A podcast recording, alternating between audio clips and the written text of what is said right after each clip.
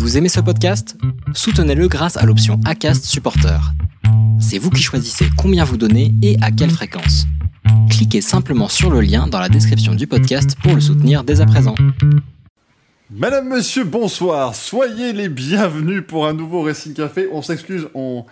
je crois qu'on vient de se prendre un fou rire déjà pendant ces quatre dernières minutes et, on n'a pas encore vu la case en bas à droite. C'est vous dire qu'à mon avis, ça risque d'être euh, assez incroyable cette affaire. J'espère que vous allez bien, chaudement, bien évidemment. Hein, ça, je pense que c'est assez gagné. je veux que dire, Racing Café a perdu son Henri Pescarolo. Oh, je pense qu'on a. Tu regardes un peu tout le monde, suffit de faire ça, tu te mets comme ça. Ça, fonctionne. ça fonctionne, ça fonctionne tout aussi. Le gars l'a croisé ce week-end quand même, hein, mais ça n'a pas. Ah non, je non, non, c'est Jackie X que j'ai. Mais il est con, lui. Pas la même personne. Ah, c'est une autre légende, pardon. C'est pas la même personne, enfin, Jackie X et, Henri Pescarolo. Euh, ce soir, eh bien, on va justement parler des 24 heures du Mans, euh, parce que c'était ce week-end. Et oui, on a essayé de parler des courses qui sont passées ce week-end, voilà. La semaine prochaine, on vous fera une émission sur le Grand Prix de France 88. Et puis, pourquoi pas, finalement, on s'amusera bien euh, avec ça. On parlera donc de ces 24 heures du Mans de l'IndyCar à Road America, qui fut un sacré bordel.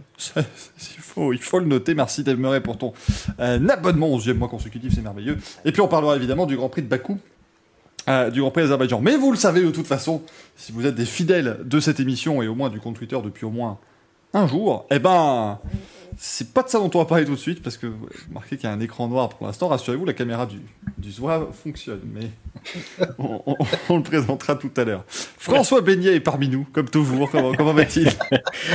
Bonsoir à tous, ça va très bien, chaudement. On est avant de commencer l'émission, on était chaud. Là, je pense que tout le monde a chaud et tout le monde est chaud. J'ai hâte de, de, de, de voir cette émission se dérouler parce que je vous ai préparé un petit jeu pour la, fin de l'émission. Euh, on, on, surfe sur la vague de la langue française qui est si belle, hein, donc on verra ça tout à l'heure. Et puis bah, justement, là, je suis hypé parce que j'ai hâte de découvrir Frédéric Mercure. Donc franchement, je me prépare et j'ai hâte de voir ça. voilà, on va pas vous cacher. Moi, ça fait, on a trouvé, en gros, il, il s'est invité en Radio Gaga, donc on avait compris de quoi il s'agissait, et donc on est, on a voulu le mettre en Fredo Mercure, mais Frédéric Mercure fonctionne encore mieux, vraiment. Imaginez que le leader de Rennes s'appelle Frédéric Mercure. J'aime beaucoup l'idée. Bien évidemment. Euh, et donc, vous l'avez compris, ce soir, il n'y a pas de Louis. Il n'y aura pas de Pedro, mais il y aura un Rosé. Et ça, quand même, on est très heureux de vous le présenter pour la toute première fois, celui-là. Euh, Manu, tu as vu, je t'ai mis à gauche, hein, je suis gentil, mais on, on met en poste d'élection, donc je me suis, euh, je suis mis correctement. Comment, comment ça va? Ça va de mieux vivre l'entre-deux tours. Bah, ça va, ça va très bien. Bonsoir à tous. Euh, effectivement, on va reparler un peu de, des belles courses de, du week-end dernier, mais de toute façon, on n'est pas là pour ça. On est surtout là pour voir la tête de Gaël. Donc, je pense qu'il va passer à la révélation le reveal. J'attends les 100 viewers, hein, vous vous démerdez. Oh merde, oh, bah, oh, bah, s'il vous plaît, passez le lien. en fait, on est liens parce que Faites un train de la hype, faites ce que vous voulez. Oh merde, tu vas rester comme ça jusqu'à 23h08. 23... Ah, il ressemble à ça. Euh, non, parce que. non, parce que contextualisons un petit peu. Euh, L'autre guignol a évidemment encore une fois parié une connerie sur Twitter, comme d'habitude. Et il a parié que Toyota ne ferait pas le doublé en 24 heures du Mans. Donc autant vous dire que les deux Toyota ont gagné avec 5 tours d'avance euh, sur la Click-Nose. Donc autant vraiment on est sur du, sur du doublé massif. Encore une fois, euh, il y a eu du pif. Hein ah, j'avais prédit une course exceptionnelle. Non. Euh, une course. Faut pas oublier que sur Twitter, tu as aussi prévu la victoire de la Click-Nose 709 qui finit quand même quatrième. À... Non, elle finit sur le podium, le 709. Non, c'est à 708 ah oui, c'est 709 qui est sur le podium. Ah, on a fini quand même à 5 tours, ouais. Oui. Tu vois, moi j'espérais une double panne Toyota et j'étais bon dans mon pari. enfin, c'est à ça. Pas grand chose. Ouais. ouais, enfin bon, les Ferrari, elles ont pas de moteur Toyota. Pardonne-moi, mais là. Je me suis dit, attends, il a jamais autant parler qu'avec l'écran noir. C'est peut-être ça Il est peut-être là le truc. Je dis moins de conneries, peut-être comme ça. On pourrait tenter. Alors non. non. T'es plus à l'aise dans le noir, c'est ça? Euh, il, est, timide, comprends-le. C'est compliqué. On, passe au reveal bah oui. Hein. Allez, 80 viewers, je pense qu'on... Merci Tatif. Merci Tatif pour le 23e mois d'abonnement, c'est merveilleux. Euh, bah, sachez juste un truc, on l'a pas vu. Hein. Non, Ah Ah oui, c'est- c'est- là, c'est le reveal, euh, reveal pour tout le monde. Blackface Gaël. Un Bruce Breakdown. Euh, le reveal, euh, attention, le reveal. Euh... Le attends, attends, faut que reveal. je- Oui, bah on fait ce qu'on peut, j'ai pas de tambour, moi. Attends, attends, attends, je peux t'aider, je peux t'aider.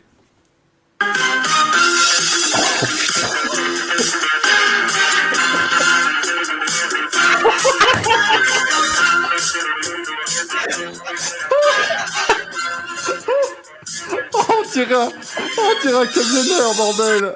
Oh merde, ah sublime. Oh, Ah, mais quel génie Oh la vache, ah, avec la casquette, Mais, c'était eh, parfait. Le reveal était incroyable. Oh, putain. Ah, c'est Magnum, mais enfin, plus les, Ouais, le les reveal, glaces que la le. la casquette, c'est. euh, Ah, c'est Oh génial merde. Mais ça te va bien, hein Ah ouais, ça te va trop bien. Non, mais c'est incroyable. Une fois le, le- le choc de la surprise passé. euh, tu le fais encore plus routier les années 80 qu'un routier les années 80 au Tito Bidet, et c'est totalement vrai. Avec la casquette de trucker, ouais, c'était terrible. Ah oui, là, je sais pas si je la garde. Dave Murray qui nous dit c'est Thomas Selecteur. La version française de Tom Select, bien évidemment. Comme sélecteur. Ah merde Oh, là, j'ai vu ce gars dans Stranger Things. Ah, mais c'est. Oui, aussi. aussi. Oui, oui, j'y suis aussi. Je suis partout, ouais. Ah, l'espèce de dire qui nous dit je t'ai pas vu depuis longtemps, quelle récompense. Ah bah oui, non mais ça, on sait soigner évidemment nos, nos, nos, nos personnalités fidèles de l'émission. Bordel de merde. Ah ouais. Alors, pour la petite histoire, euh, je suis barbu depuis l'âge de 15 ans, j'en ai bientôt 40. Je crois qu'il y a 4, je suis très inquiet, mais bon. Parce que ça aurait été étonnant, non? Je l'ai taillé deux fois en, ouais, en 25 ans, quoi. C'est incroyable. Oh, Ah ouais, c'est un choc. Euh, Moi, je fais pas Pour d'émission. moi- Hein, je... Pour moi, c'est un choc. Attendez, parce que... Ah, Pour nous aussi, hein, on va pas se mentir. euh, Attendez, parce qu'à un moment donné, quand même, faut... Non, mais c'est pas Non, mal. je peux, je peux. Voilà, bien évidemment. Voilà, hein, s'il vous plaît, faut quand même donner euh, la bonne place. Encore une fois, on salue, hein, bien évidemment, euh, toutes les personnes qui euh, nous suivent en podcast et qui n'ont pas compris pourquoi soudainement ils ont eu le de Magnum. sans rien, sans rien derrière. Ah merde, Franck qui demande ce que j'ai taillé deux fois en 25 ans. Mais- Ça va, Euh, des poils. ça barbe. Olivier, Olivier demande aussi. Ça, ça, j'ai beaucoup de monde. J'ai vraiment, j'ai vu que t'avais juste arrêté à Olivier. Je bon, enfin, il il est même pas là, il s'en prend, il s'en prend quand même plein la gueule. Ça aurait été absolument Eric des musclés. Allez-y, hein, trouvez évidemment votre, votre sosie hein, de, Gaël, n'hésitez pas, parce que bon Dieu, oh là là. Attendez, je, je fais, je fais une tête random et vous pourrez me mettre dans n'importe quel montage. c'est voilà. ça une tête random? Oui, c'était c'était la plus random que je puisse faire. Alors la bonne, la, la bonne question de Nervous Breakdown quand même, comment as-tu fait pour ne perdre que deux paris durant tout ce temps?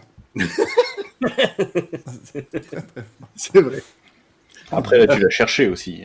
Alors, j'ai choqué ma sœur et qui m'avait donné la bonne technique. Elle m'a dit, mais quand on parie, on parie en resto quand même, c'est mieux. C'est pas con. Ouais. Ah non, c'est moins cher de se raser.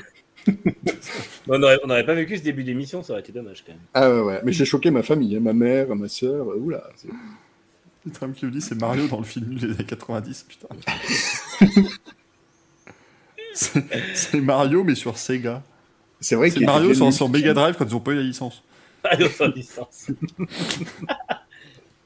C'est Maurice. Voilà, c'est pas Mario, c'est Maurice. Oh. Ah, en tout cas, mesdames et messieurs, sachez-le, voilà. Franchement, Frédéric Maurice et Léon. c'est- Ah, j'en- franchement, ça a été terrible. Maurice Bros.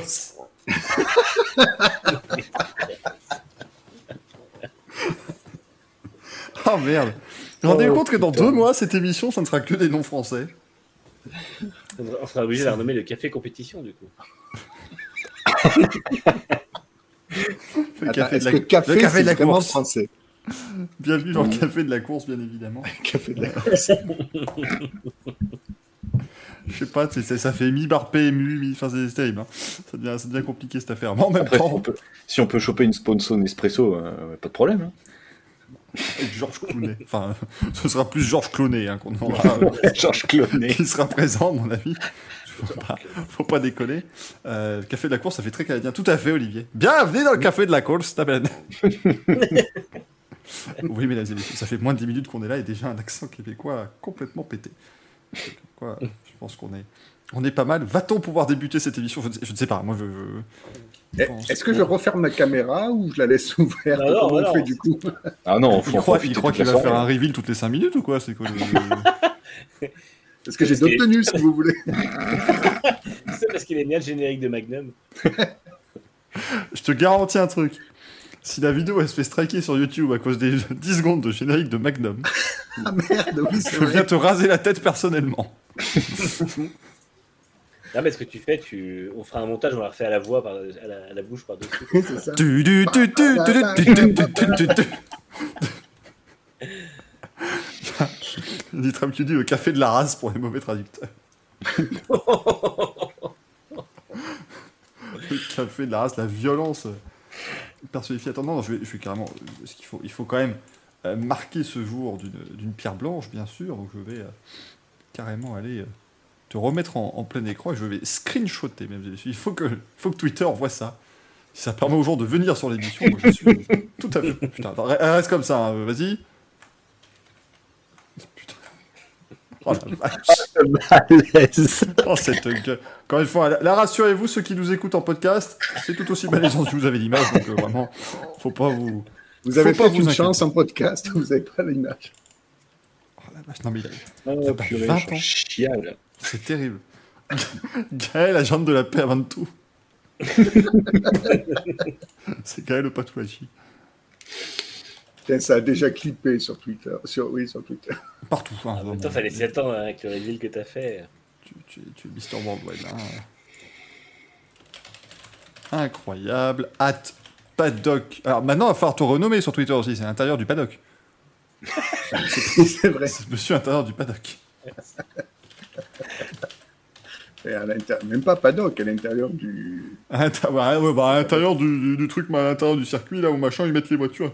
Ça devient long quand même. Hein. Pour l'invitation de Pescarolo, mais par Fredo Mercure. Non. non, ça marche pas, là, il y a pas de... il manque beaucoup de choses. Euh, de Twitter. Ah non, mais Greg Rollins aussi, vu la, la tronche de CMP Twitter, je pense que ça va être assez complexe. Bon, messieurs, si on commençait par les 24 heures du Mans, euh, bien évidemment, parce que c'était ce week-end, ça a duré 24 heures, et c'était au Mans. Et c'est à peu près toutes les informations que je peux vous donner sur cette course. T'as même pas Euh, récupéré de morceaux de pneus pour les revendre derrière? Même pas, non, mais c'était terrible. Oh. Ah non, non. Non, moi, oh, écoute, ça y est, je, je suis passé à autre chose maintenant avec ça. J'ai, j'ai pas, j'ai pas été sur la piste après l'arrivée, j'ai regardé l'arrivée depuis une loge. S'il te plaît, j'allais quand même pas me mêler à la foule. Enfin, que la plèbe reste avec la plèbe. On va t'appeler Simon Patterson, toi aussi. trouvez ça honteux, moi, franchement, rendez-vous compte ce nombre de gens qu'il y avait. Moi, c'était. Je m'attendais à un week-end tranquille où j'allais pouvoir être seul et non, euh, 200, 245 000 personnes. Non, mais, mais allez faire autre chose, s'il vous plaît. Passionné, là, ils sont chiants. Ah, là, je te jure. non, non. Et tu Non, faisais ça- quoi? Tu servais des cocktails ou Il Non, passait non. le balai. Non, non, je les ai pas servis, je les ai, je les ai bu. On a servi de très très bons cocktails crypto de type Sport, sachez. C'est- C'est pour ça que tu tu t'as oublié en fait. Ah oui, non, mais je... la course jusqu'à fait, il 16h, arrive. jusqu'à 16h02, je vois à peu près ce qui s'est passé, mais alors après. euh, j'ai pas regardé la course, mais en fait, il était juste en total blackout pendant 24 heures. Affalé sur une chaise. J'en ai vu des comme ça. Non, mais je vous jure, on est allé boire un, un verre après le. On allait un peu, un peu fibosser, on allait vers 20h, tu sais, prendre, un, un- prendre une calette de saucisse et boire un verre. Et je vous jure, il y en avait un, il était comme ça. 20h, hein, la course a commencé. Enfin, il en reste 20h encore d'ailleurs. 4 heures de course, c'était Bah, plus le- possible. Et il bouffait un espèce de panini froid. Tu te demandes si c'était pas le même panini qu'à midi, tu sais. Les mecs, ils vivent la même expérience le que bouffe. Hellfest, en fait. Il le prenait comme ça, tu sais. La moitié qui tombait par terre et tout. S'il l'a acheté au circuit, le truc qui coûtait 14 euros. Et il- mais c'est- c'est- enfin, le mec était dans le coma. Après 4 Bah, heures. C'était la, la photo là sur Twitter où t'avais les mecs avec le McDom de rosé sur la ligne de Oui, bah ouais, bah évidemment. Ça, c'est, ça, c'est la base d'une course automobile à la française, Faut bien s'hydrater quand même, il fait. Eh. Et moi j'ai une question du coup ça me fait penser. Est-ce que les prix des, des buvettes c'est les mêmes prix qu'au MotoGP ou c'est plus ou moins cher? Alors, il y a plus de buvettes. Euh, donc, ce qui fait que t'as le, le, le prix, tu vois, est un peu réparti partout. Mais t'en avais, t'en avais qui faisaient, qui faisaient bien comme il faut. T'avais, à mon avis, t'avais le, la mitraillette, enfin, pardonnez-moi, l'américain. parle aux Belges ici, à, à 11 ou 12 balles, oui. Ça, ça... Bah, c'est deux fois plus cher, hein, tu passes de 2 à 4 roues. je, peux, je peux encore moins le prendre au sérieux comme ça. je, suis toujours aussi con, c'est dramatique. oui, ça n'a pas changé. pour son expertise, c'est bien. c'est pas ta connerie que t'as rasé, ça c'est sûr. non, non, mais c'était. Ouais, non, il y avait. Alors, voilà, t'avais par exemple, on avait un truc, euh, c'était fou. Il y a un, espèce de, de, camion à hot dog, tu vois, sur l'autoroute entre ici et Tours. Les mecs sont venus au circuit, ils te vendent leur truc, bonjour. Hot dog à 6 euros Sur un circuit automobile Quelle idée Ils en ont vendu aucun, c'était pas assez cher. Fallait le vendre deux fois plus. Nous avons Doufy de Sky Movie en bas à droite, petit contexte d'animation. Oh, Continuez bien évidemment. J'ai mis un post-it sur mon écran en bas à droite, nous dit j'arrive pas à me concentrer. Salaud. N'importe quoi. Non, non, il y a un petit peu de, un petit peu d'entrain. Salaud Salaud Salaud je sais où tu te caches. Bon, euh, qui dit c'est fou en Belgique, l'américain c'est le tartare. Merci. Pas le fromage, hein, le, enfin le steak. après. On vous fera une émission sur les trucs en Belgique, hein, bien évidemment. On vous fera une émission qui euh, se nommera le, le Café, bien sûr. Euh, rassurez-vous. Mais donc, bah, cinquième victoire de suite pour Toyota, ça y est. Hein. Ils ont régalé. ils, sont tout seuls aussi, hein, donc forcément. Bah J'aurais pas dit, moi, quand avec même. Avec Likenhouse et Alpine. Oui. Pas parié dessus. Non, on a compris ça. En même temps, Frédéric. Il n'y aurait, pas Toyota, on n'aurait pas de 24 heures du monde depuis un moment. Euh, ah oui, totalement, bien sûr que oui. Non, moi je trouve que. Ouais. Après, c'est toujours compliqué, parce que c'est vrai qu'on aimerait que ce soit plus, plus disputé.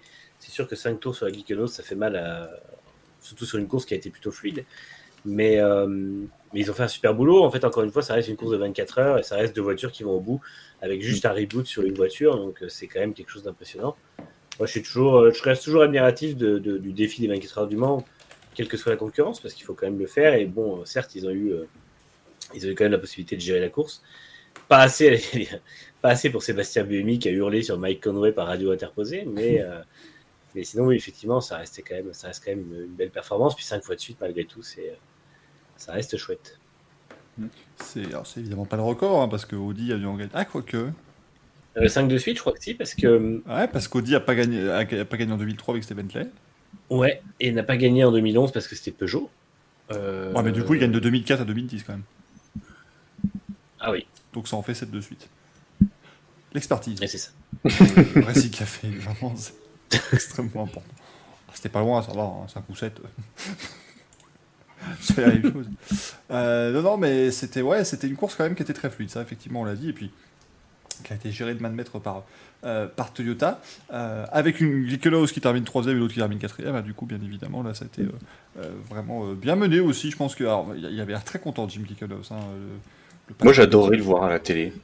Lui, ouais, j'adore le voir avec son chapeau, tu le vois dans les stands.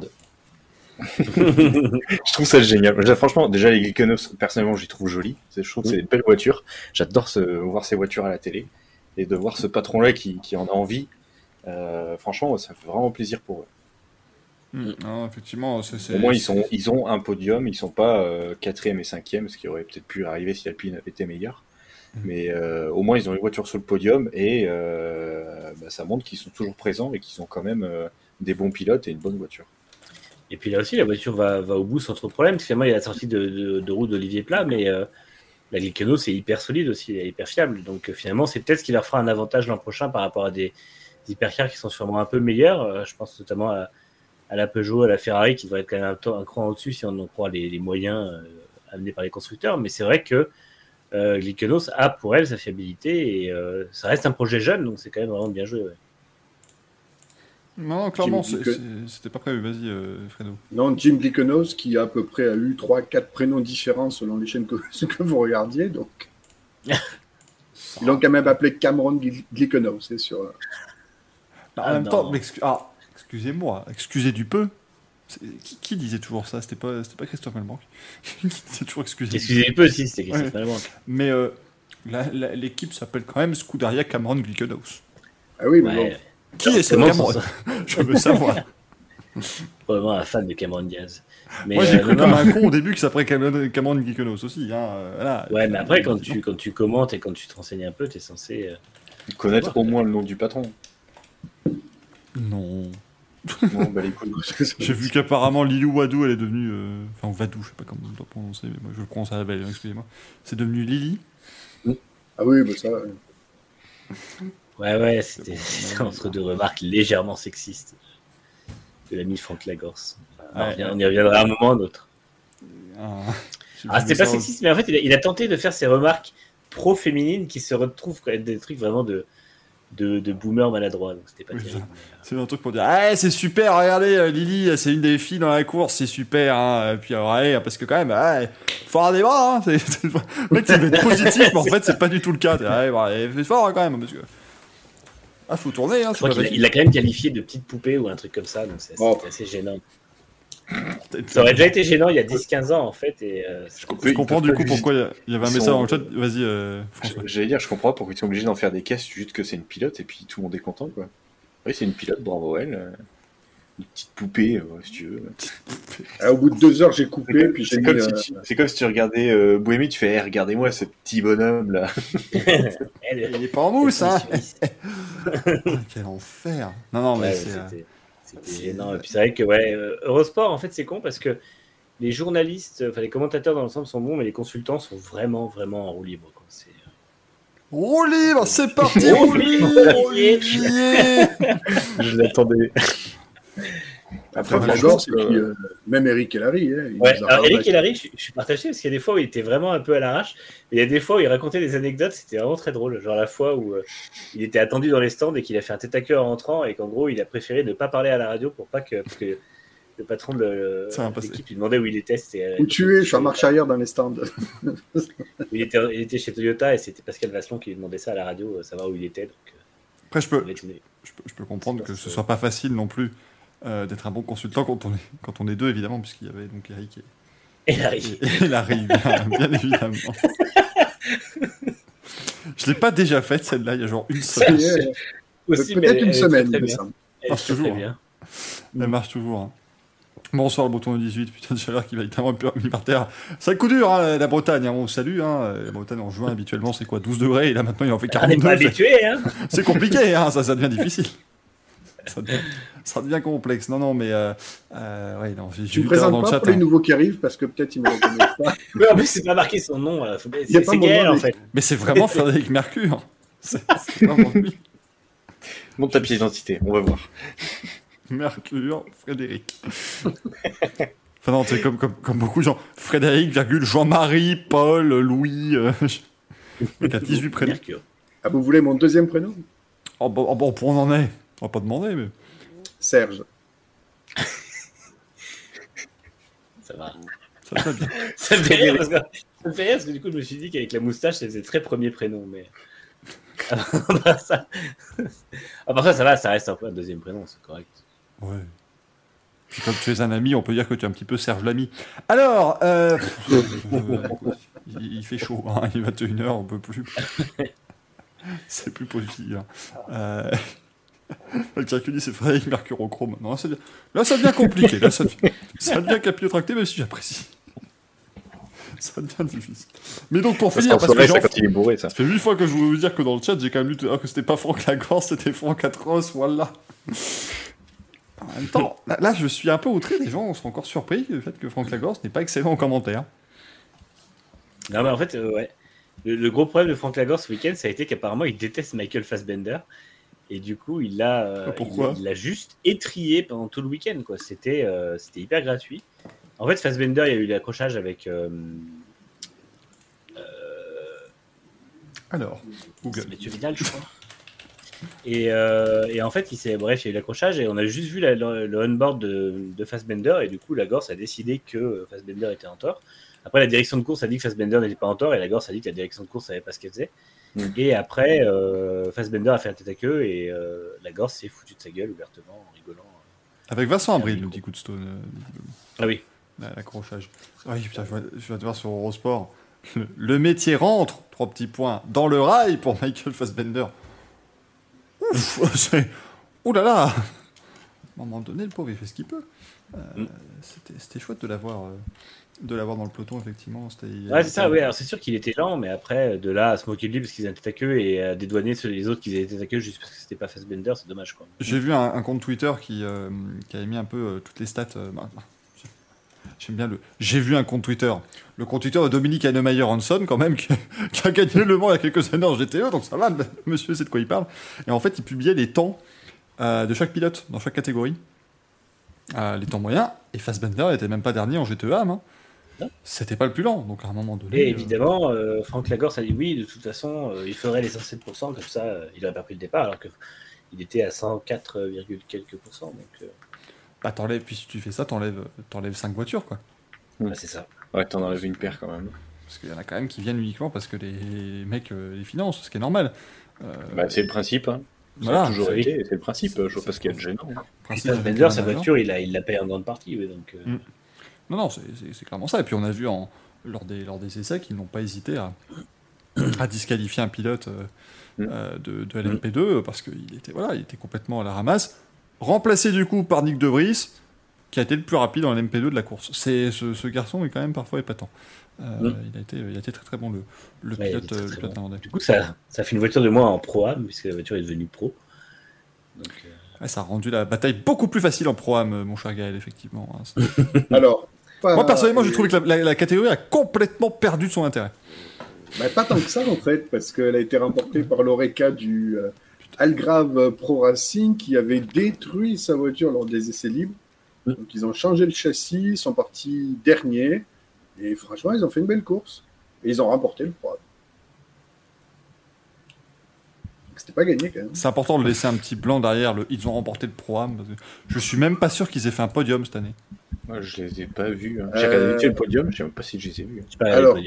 Euh, ils ont rendu l'antenne après l'hypercar, j'ai regardé les podiums suivants, et je sais pas s'ils ont fait le programme, j'étais un peu perdu après. J'ai pas l'impression. Hein. J'ai Bah, vu les cas, podiums sache en tout cas, pour avoir regardé Twitter, sache que s'ils ont fait le podium pro-am, eh ben, le compte des 24 heures du Mans était pas au courant parce qu'ils l'ont pas publié. Euh, D'ailleurs, ça, je comprends pas. Ils devraient faire. Alors, je comprends que peut-être les TV euh, aient des impératifs de rendre l'antenne, mais ça serait quand même bien qu'on commence par les petites euh, catégories en podium et qu'on termine en bouquet final par l'hypercar. Non, tu peux pas. Ouais. Sur place, tu as déjà un quart des spectateurs qui s'en vont à l'arrivée de la première voiture. Ouais, d'accord. bon. Alors après, si tu leur dis, allez, euh, on va voir le vainqueur euh, Toyota dans maintenant euh, 40 minutes, euh, les mecs ils vont pas tenir, quoi. C'est plus, plus possible. Ouais, et puis, euh, et puis malgré tout, le gros podium, c'est les vainqueurs du général. C'est un peu. ça. Je pense que c'est eux qu'il faut célébrer avant, parce que mine de rien, c'est quand même eux qui ont fait la meilleure course. Même. Non, pour moi, c'est- normal. hein. Euh, Quand même, Ah ouais, tu, fais le podium principal. Déjà que c'est long, les podiums au 24 heures du Mans. Ouais. Euh, si tu termines en plus par le podium hypercar. Moi, je comprends les chaînes de télé. Hein. Euh, T'imagines, Eurosport, ils sont en direct depuis 29h. On a dit, allez, il y a encore 45 minutes de gens debout sur des boîtes. Ah, putain, euh, je préfère rediffuser à prendre-. Je préfère rediffuser à prendre ou à laisser, moi. hein. C'est- plus, c'est plus pratique. C'est peut-être même plus rentable, je sais pas. Mais c'est euh, compliqué. hein. Euh, on dit, on parle aussi de François, euh, ouais, François Perraudot. Compliqué, hein, effectivement, le, le crash qu'il y a eu avec la, la Corvette. Et il Mais était très dévasté. Comme ouais, il était, ça, ça, ça, ça faisait mal au cœur de le voir, parce qu'il était vraiment gêné et triste d'avoir. euh, D'avoir à la fois cassé la, la course de, sa, de son équipe et à la fois d'avoir éclaté la corvette dans le mur. Donc, euh, tu vois Oui, pour le vraiment. coup, c'est vraiment le gentleman driver. Ouais, et puis c'est un pilote expérimenté, et d'ailleurs c'est pour ça que Alexander Sims derrière a dit euh, effectivement ça peut arriver, malheureusement c'est le Mans, euh, on roule pendant 24 heures, il y a beaucoup de voitures, bah, ça peut arriver et c'est pas grave. Quoi, donc, euh, et je sais plus qui a, commencé à parler de. Enfin j'ai vu Alexander Sims qui a, intervenu sur plusieurs comptes Twitter pour en gros stopper la polémique en disant non mais parce que le, le proto était un AF corsé et ça a fait gagner AF corsé donc forcément ça il y a des complotistes qui se sont réveillés et Tiens, euh, tiens, coup, ouais c'est bizarre hein. et du coup Sims a vite calmé le jeu en disant non mais en fait c'est juste une course d'endurance et à trois de front bah ça passait pas Surtout que quand tu connais les différences de vitesse, lui il est au volant, il, il la voit pas parce que il, il- bah, quand il passe avec la vitesse, la voiture est dans l'angle Ouais. mort, il se dit bah c'est bon ça passe, puis bah ça a touché, et il a- ça a pas touché de grand chose, mais voilà la voiture elle est partie. quoi. Le mec est dans un relais de 2-3 heures, euh, il est euh, sur, euh, il passe au milieu, il y a une voiture à droite qui, qui, se rabat sur lui, il a un mouvement réflexe en plus. À aucun moment il cherche, mais c'est ouais. juste qu'il a un mouvement réflexe qui est amplifié par le fait que la, la piste à cet endroit-là a un carrossage négatif sur les côtés et bah, ça arrive. J'imagine quand même les mecs de chez AF Corset qui disent Allez, vas-y, crache la Corvette, crache la Porsche, crache, ouais. crache l'autre Ferrari tant qu'à faire. On prend... non, ça, il devrait demander à, à Alessandro Perguidi du coup. Oui, il est pas, il est pas mauvais le gaillard en final. Mais euh, non, non, mais c'est vrai que c'est. Euh... Après, je pense qu'effectivement, Sims, sur le moment, ça a dû lui faire bizarre quand même. Ça doit un petit peu, un petit peu réveiller. Mais euh... ouais, pas... bon. Après, il allait bien et tout ça, donc il n'y a, pas, y a pas de, pas de souci. Quoi. Oui, oui, non, faut pas. Alors, physiquement, il allait bien. Le moral il n'allait pas. Ah, bah après, c'est sûr que. Tu vois, les gens chez Corvette pleurer, c'est sûr que c'est. Puis le pauvre Alexander Sims, il passe une saison de Formule 2 dramatiquement mauvaise. Et il dit Allez, je vais aller faire une 4 heures du chez Corvette, j'aurai une chance de gagner. Bon, bah. Ouais, puis là, en plus, ce qui est terrible, c'est qu'ils étaient vraiment au cul de la Ferrari, donc il y avait vraiment une chance de gagner pour eux, pour le coup. Ben, surtout, et en fait, ils avaient, euh, virtuellement, ils étaient en tête, parce qu'ils étaient en ils stratégie décalée avec en tête. Ah oui, c'est vrai, c'était en stratégie décalée. Ils étaient à une seconde et demie de la Ferrari, donc euh, donc c'était euh, c'était assez moche. Mais bon, après, encore une fois, c'est le Mans, et, et à l'époque où euh, il y avait des GT qui crachaient des Toyota ou des Audi R18, ben, on disait la même chose, quoi. Enfin, je veux dire, non, non, pas des GT, Manu, des Ferrari. Ouais, des Ferrari. Et on a vu d'ailleurs des pilotes euh, beaucoup plus euh, dans, les LMP1 faire des conneries. Je pense à McNish quand il avait pulvérisé sa voiture en voulant passer, euh, dépasser au bout de trois quarts d'heure de course. Là, ce qui était complètement euh, une vraie panne de cerveau, bah, ça arrive en fait. Et puis le pilote a juste à, faire ce qu'a fait Perrodo, c'est-à-dire s'excuser et, ravaler sa ravaler sa, tristesse. Quoi. Mais après, de, là, de là à dire qu'il y avait complot ou quoi que ce soit, non, pas du tout. Non évidemment. On est loin de dire D'autant plus que Ferrari récupère, entre guillemets, une victoire sur un plateau avant qu'une crevaison ne la reprenne, pour que finalement Porsche s'impose. Bah, mauvaises langues diront karma. ouais. Enfin, Très belle victoire d'ailleurs de Porsche, et la première de Fred McCall. Ouais, je suis bien content pour lui. Ça, c'est fou. Ah, ouais, fou. Il avait enchaîné des 2, 3, 4e places, et il les avait toutes. Donc, euh... J'espère. J'espère vraiment que qu'il aura aussi un volant chez Penske Porsche pour la saison prochaine. C'est lui qui fait le programme de travail de développement pour l'instant sur cette, cette LMDH. Mais au moins, il pourra dire qu'il a gagné le Mans, et ça, c'est pas donné à tout le monde. Euh, ça, c'est une très bonne. Puis c'était tendu, hein, parce que quand même, Fred Mako, sur son relais, il fait beaucoup de tours, beaucoup de temps derrière la Ferrari, et tu peux te dire que sur un moment d'agacement où ça fait 30 minutes que tu es à quelques mètres euh, de la bagnole, il y a un moment, tu sais, il un freinage tardif qui passe pas du tout, et tu plantes soit ta bagnole, soit tu plantes les deux, parce que ça fait trois quarts d'heure que tu essayes de te battre et de la passer. Parce qu'on voyait que sur des secteurs, il était beaucoup plus rapide que la Ferrari, et sur d'autres, un peu moins. Et euh, bah, quand tu vois que sur un secteur, tu, tu, es beaucoup plus rapide parce que c'est là où tu reviens, tu peux te dire au bout de trois quarts d'heure, bon, bah, je tente un freinage. Et finalement, ils ont décalé la stratégie pour, euh, pour passer devant Ferrari derrière. Parce que je crois qu'ils ils sont rentrés en même temps, je crois que Ferrari n'a pas changé ses pneus ou quelque chose comme ça. Du coup, Ferrari s'est euh, re arrêté derrière. Et donc Porsche a pris, euh, a pris un petit avantage. Soanes nous dit pour le coup en GT, merci justement de la balance of performance, parce que sinon Ferrari aurait été nulle part, c'est le concept. c'est heureusement ou malheureusement, ça c'est à vous d'en juger. C'est le concept d'une BOP. C'est justement euh, faire en sorte que si quelqu'un est nulle part, bah, hop, il revient dans la, dans la lutte. On vous parlera de la BOP en hypercar évidemment. Euh, on rappelle que Fred Makovecki gagne avec Richard Litz et euh, John Maria Bruni sur cette Porsche numéro 91. En LMP2, la victoire de, de chez Jota. Euh, ouais. Très belle victoire, hein, là pour le coup, ils mettent quand même deux voitures sur le podium. ouais. Donc c'est et pas puis rien. La, la 38 a été devant toute la course. Vraiment, Ouais. pour le coup, c'est là que c'était impressionnant, c'est qu'ils ont pris le contrôle au bout de 2-3 heures. Et en fait, à part à la, au jeu de certains arrêts, mais sinon, ils n'ont jamais lâché la tête de la, de la catégorie. Et ça a été hyper solide. Pourtant, ils ont eu des gros problèmes de pneus. Ils ont eu des phases de course où les pneus fonctionnaient pas du tout, mais euh, mais ça a tenu. Et en fait, ils ont fait de la vraie gestion de course. Et franchement, bah c'est euh, pour le coup, c'est vraiment la, de, une démonstration de ce qu'on fait sur 24 heures parce qu'en fait, ils ont géré tous les problèmes qui pouvaient se présenter. Et euh, pour gagner, bah, facilement évidemment non, puisque c'est une course de 24 heures, mais euh, sans être inquiété quoi. Avec deux bonnes minutes d'avance, hein, c'était beaucoup moins serré que l'an dernier, bien évidemment. Victoire de Mm. euh, Roberto Gonzalez, Antonio Félix d'Acosta et Will Stevens. Eh oui, mesdames et messieurs, Will Stevens, le monsieur qui roulait chez Manor en, en Formule 1 Ah, et chez Caterham. C'est bien pour lui aussi, parce que Ah, c'est vrai que c'est un pilote qui, euh, qui était arrivé en F1 avec pas trop d'espoir, enfin vu qu'il arrivait chez Manor, et puis après sa carrière était un peu. euh, était un peu Première victoire de Dacosta aussi. En Et, fait, il y euh, avait ouais. des beaux, euh, il y avait des beaux noms quand même hein, dans toutes les écuries. Ah, bien euh, sûr. il y a Ça toujours, voilà, quand on regarde les noms, euh, ça fait plaisir parce que même si on, il y avait de moins en moins d'hypercars, bah là, t'as as moins d'hypercars, mais t'as quand même en LMP2 beaucoup de pilotes euh, qui ont déjà gagné des choses. Donc franchement, c'est, tu, tu vois qu'il y a un, on dirait que tu vois qu'il y a un engouement à nouveau pour Le Mans, surtout avec euh, les futures écuries qui vont arriver derrière. Mm. Donc euh, plus de plus de bons pilotes. Donc euh, franchement, je pense que c'est ça a du bon pour la suite, hein, les 24 ans. Ah bah oui, effectivement, là, ce sont des, des belles années qui s'annoncent. Euh, mais du coup, ouais, c'est Préma qui termine deuxième, ça c'est bien aussi hein, pour eux qui viennent de la bonne place. Euh, venir là et faire des, des belles perfs comme ça. Dommage hein, pour euh, le team WRT qui euh, bon, perd quasiment une voiture dès le départ. Hein, ça quand même se, se faire sortir à la courbe d'un lobe, c'était pas, pas terrible, bien évidemment. Et puis, ah, moi je suis un petit peu triste pour Penske parce qu'ils auraient peut-être mérité un petit podium. C'est vrai que c'était quand même sy- sympa de les voir là avec euh, notamment Ils ont, eu un gros rythme, mais quelques soucis. C'est vrai que le rythme, par contre, était très bon. Et l'opérationnel, puisque finalement, ils étaient là pour ça, était, euh, était bon aussi. Donc c'est Ouais. encourageant pour leur exploitation du programme Porsche en prochain. voilà, on, on rappelle effectivement que le Team Penske euh, aura la, la bannière Porsche euh, l'année prochaine. On a évidemment le Richard Mille Racing qui s'est quand même plutôt bien débrouillé avec Badou. Euh, Sébastien Auger, Charles Millesi, bah, ça, a bien, ça a bien tourné. D'ailleurs, Sébastien Auger, c'était sa dernière course en MP2 cette année. euh, de ce qui se de ce dit puisqu'il a, il a annoncé que de toute façon il n'a jamais été prévu qu'il fasse tout le calendrier donc bon écoutez Non, c'était vraiment c'est le cas. hein, donc, euh, Mais oui, ils finissent quoi 9ème, je crois euh, truc comme Ouais, ça. il me dixième, semble. je crois, non Dixième de l'MP2. 9ème 9ème du LMP2 Neuvième, pardon. Neuvième- alors évidemment si tu enlèves tous les concurrents LMP2 Pro Am devant ils sont peut-être toujours 9ème je sais plus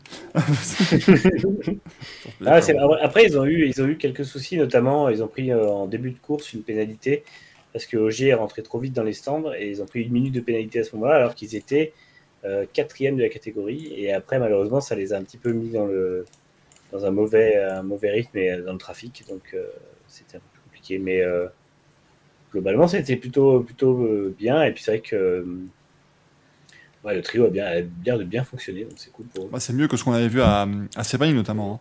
Ouais. Euh, on a senti que cette équipe, quand même, elle a, elle a, elle a- elle a pris en, en consistance au fur et à mesure. Elle a commencé à vraiment faire des, des belles perfs. Charles Millesi est toujours aussi, euh, aussi bon, bien évidemment. Et puis Wadou, elle, elle apprend bien l'endurance. Et c'est vrai que c'est une, c'est une pilote à Ouais. tenir à l'œil pour les prochaines années.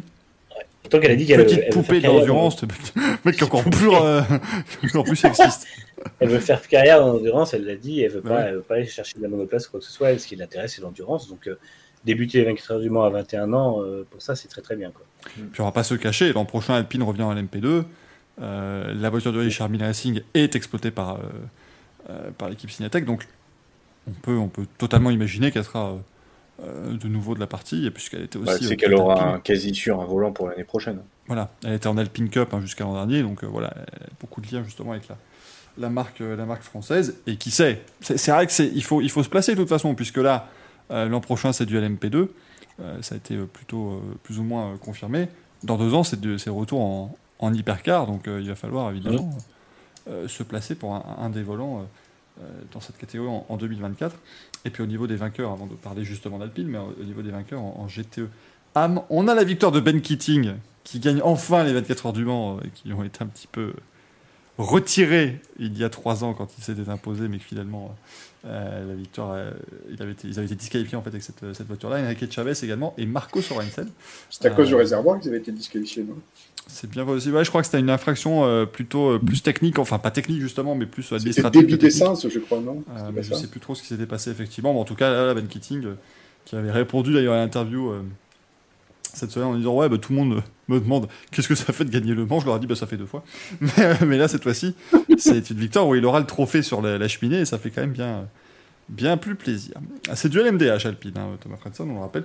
Pas de nouvelles, non, puisque de toute façon ils arrivent en 2024, donc il n'y a pas de raison d'avoir des nouvelles.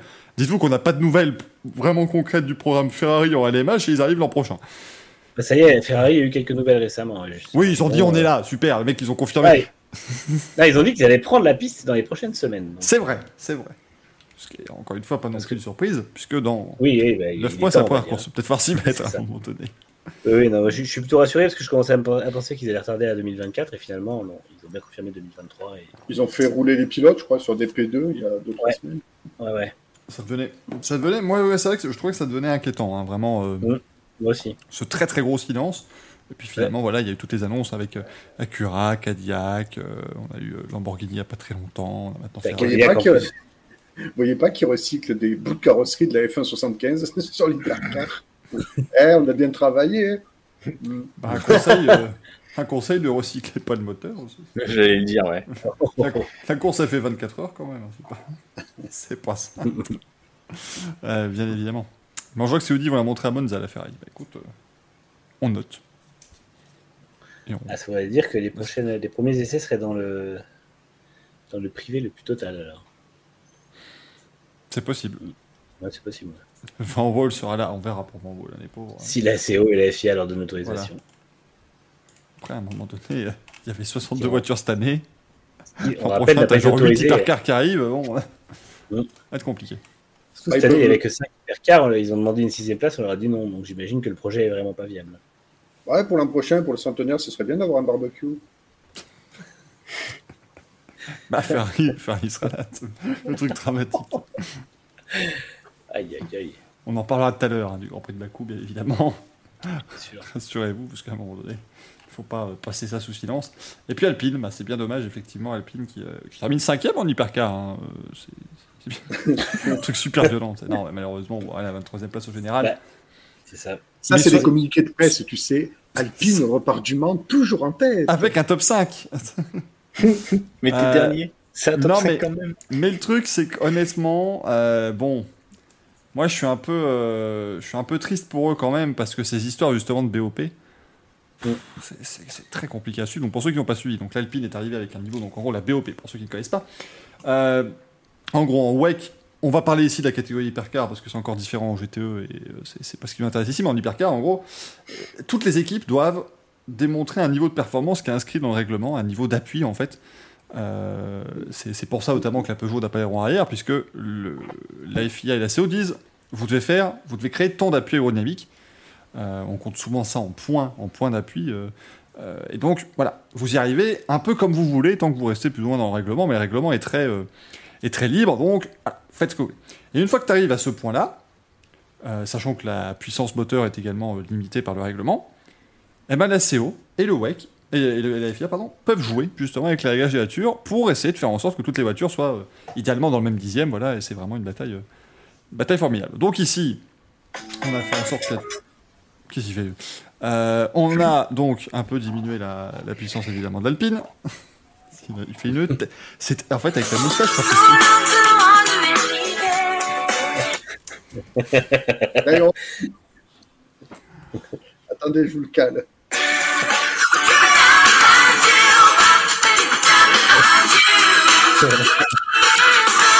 Si tu, si tu n'aimes pas ma chaîne YouTube, tu peux le dire tout de suite, il n'y a pas de souci. Moi, si tu veux que tout saute, Ça va, Euh. c'est moins de 30 secondes. il n'y a, y a pas de- y a- y a pas de problème, bien évidemment. hein. Ça, ça compte pas les 30 secondes, machin. C'est pas comme ça que ça marche. C'est pas comme ça que ça marche. Pour au montage. Mais du coup, alors, euh, un montage sur l'émission qui a duré 5h12, je vois pas. Quelle idée. Euh, mais du coup, donc, euh, la journée test des 24 heures du Mans, on est arrivé avec un, un package hein, pour toutes les, euh, toutes les hypercars. Euh, L'Alpine a été du coup réaccélérée entre guillemets après les essais libres parce qu'ils étaient un petit peu à la ramasse. Donc on leur a donné une BOP plus favorable. Ils ont fait un super chrono en qualif. Et du coup, on leur a fait une BOP défavorable qui était encore moins bonne que la BOP de la journée test. Où ils étaient déjà complètement- pas en super forme. Je trouve ça complètement con. Je dis, si, si là, ils aient- bon, forcément, ils avaient fait une très belle qualif, mais si tu dis, bon, bah, du coup, on va réduire, bah, au pire, tu leur donnes la, à peu près la même chose Ouais. que pour les essais libres, Mais oui. Ils se sont que fait pendant les tests, mais tu, mais tu donnes pas un truc en dessous. Bah, et puis dans ce cas-là, moi je suis alpine. euh, je me, ah bah, je fais, je Bon, fais une les qualifs en déloyal. Je fais Oui, les qualifs voilà. en pied en me disant, bah, de toute façon, on est cinquième, ça va, c'est pas, c'est pas dramatique, Ça, pour une course de 24 Ils ont heures. Bah ouais, mais c'est, c'est, bête, je trouve, quand même. C'est, euh, Ah, il fallait ralentir au calife. hein. Il fallait, fallait, fallait mentir avec Alors, la en nouvelle fait- boîte, quoi.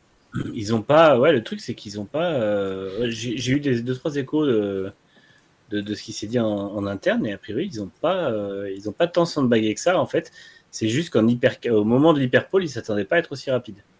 Et euh, parce qu'ils ont fait l'hyperpole absolument à vide, euh, ce qui n'a pas été le cas de, de Toyota. Et en fait, du coup, ça a été hyper flatteur pour eux. Et au point que ils ont même craint de prendre la pole parce qu'ils seraient passés pour des cons. Mais. Bah, mais c'est. Tu vois, rien que le fait de faire l'hyperpole pas à vide, enfin, à vide, c'est bon, déjà. C'est des qualifs, En plus, tu crées une nouvelle séance de qualifs d'une demi-heure, tu devrais mettre, voilà, all-in, et puis voilà. Mais. mais ce qui est, ce qui est, ce qui est voilà, c'est assez compliqué à gérer, c'est que les mecs, quand même, ils se prennent une BOP qui change la veille de la course. Euh, donc, en gros, on avait diminué la puissance, rajouté du poids, enfin bref, fait tous les trucs pour que la voiture roule moins vite, mais c'est même pas tant le fait qu'elle roule moins vite qui est gênant, c'est que tu maximises ta stratégie sur 24 heures pour une voiture qui répond à un règlement et le règlement change la veille. C'est, c'est quand même assez, euh, assez complexe. Après, on rappelle aussi qu'évidemment, pour la CO, euh, aussi paradoxal que ça puisse paraître, je pense sincèrement qu'il y avait quand même un grand intérêt à ce que Alpine ne gagne pas. Alors vous allez me dire, bah, une, voiture française qui gagne euh, au Mans, ça doit être formidable. Ouais, mais c'est une LMP1, c'est un petit peu le souci. Euh, on rappelle que c'est quand même une voiture qui est censée coller 10 secondes autour au Toyota si on ne l'abrite pas. Donc, je peux, quand même comprendre qu'on essaie d'éviter ça, mais peut-être de manière moins visible. En fait, ce qui s'est passé, c'est que euh, bah, de toute façon, après, c'est sûr que la CO devrait dire nous, on veut pas que le LMP1 gagne. Déjà, ils ont autorisé Alpine à venir et c'est bien, mais à ce moment-là, dès le départ, de toute façon, on ne donnera jamais à Alpine les mêmes chances qu'aux autres. Et ce serait logique dans un sens parce que Toyota et Viceno se sont fait chier à faire une voiture euh, dès le départ de la réglementation, autant qu'ils puissent en bénéficier. Mais euh, en fait, ce qui s'est passé, c'est forcément étant une LMP1, même malgré la puissance réduite, puisque la BOP, c'est surtout la puissance et le déploiement d'énergie sur un tour. Et ben, en fait, il s'est avéré que dans toute la section euh, plus sinueuse du circuit, notamment le virage Porsche et puis tout ce qui suit jusqu'à l'arrivée, et ben en fait, le fait que ce soit une, MP1 beaucoup plus légère, elle était hyper agile et hyper rapide. Et c'est ce qui fait justement que, euh, que à, vide, au moment de l'hyperpole, la, ça s'est encore plus mis en valeur et euh, ça l'a flatté. Mais effectivement, du coup, la CO aurait dû être un peu plus honnête dès le départ plutôt que d'ajuster comme ça au, dos mouillé au dernier moment et c'était pas pas malin parce que effectivement du coup pour être sûr qu'Alpine n'ait pas la possibilité d'être aussi rapide après l'espèce de, coup de stress qu'ils ont eu en qualif, ils les ont et ils leur ont mis des sacs de sable dans tous les sens. Donc euh, c'était euh, c'était vraiment pas, pas terrible et effectivement Alpine partait avec une partait avec une, un désavantage énorme sur les deux autres marques. Donc, euh, donc voilà, après j'imagine que Glickenhaus ça fait la gueule au moment de l'hyperpole en voyant que finalement ils étaient 4 et 5 alors que peu avant dans les essais libres, ils étaient, euh, ils étaient plus proches des Toyota. Quoi. Donc, euh, mm. Attends, mais elle n'était pas, pas si lourde que ça, cette Alpine, on l'a vu décoller. ouais. Ah, mais justement, hein, de toute façon, il y a un vrai gain de poids des LMP1 par rapport à, aux, hypercars. Donc, euh. c'est normal. On rappelle que l'objectif était effectivement de ralentir les, les hypercars, de tourner en 3.30 plus ou moins au moment en course. Voilà, c'était il fallait évidemment le faire d'une certaine, certaine façon. Euh, moi, j'aimerais, pour terminer, parce que c'était quand même le, petit coup de chapeau, c'est Rio, euh, Rio Hirakawa qui gagne du coup les 24 heures du Mans avec Toyota. Euh, c'est chouette parce qu'on avait, enfin, il payait pas de mine quand on avait annoncé son, son arrivée à la place de, de Kazuki Nakajima. Et ben finalement, voilà, hein, il, a, il, a, fait le travail et il s'impose avec, avec Sébastien Boemi et, et Brendan Hartley. Donc voilà, ça fait, ça fait plaisir de, de voir le jeune et quatrième de Hartley Troisième de Hartley Non, quatrième de Buemi et deuxième de, euh, troisième de Hartley. Non, deuxième de Hartley. Puisqu'il a gagné en 2020. Oui. Euh, et euh, l'an dernier, il n'a pas gagné une avec, euh, il a pas gagné une avec Porsche. trois, euh, oui, trois, pardon. Oui, c'est une avec Porsche. C'est ça, une avec Porsche et la 2020 avec Toyota. Et Buemi, c'est 4, c'est vrai. Ouais, c'est ça. Et c'est Toyota, ça. Oui, parce que la numéro 7 a quand même gagné une fois le Mans. Et Buemi, d'ailleurs. Il fallait bien que ça revienne. Ouais. Buemi rentre dans les, les 10 euh, pilotes, dans, le classement des, 10 pilotes et ont gagné le plus le monde. Donc, euh, bravo à lui. Ouais, c'est encore un truc que Fernando n'aura pas pour l'instant. Peut-être gagnera-t-il encore quelques fois le Mans, qui sait, un peu de chance, on espère. Avec Alpine Oui, bah alors attends, parce que déjà, si, il fait encore 4 ans en F1 avec eux, ben, enfin, ça, va, ça va faire gagner le Mans à 50 ans, là, ça va être... Ah, ça c'est. Hein. Mian qui le demande, c'était pas incroyable cette année ou juste je suis devenu trop vieille pour tout regarder Je me suis endormi devant. C'était euh, le, problème, c'est que la première moitié de course était, euh, était vraiment euh, calme. Ça s'est un peu emballé sur la fin de la nuit, enfin un peu dans la soirée, mais surtout sur la fin de la nuit et le matin. Donc c'est sûr qu'il fallait un peu s'accrocher à certains moments de la course. C'est vrai qu'il n'y a pas eu beaucoup de gros, gros, gros accrochages. Oh, Il c'est y a pas eu une hein. fiabilité incroyable parce qu'après 9 heures de course, je crois, avait qu'un seul abandon, il me semble. Euh, donc la fiabilité était incroyable. Et notamment, je le répète, mais pour les Toyota qui avaient quand même connu des soucis de fiabilité en début de saison, c'est pour ça que moi j'avais un petit peu peur euh, pour ces 24 heures, euh, sachant qu'en plus Toyota aurait, entre guillemets, enfin c'est même quasi sûr, d'après Laurent Mercier, ils auraient, ils envisagent de mettre une nouvelle voiture pour l'an prochain. Donc je ne sais pas ce qui leur a fait prendre cette décision d'abandonner la, la GR010. Mais euh, ouais, quand tu vois son début de saison qui était compliqué, en plus ils ont réajusté le déclenchement de leur système 4x4 qui ne, qui ne s'enclenche qu'à partir de 190 km/h. Donc euh, franchement le BNF il est pas ouf. Donc, je pense- euh, Je pense que changer de voiture, c'est peut-être aussi dû au fait que tout le monde va arriver l'an prochain avec une. Enfin, beaucoup de d'équipes vont venir avec une feuille blanche, quoi. Donc c'est peut-être pour essayer. Ouais, de- ouais. En fait, peut-être qu'ils viennent avec comment dire. euh, Tu vois, ils ont peut-être développé des solutions euh, en interne que tu ne peux pas venir mettre sur la GR010 parce qu'elle est figée depuis 2021. Euh, donc il faut que tu en fasses un nouveau modèle pour pouvoir mettre en place ces, ces solutions-là. ouais, c'est ça. Après, après, ouais, je pense que soit elle sera peut-être pas très différente, soit effectivement euh, la GR010, elle avait quand même surpris par pas mal de, de points communs avec une, une MP1, donc vont peut-être faire un truc un peu plus, euh, un peu plus chialé, quoi. Mais bon, euh, ça m'étonne pas trop. Après, je pense qu'ils ont, ils savent aussi, à mon avis, si, si le concept n'a pas tant de marge de progression, ils savent aussi que en face, il y aura plein de protos qui seront dans leur première année d'exploitation et qui auront euh, la possibilité de les, les battre assez vite. Donc je comprends qu'ils aient pas envie d'avoir ce décalage avec un proto qui deviendra vieux à un moment, en fait. Ça. Et là, ils décident de remettre le moteur devant. Allez, on fait du Nissan. Ça a bien marché avec Nissan. Ouais, c'était Euh, pas. non, je vois ce qu'il vous dit. Vous avez vu l'annonce des LMGT3 Premium Alors ça, bon, excusez-moi. Ah oui, ça c'est magnifique. Ça. Ça, ça Alors- m'énerve. Stéphane Rattel, qui gère, donc on rappelle Stéphane Intel Organisation, hein, mais- Zero, c'est lui, euh, entre guillemets, l'inventeur du GT3, si vous voulez faire ça rapidement, euh, c'est celui qui gère il est quand même exceptionnel parce qu'il te trouve toujours une phrase qui, qu- quand il te la balance, ça te fait avaler la pilule, tu réfléchis un peu, tu te dis, euh, ouais quand même, parce qu'il a dit à course exceptionnelle, quitte à héros exceptionnel. Non, mais Oui. moi, ça me. oui, ah bon, entre 50 et 100 000 balles pour ajouter trois jupes et deux ailerons. Mais oui, mais c'est ça, moi, qui m'énerve, c'est que tu pourrais enfin avoir un truc où tu dis, tu peux gagner Le Mans, Spa, euh, Daytona, enfin, toutes les courses de 24 heures, là, avec la même voiture, et en fait, bah, tu peux pas. Parce qu'il va Alors, falloir changer Si j'ai bien tout compris, le GT3, c'est que des écuries privées, c'est ça? Oui.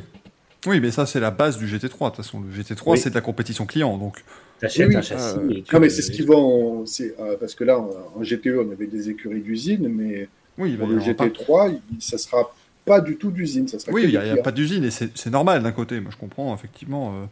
euh, euh, Oui, oui. c'est voilà, c'est c'est assez logique, mais pff, venir dire ah ben c'est Le Mans, alors il y aura un kit spécial parce qu'on veut faire des trucs différents.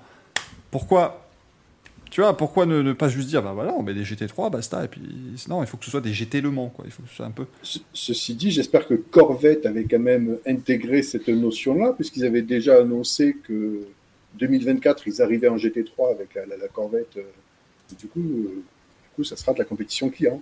quoi. Ouais. Ce sera Ouais, plus mais- le Corvette Racing. Non, mais Corvette peut euh, très bien. Tu peux, tu peux aussi peut-être entre guillemets déguiser. Enfin voilà, tu. tu- Oui, bah, soutenir le programme d'un d'un client. euh. Voilà. faire comme Porsche en LMDH en fait. Tu laisses une équipe euh, du privé exploiter et puis tu vois, tu apportes le soutien financier et technique de, euh, du constructeur. Ou comme faisaient Audi et Mercedes en GT3. euh. Comme faisait, comme faisait Ford en GT euh, avec Ganassi d'ailleurs.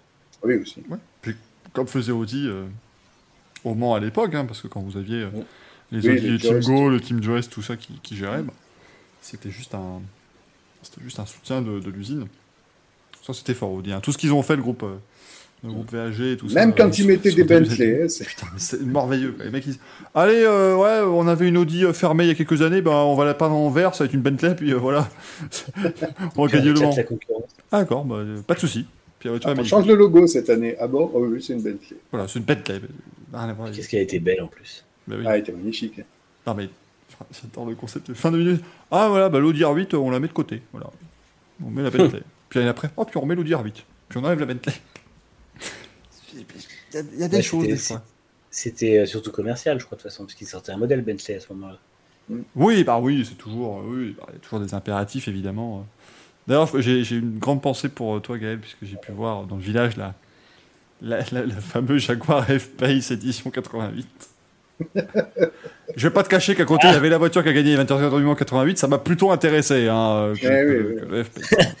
Tu veux dire ce truc que Jaguar a teasé pour, euh, pour que ce soit juste le truc le plus décevant qui soit? C'est un F-Pace. hein, voilà. C'est un F-Pace ou un E-Pace d'ailleurs, je sais plus. Euh, F-Pace. F-Pace, ouais. F-Pace, ouais.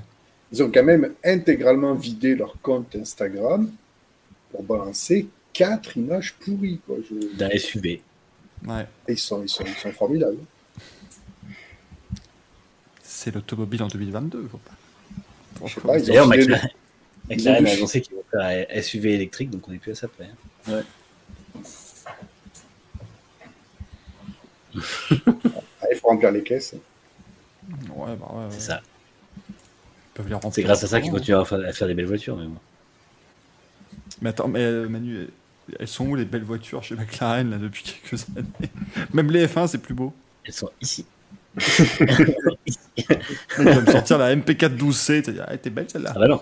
C'est Elle un- a- Non, mais a euh, bah, 720, 765. euh, Mais on fait comment pour les reconnaître, les McLaren Parce que j'ai pas compris. À part deux phares en virgule, je. C'est entre une 575, 675, 520.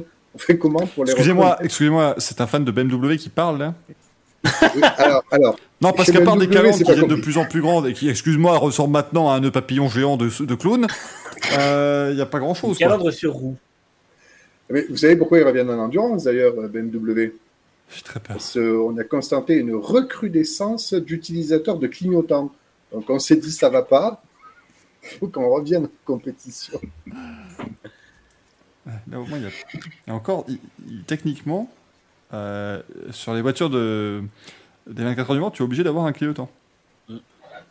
Ça, je pensais qu'il il serait allé en F1, au moins il était sous par de clignotant. Ah là, moi, il n'y a aucun risque. Là, Franck me dit grave sur BMW, je mords aussi. Bon, oui. Ça mord peut-être, mais enfin, c'est pas capable de mettre un clignotant. Après, moi, je- enfin, après, voilà, chacun, chacun, chacun voit sa vérité, hein, mais enfin bon. Il paraît bien que la BMW LMDH a une calandre qui fait bien 1m50. Ah non, mais. C'est très joli quand même. Alors, par contre, sur le, sur le proto, moi j'aime beaucoup. Autant sur un BMW X7, c'est le truc le plus moche du monde. Autant sur, euh, sur le proto, j'aime beaucoup. Ah, moi, j'avoue que la BMW LMDH. euh, pff, elle me donne pas Parce que le- la Ferrari aurait une calandre de Ferrari Roma et je pense que ça va pas être terrible non plus. Mais bon. Fait Proto pas envie, l'MDH euh. BM, on dirait peut-être euh, presque un Shark Noise de la Ferrari euh, des années 50. là. Hmm. Je sais pas comment ils Ah, avec fait. Ils avec détachent- 2 grammes d'alcool et de d'eau, oui, mais. euh, Ah bah non, pas de dos parce que c'est devant. Alors, moi, il y a. pff, Moi, il y a rien qui. La, la, la peinture, je sais que tout le monde l'adore et moi, je, je suis là à dire. Ah non, moi j'ai hâte de voir la vraie livrée. Bah, Ouais. C'est une hard car, quoi. Il faut- Et là, la surprise, c'est celle-là. voilà. On va mettre les autocollants hypercar, DHL, et puis voilà. Tada. Ah, c'est bon. Et encore même pas, ils vont mettre les autocollants de l'IMSA chez BMW, puisqu'ils ne feront pas les 24 heures du Mans, en tout cas pas tout de suite. En plus, c'est qui? C'est c'est pas RAL qui va l'exploiter? Non, c'est BM. Si, si.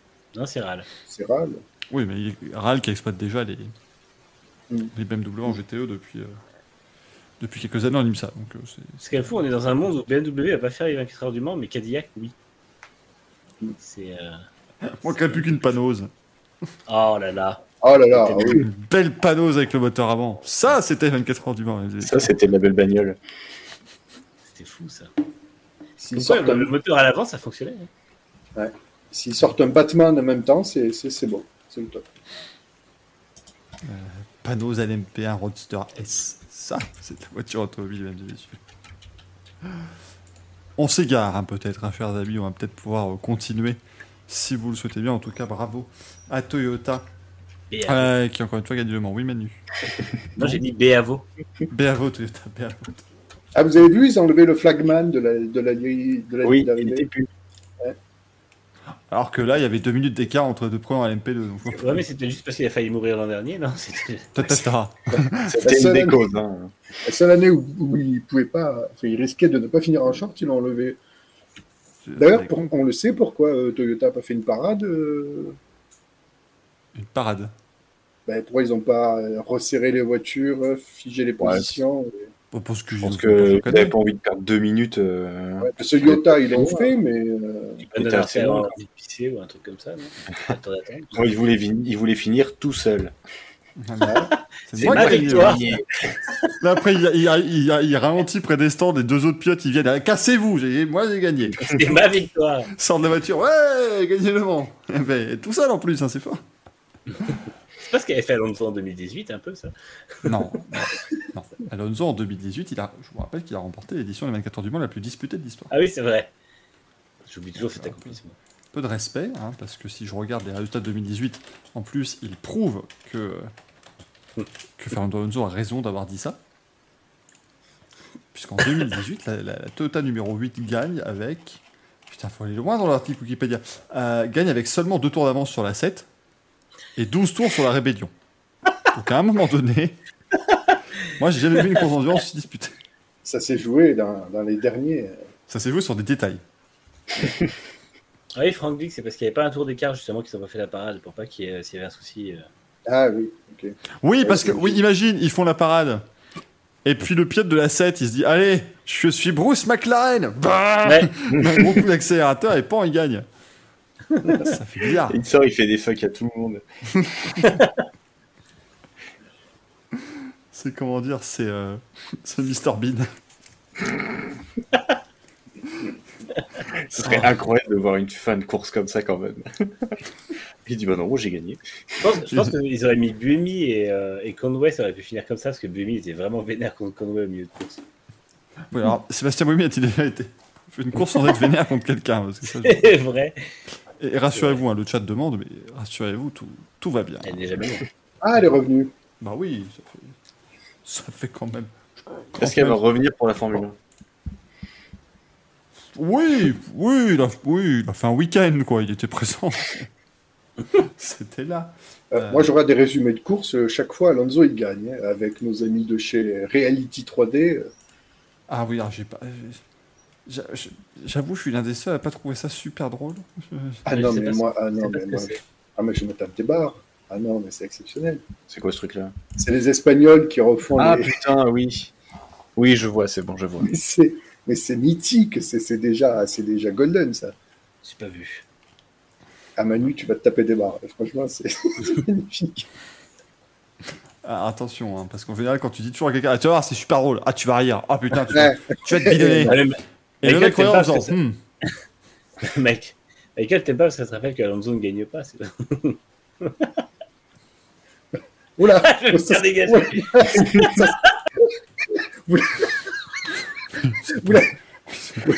Vous, l'avez- vu l'air qu'il a pris Il a sauté sur un souris.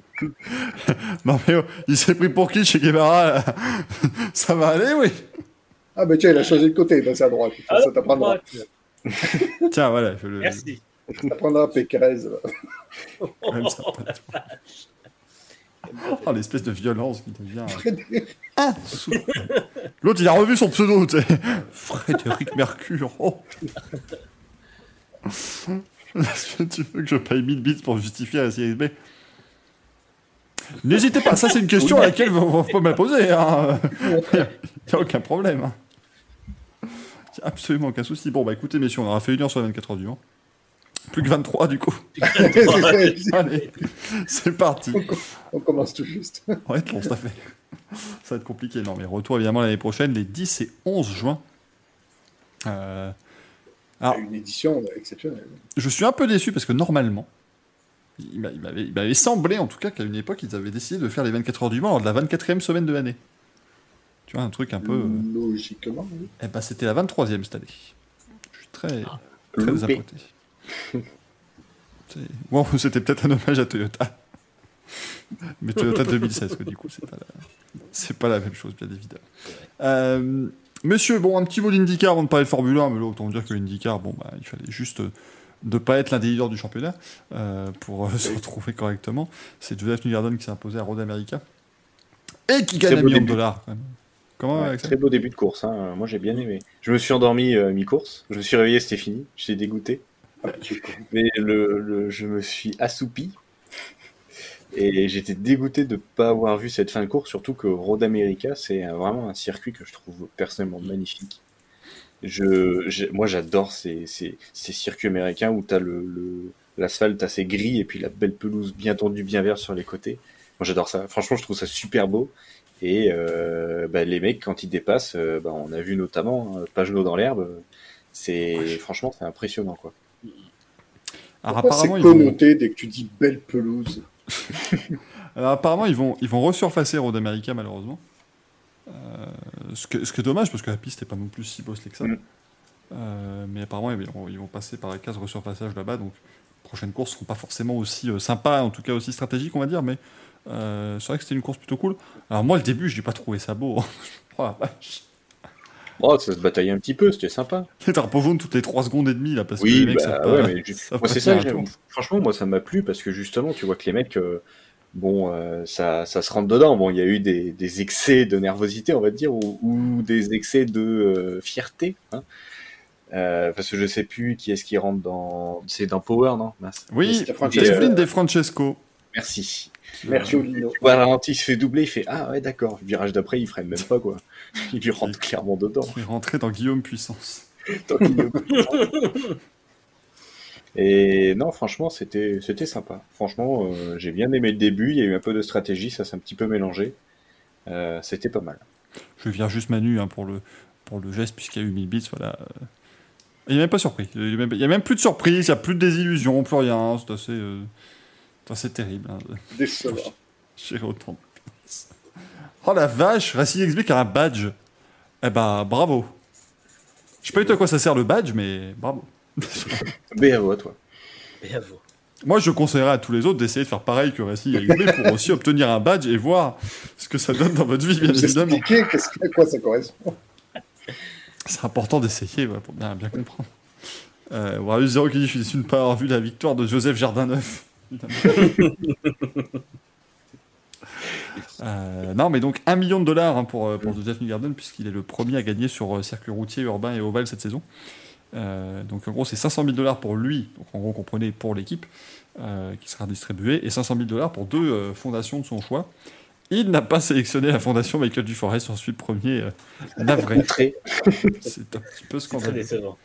Moi qui ai tant travaillé pour le bien-être de moi, eh ben, je- bien déçu. J'aurais dû lui glisser un petit papier euh, dans les paddocks à, à police. Hey Joseph, I have the charity. Uh, good. Uh, there is my rib. Uh, Remember in Road America. Ouais, when you win the, the 1 million, I would like. hein, uh, the charity uh, does a good job, hein, top. Truc absolument dramatique. Euh, alors, après, très malin, hein, bien évidemment, Roger Penske, puisque, on rappelle, il, possède le championnat. Donc, euh, les 500 000 retournent dans sa poche directement. C'est très bien joué. C'est un circuit fermé. Non, non, c'est- People, Ready hein, qui a euh, euh, financé ce, ce- cet award. Et je vais maintenant, évidemment, euh, taper dans Google People Ready pour vous dire de quoi il s'agit. C'est une, une euh. Industrial Staffing Agency. Voilà. Voilà, voilà. Ce qui veut dire. C'est- une agence d'intérim, quoi, globalement, Ouais, j'ai l'impression. c'est un truc un peu d'intérim euh, qui a remporté les, les 500 mètres avec Takuma Sato en 2020. Ils étaient présents sur, le, sur les pontons de la monoplace. Euh, et Les donc, qui- qui. Il a pris une association de Nashville et puis une autre pour des gosses. Dit-il pour les gosses. Oh. Voilà. Comme si les gosses avaient plus besoin de 500 000 dollars que Michael Duforest. à un moment donné, vraiment. euh, oh là là. Ils ont toute leur vie devant eux pour gagner 500 000 dollars. hein. super agressif. Moi, j'ai une maison à acheter à Indianapolis pour y aller tous les ans, merde. Eh, Dis donc, Elon Musk, tu te calmes? Ouais, parce que regardez, moi l'an prochain, j'achète une maison à Indianapolis. Qui va se prendre 30 dollars à chaque voiture qui va venir se garer sur ma pelouse Eh ben, ouais, faut être malin là-dedans. Et comme ça, en 15 ans, je rembourse le prêt. Hein. Et voilà. à un moment donné, euh, eh, il y en a là-dedans. Il n'y a pas grand-chose. Il faut, faut- faut fouiller, mais il y en a. Il y en a bien évidemment. Euh, mais bon, ouais, non, c'est une belle victoire. Il, il se remet. c'est fou parce que troisième victoire quand même cette saison euh, pour, euh, pour Joseph Newgarden. C'est le seul d'ailleurs à avoir gagné plusieurs fois. Et pourtant, au championnat, il n'est toujours pas en tête. C'est-à-dire qu'il est. Il n'est que troisième du championnat pour l'instant, Joseph Newgarden. Euh, ça vous prouve qu'il y a quand même pas mal de. il a, de il a vraiment des hauts et des bas. Lui, quand il gagne pas, c'est un peu plus compliqué. Mais euh, là où il y a certains qui sont, qui sont très réguliers. Après, Ericsson a encore le, le bonus de son très bon finish au, enfin, sa victoire de l'Indy 500 qui va un peu se, se tasser au fur et à mesure de la saison, puisqu'on verra, il y aura plus d'autres courses qui comptent double. Donc, euh, ça risque un peu plus. Enfin, il va falloir être un peu plus régulier. Mais c'est vrai que. Garden, je sais pas où il a fini l'Indy 500, mais. euh, Bah, loin, parce qu'il y a une Penske, donc il a pas. ouais, ouais, c'est ça. Il Il a était pas été 12 à l'Indy, non? Ouais, ouais. Comme ça. Je pense Ouais. que ça lui Mais Ericsson fait, Ericsson fait deux ce week-end, n'oublions pas quand même que. Ouais. Ah, mais il commence à devenir un. Bah, de toute façon, euh, c'est un pilote Ganassi, donc c'est quasi- quasiment, euh, enfin, quasiment candidat au titre. C'est vrai que. Il a 30 Ouais. points d'avance sur euh, Guillaume. En plus, Pens- Pens- euh, Ganassi pourrait quand même réussir à. Si, si jamais Ericsson venait à être champion, il pourrait enchaîner trois titres avec trois pilotes différents. Donc, euh, c'est vrai. ça montrerait quand même le, le niveau de l'équipe. quoi. Et il je pense que- de- Connaissant un peu comment fonctionne Chip Ganassi, je pense qu'il y a déjà pensé. Je pense que ça lui plairait bien. Mais du coup, on a, on a eu Ericsson quand même qui a un petit peu rendu Alex Palou un peu, un peu colère. Alors Euh, que. Alors qu'il n'y a pas grand chose en soi. hein, C'est pas. Bah, euh, Pal- Palou ferme la porte alors qu'Ericsson est déjà devant, donc pour moi, C'est euh, enfin, en fait, c'est la, roue arrière de, de Ericsson qui touche la roue avant de Palou. Oui. Non, non, pour moi, il n'y a, pas de- y a pas de problème là-dessus. ouais. Euh, Alexandre Roux qui termine troisième, hein, c'est euh, joli. Mm. De sa part, c'est bien. Depuis qu'il a signé chez McLaren, il commence à faire des résultats. Il a fait une pole. Donc ça, c'est quand même chouette. Romain Grosjean termine quatrième. Donc voilà. Très belle course. Euh, là, ça, ça a bien marché. Ce bien, c'est qu'il fait des courses vraiment euh, devant, quoi. Parce que Mm. sur le départ, il, il- il gagne beaucoup de place, hein, il fait un très bon départ. Et après, il arrive à rester devant, euh, il suit les bonnes stratégies, donc euh, ça, ça lui fait encore plus d'expérience. Et euh, bah, ça rattrape au moins le, le l'Indy 500, quoi. De- de- Ouais, Surtout de- Road America, c'était pour, vraiment un circuit où il voulait performer. quoi. Ouais. Mm. Plus- plus Non, mais là, c'est- bien parce qu'Andretti place quand même ses trois voitures dans le top, dans le top 5. Euh, oui, j'ai bien dit ces trois voitures, hein, parce que l'autre incapable, on on va pas le compter. Euh, mais donc euh, voilà, 4, 5, enfin, 3, 4, 5, c'est très très bon pour, Mm. pour Andretti Autosport. Sixième place de Félix Rodenquist, donc là autant vous dire que c'est une merveille absolue. Il a gagné une place par rapport à sa position de départ. Chose qui n'est pas arrivée depuis 2008, hein, donc euh, c'est bien joué. euh. Encore une fois, moi je suis désolé, regardez une course d'IndyCar, il y a toujours un moment où Félix Rodenquist tombe au classement comme une, comme une pierre parce Et ça fait, eh, ça fait deux courses de suite qui, qui gagnent des places en. Ben oui, en non, course. là, je- on a un nouveau La Félix. course d'avant, il gagne 15 places quand même à Détroit. hein. Et Rosenquist, il est très très bon dans les trois premières courses des nouveaux championnats qu'il attaque, et après plus rien. Il était très très bon à ses débuts en Formule 2, puis après plus rien. Il n'y a pas un championnat, il devrait faire d'extrémie, il n'y a que 5 courses, donc il pourrait peut-être être champion. Tu, tu as remarqué, Gaël, peut-être que c'est déjà la troisième saison de Félix Rodenquist C'est en ce que j'ai IndyCar. dit. Qu- Quatrième. Oui, ça fait deux ans et demi qu'il n'est pas bon, c'est ça qu'il train oui. dire. Il, était, il était plus, il s'était plutôt bien adapté en arrivant, et puis après, euh, Non. Ses premières courses n'étaient pas en 2019, c'était pas non plus. euh, ouais, Moi, Ça je crois que chez McLaren, il a le problème d'avoir euh, d'avoir Pat Howard avec lui, qui est quand même euh, un sacré castard, comme qui dirait. Ah, mais il lui a mis une branlée si on regarde les résultats. Le mec qui n'a pas du tout regardé la course, qui n'a pas du tout vu Pat Howard abandonner à 5 tours de la fin. Bah, il, il est 26ème Howard. Hein Mais il est nul alors, il a fini à Calderon. Petite mention pour Simone de Silvestro qui termine quand même 21ème. Ça, ça paye pas de mine évidemment euh, si on regarde le résultat brut, mais enfin voilà, elle n'a pas été ridicule. Faut pas oublier que c'était que la deuxième, euh, non, quatrième course de la- l'équipe. Non, deuxième. Deuxième, ils ont fait Ils ont pas fait trois 500. courses en dernier. Ah, ils avaient fait ils ont que fait une que- 1500 ouais, en ils ont dernier. Je crois qu'ils avaient fait une ou deux courses après, mais même pas. Donc c'était la première course sur c'est cette année ils vont faire trois courses avec le Paretta Autosport. Ah oui, c'est ça. Euh, équipe euh, qui, on rappelle, est composée majoritairement de femmes. Ouais. Et en plus, ils ont changé de partenaire, donc il faut quand même Ouais. qu'ils s'habituent à une nouvelle équipe euh, partenaire, parce que l'an dernier c'était Penske, cette année c'est Carpenter Racing. Donc euh, c'est très bien. Non, moi je pense que ouais, de toute façon c'est c'est un beau projet euh, Paretta Autosport. Puis on peut, on peut espérer la voir euh, arriver cette voiture peut-être l'an prochain en, en full time, donc ce serait assez, euh, assez chouette bien évidemment. Bon, Scott McLaughlin 7 donc il, euh, il limite un peu la casse, lui qui était quand même leader du championnat, on vous rappelle à un moment. Et là c'est compliqué. Si SB qui dit Paretta, c'est un hommage à Brooklyn Nine-Nine. Bon, peu de gens l'ont celle-là, mais ce sont des gens de qualité, bien évidemment. Donc je reprends un petit peu de mon, je cite, out of context Danny, de mon shaker de caca. Oh merde. C'est de l'ice tea, bordel. par contre, tu vois, moi, là où j'ai passé un très bon moment sur cette course d'Indy, c'est avant le départ. Parce que du Ah. coup, j'ai regardé sur euh, NBC et euh, toute la partie présentation avant le départ et tout, c'est incroyable.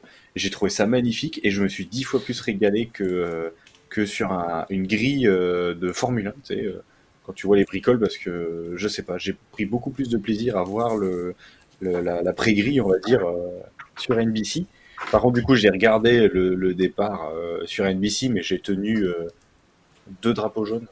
Parce que les pubs toutes les 10 secondes, franchement, saturé. Je suis vite repassé sur un signal international pour continuer à avoir des voitures pendant les pubs américaines, parce que c'est vrai que c'est. Ah putain, autant je me plains des pubs chez nous, mais putain, c'est une catastrophe. hein. T'as le drapeau jaune qui se lève, t'as la musique qui se lance, allez, pub. Tin, tin. Non, mais moi j'avoue, j'ai regardé pour une fois là en, en sans pub là sur Sky Sports. Ah, faut s'accrocher quand même. Ah, je suis. je suis- pff, les commentaires d'NBC toujours extraordinaires et vraiment, voilà, ça, ça marche très bien. Mais alors dès que ça passe aux commentateurs anglais, euh, moi j'ai du mal. hein. Je sais pas si certains ont eu l'occasion de, de l'expérimenter, mais le côté. Ah, mais si, oui, si, si, j'ai. euh, Ouais, En fait, ils commandent sur les pubs, quoi. Donc, enfin, And this is the yellow flag here at Road America. Look at Felix Rosenquist. What a driver.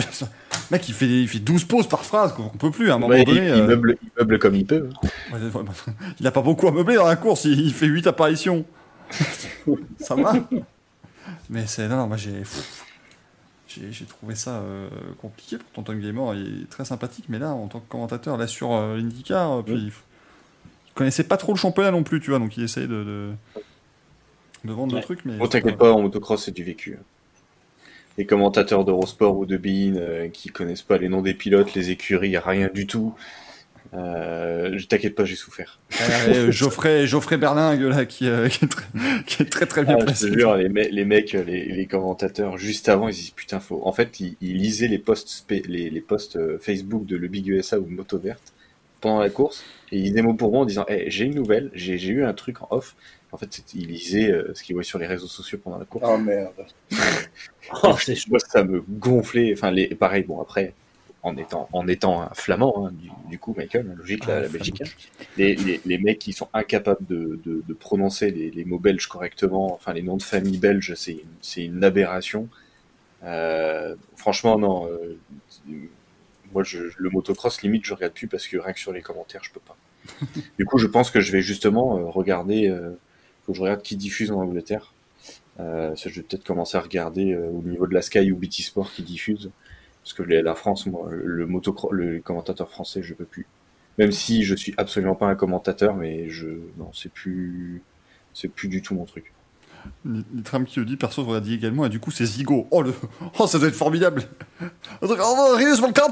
Alors, déjà, alors, la dernière j'ai- regardé, ah bah si, bah si, je, je regarde le, le foot aussi, hein. et il y avait euh, Amazon Prime qui avait planté, et du coup je pouvais pas regarder les matchs de l'AS Monaco, du coup je l'ai regardé sur Zigo. C'était très rigolo. Ah, faut avoir envie quand même. hein. Moi, je.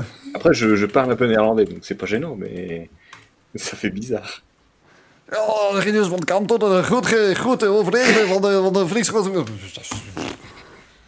Moi, je vous comprends pas la course, hein, si vous mettez des commentateurs néerlandais. hein, ça, devient, ça devient complexe, cette affaire.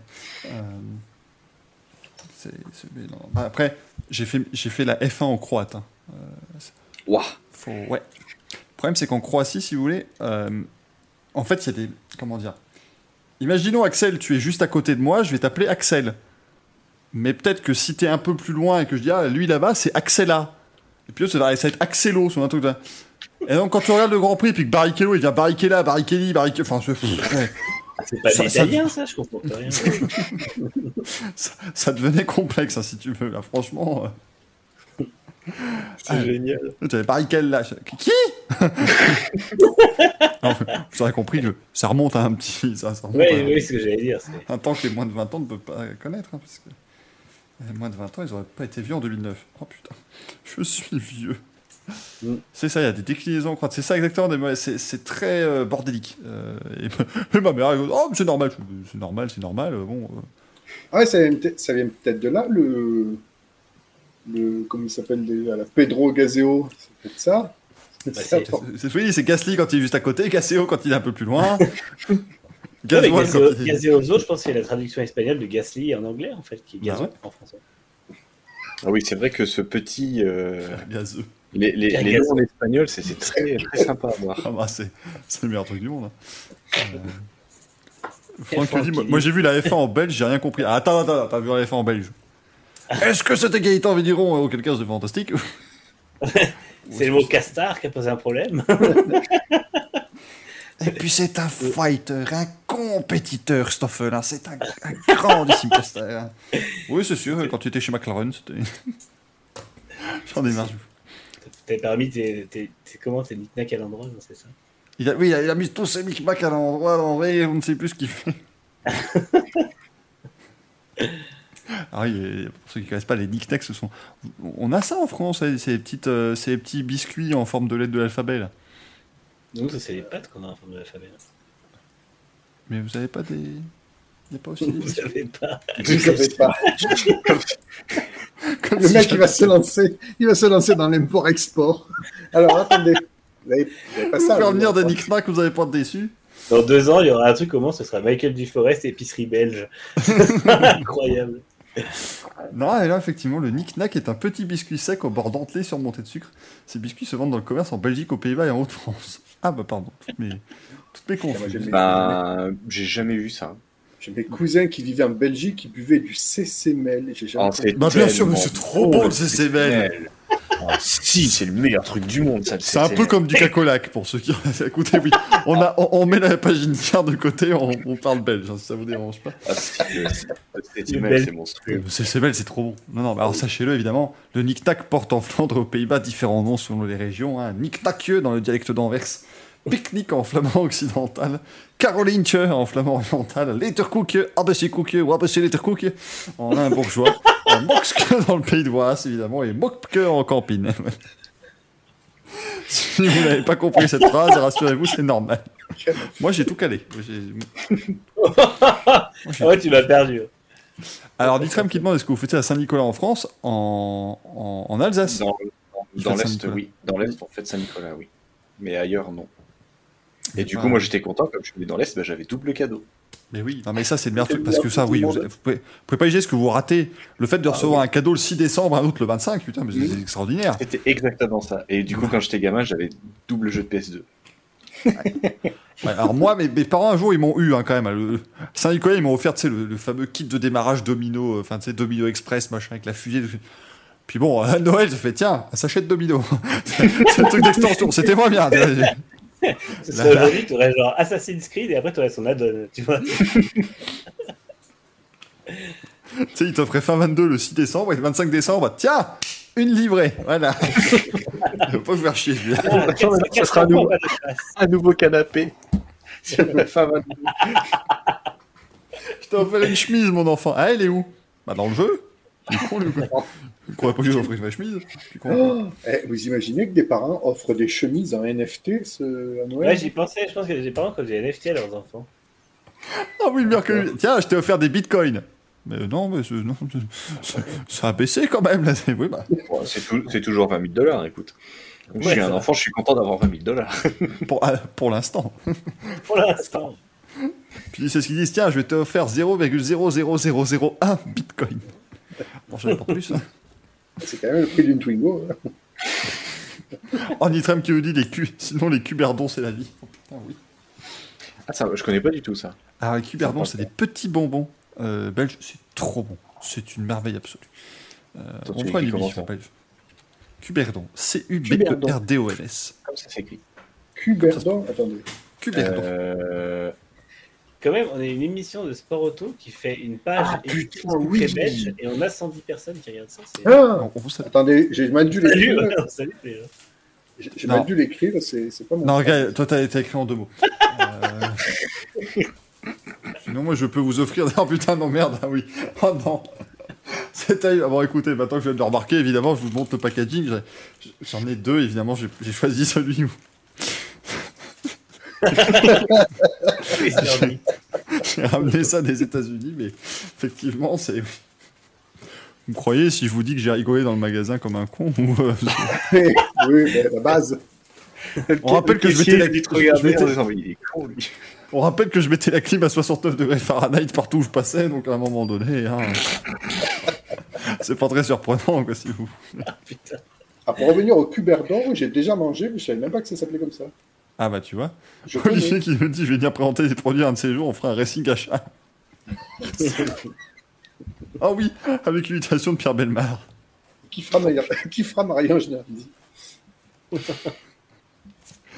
Alexandre Devoise et Marie-Ange Lardy, bien sûr, qu'on qu'on salue. Un peu de massepain. Oh, du massepain, ça c'est bon. Pas, pas Nikita, hein, encore autre chose, bien évidemment. Du massepain. Ça c'est... Rien de vaut un bon spéculoos. Oui, mais spéculoos, ça se vend en France. Aussi. c'est surfait. euh. Oh, oh, oh, oh, oh, doucement. C'est très bien expliqué aussi. Alors, ça se vend, non, ça se vend que dans le Nord. Je pense moi, c'était les gaufres Rita à la vanille quand j'étais gamin. Ça, mon petit pote. Ah, c'est pas les espèces de... Genre, elles sont bah, plates. ouais, avec un et, peu de euh, vanille. fourré, Alors, euh. T'en manges deux, euh, tu bois 10 litres de flotte parce que c'est hyper sucré, le bordel. Ah oui, il n'y en a plus rien. Stoffel viendra de vendre des chaises pas cassées. Est-ce qu'on. Pour commencer la partie F1, est-ce qu'on ne se passerait pas l'audio de Stoffel Van Dorn qui casse sa chaise C'est un grand moment de, de- de solitude parce qu'ils vont pas l'entendre. Enfin, si vous allez l'entendre en décalé, mais. euh, mais quand même, parce que beaucoup. J'étais surpris de voir que. euh, bah, beaucoup ne comprenaient pas trop d'où ça venait, justement, quand vous parlez de chaises lors de, lors de Grand Prix. Euh, mais donc, retournons au Grand Prix d'Azerbaïdjan 2016, et c'était le seul, seul truc intéressant de ce Grand Prix d'Azerbaïdjan 2016, puisque à un moment donné, Stoffel Van Dorn a cassé sa chaise, tout simplement. Euh, attendez que je trouve. Donc, il faut que je mette le son, hein, c'est mieux avec le son, voilà. Profitez. Et surtout, euh, Perez, maintenant, il a l'air. euh, que ça fait. Vous ne le voyez pas, mais en direct, en direct, Stoffel est tombé de sa chaise, nom d'une pipe. Heureusement, sans gravité. Et, et toutes les vis, toutes les vis sont parties. Vous avez Gaëtan te fait vivre le votre truc. chaise, mon cher. Alors, on va demander parce que. Explosé, votre chaise Ouais, pas de problème du tout, là, pas de problème. Alors bon, euh, ça c'est On n'a pas de commentateur de réserve euh, par hasard. Non, non, on n'a pas de commentateur de réserve, on n'a pas de chaise de réserve non plus. Alors là, euh, 421 Grand Prix, j'ai jamais vu mon consultant prendre une. Euh, Il y, a des- il y a des vis partout. Regardez-moi ça. Bon, attendez, je vais vous donner ma chaise en attendant Oh, pour vous va, mettre de vos émotions. Et Vous voyez quand même l'esthète, la sympathie. Signe euh, dehors pour qu'on nous, Il donne sa chaise. euh, incroyable. hein. Donc, euh, heureusement que vous l'avez pas vu. Ça va, Stoffel, pas de problème. Non, va, euh, continuez, asseyez-vous, je vais chercher. euh, donc, euh, ben, on va lancer, euh, on va lancer la, la petite On va pub. lancer hein. la pub, hein. 30 secondes, le temps d'aller chercher une chaise. Allez. Le temps d'aller chercher une chaise, allez, c'est parti. On Je trouve ça génial. Mais le bruit qu'elle fait, cette chaise. oui, le bruit est incroyable. C'est que t'essayes d'imaginer parce que le bruit il est énorme et en plus il dit il y a des vis partout. Et Donc, il a la- dû s'éclater la gueule en plus. Ça fait exploser votre chaise, c'est coup, la chaise incroyable. elle est comment C'est une chaise comment pour la démonter pareil C'est surtout c'est que Stoffel il a dû baisser de niveau. Mais qu'est-ce qu'il fait par terre? Il est par terre, Ah, ça devait être une chaise. Une chaise à bas coût. Vous l'avez Vous compris. euh, Et Guy, il arrive à donner de la taille une chaise cassée. Bah oui, mais c'est ça qui est beau. On est C'est vrai qu'on connaît les, les bons commentateurs. des, des gens critiques euh, qui étant diront, mais en fait, c'est ça, le, le- ce sera le casting pour le remplacer. Quand il prendra sa retraite, ils mettront un mec dans une, dans une boîte et il se paf Oh là là, la chaise qui a complètement pété mes stacks ouais. C'est bon, êtes pris. Et il faut aussi un mec capable de faire du cheval, capable de filmer ses pieds, capable de se promener sur la plage à Miami. J'ai vu d'ailleurs que tu avais mis euh, le, le, le gif de, de Gaëtan qui fait du cheval dont on, sur, sur ta vidéo- dernière vidéo YouTube, Michael. Ça rendait ça très bien. Comment ça, Manu? La, la, tu sais, sur YouTube, quand tu passes sur une miniature, sur une miniature t'as une espèce d'animation. Et tu Et, vois. Ah merde, euh, c'était Gaëtan là cette fois-ci. Celle de, celle de Grand Prix, c'est Gaëtan qui marche en cow-boy. Ce qui est bien, c'est quoi que c'est complètement au pif et c'est merveilleux. Ah putain, si c'est au pif, c'est incroyable parce que c'est vraiment pile le moment où il descend du cheval. Quoi, donc, euh, Là, je regarde pour l'instant, il n'y a, y a pas grand chose. Là, il n'a pas fait grand chose encore dans- depuis le Canada. Euh, il a juste fait une vidéo en selfie comme ça, mais il a pas, non, il a pas fait de.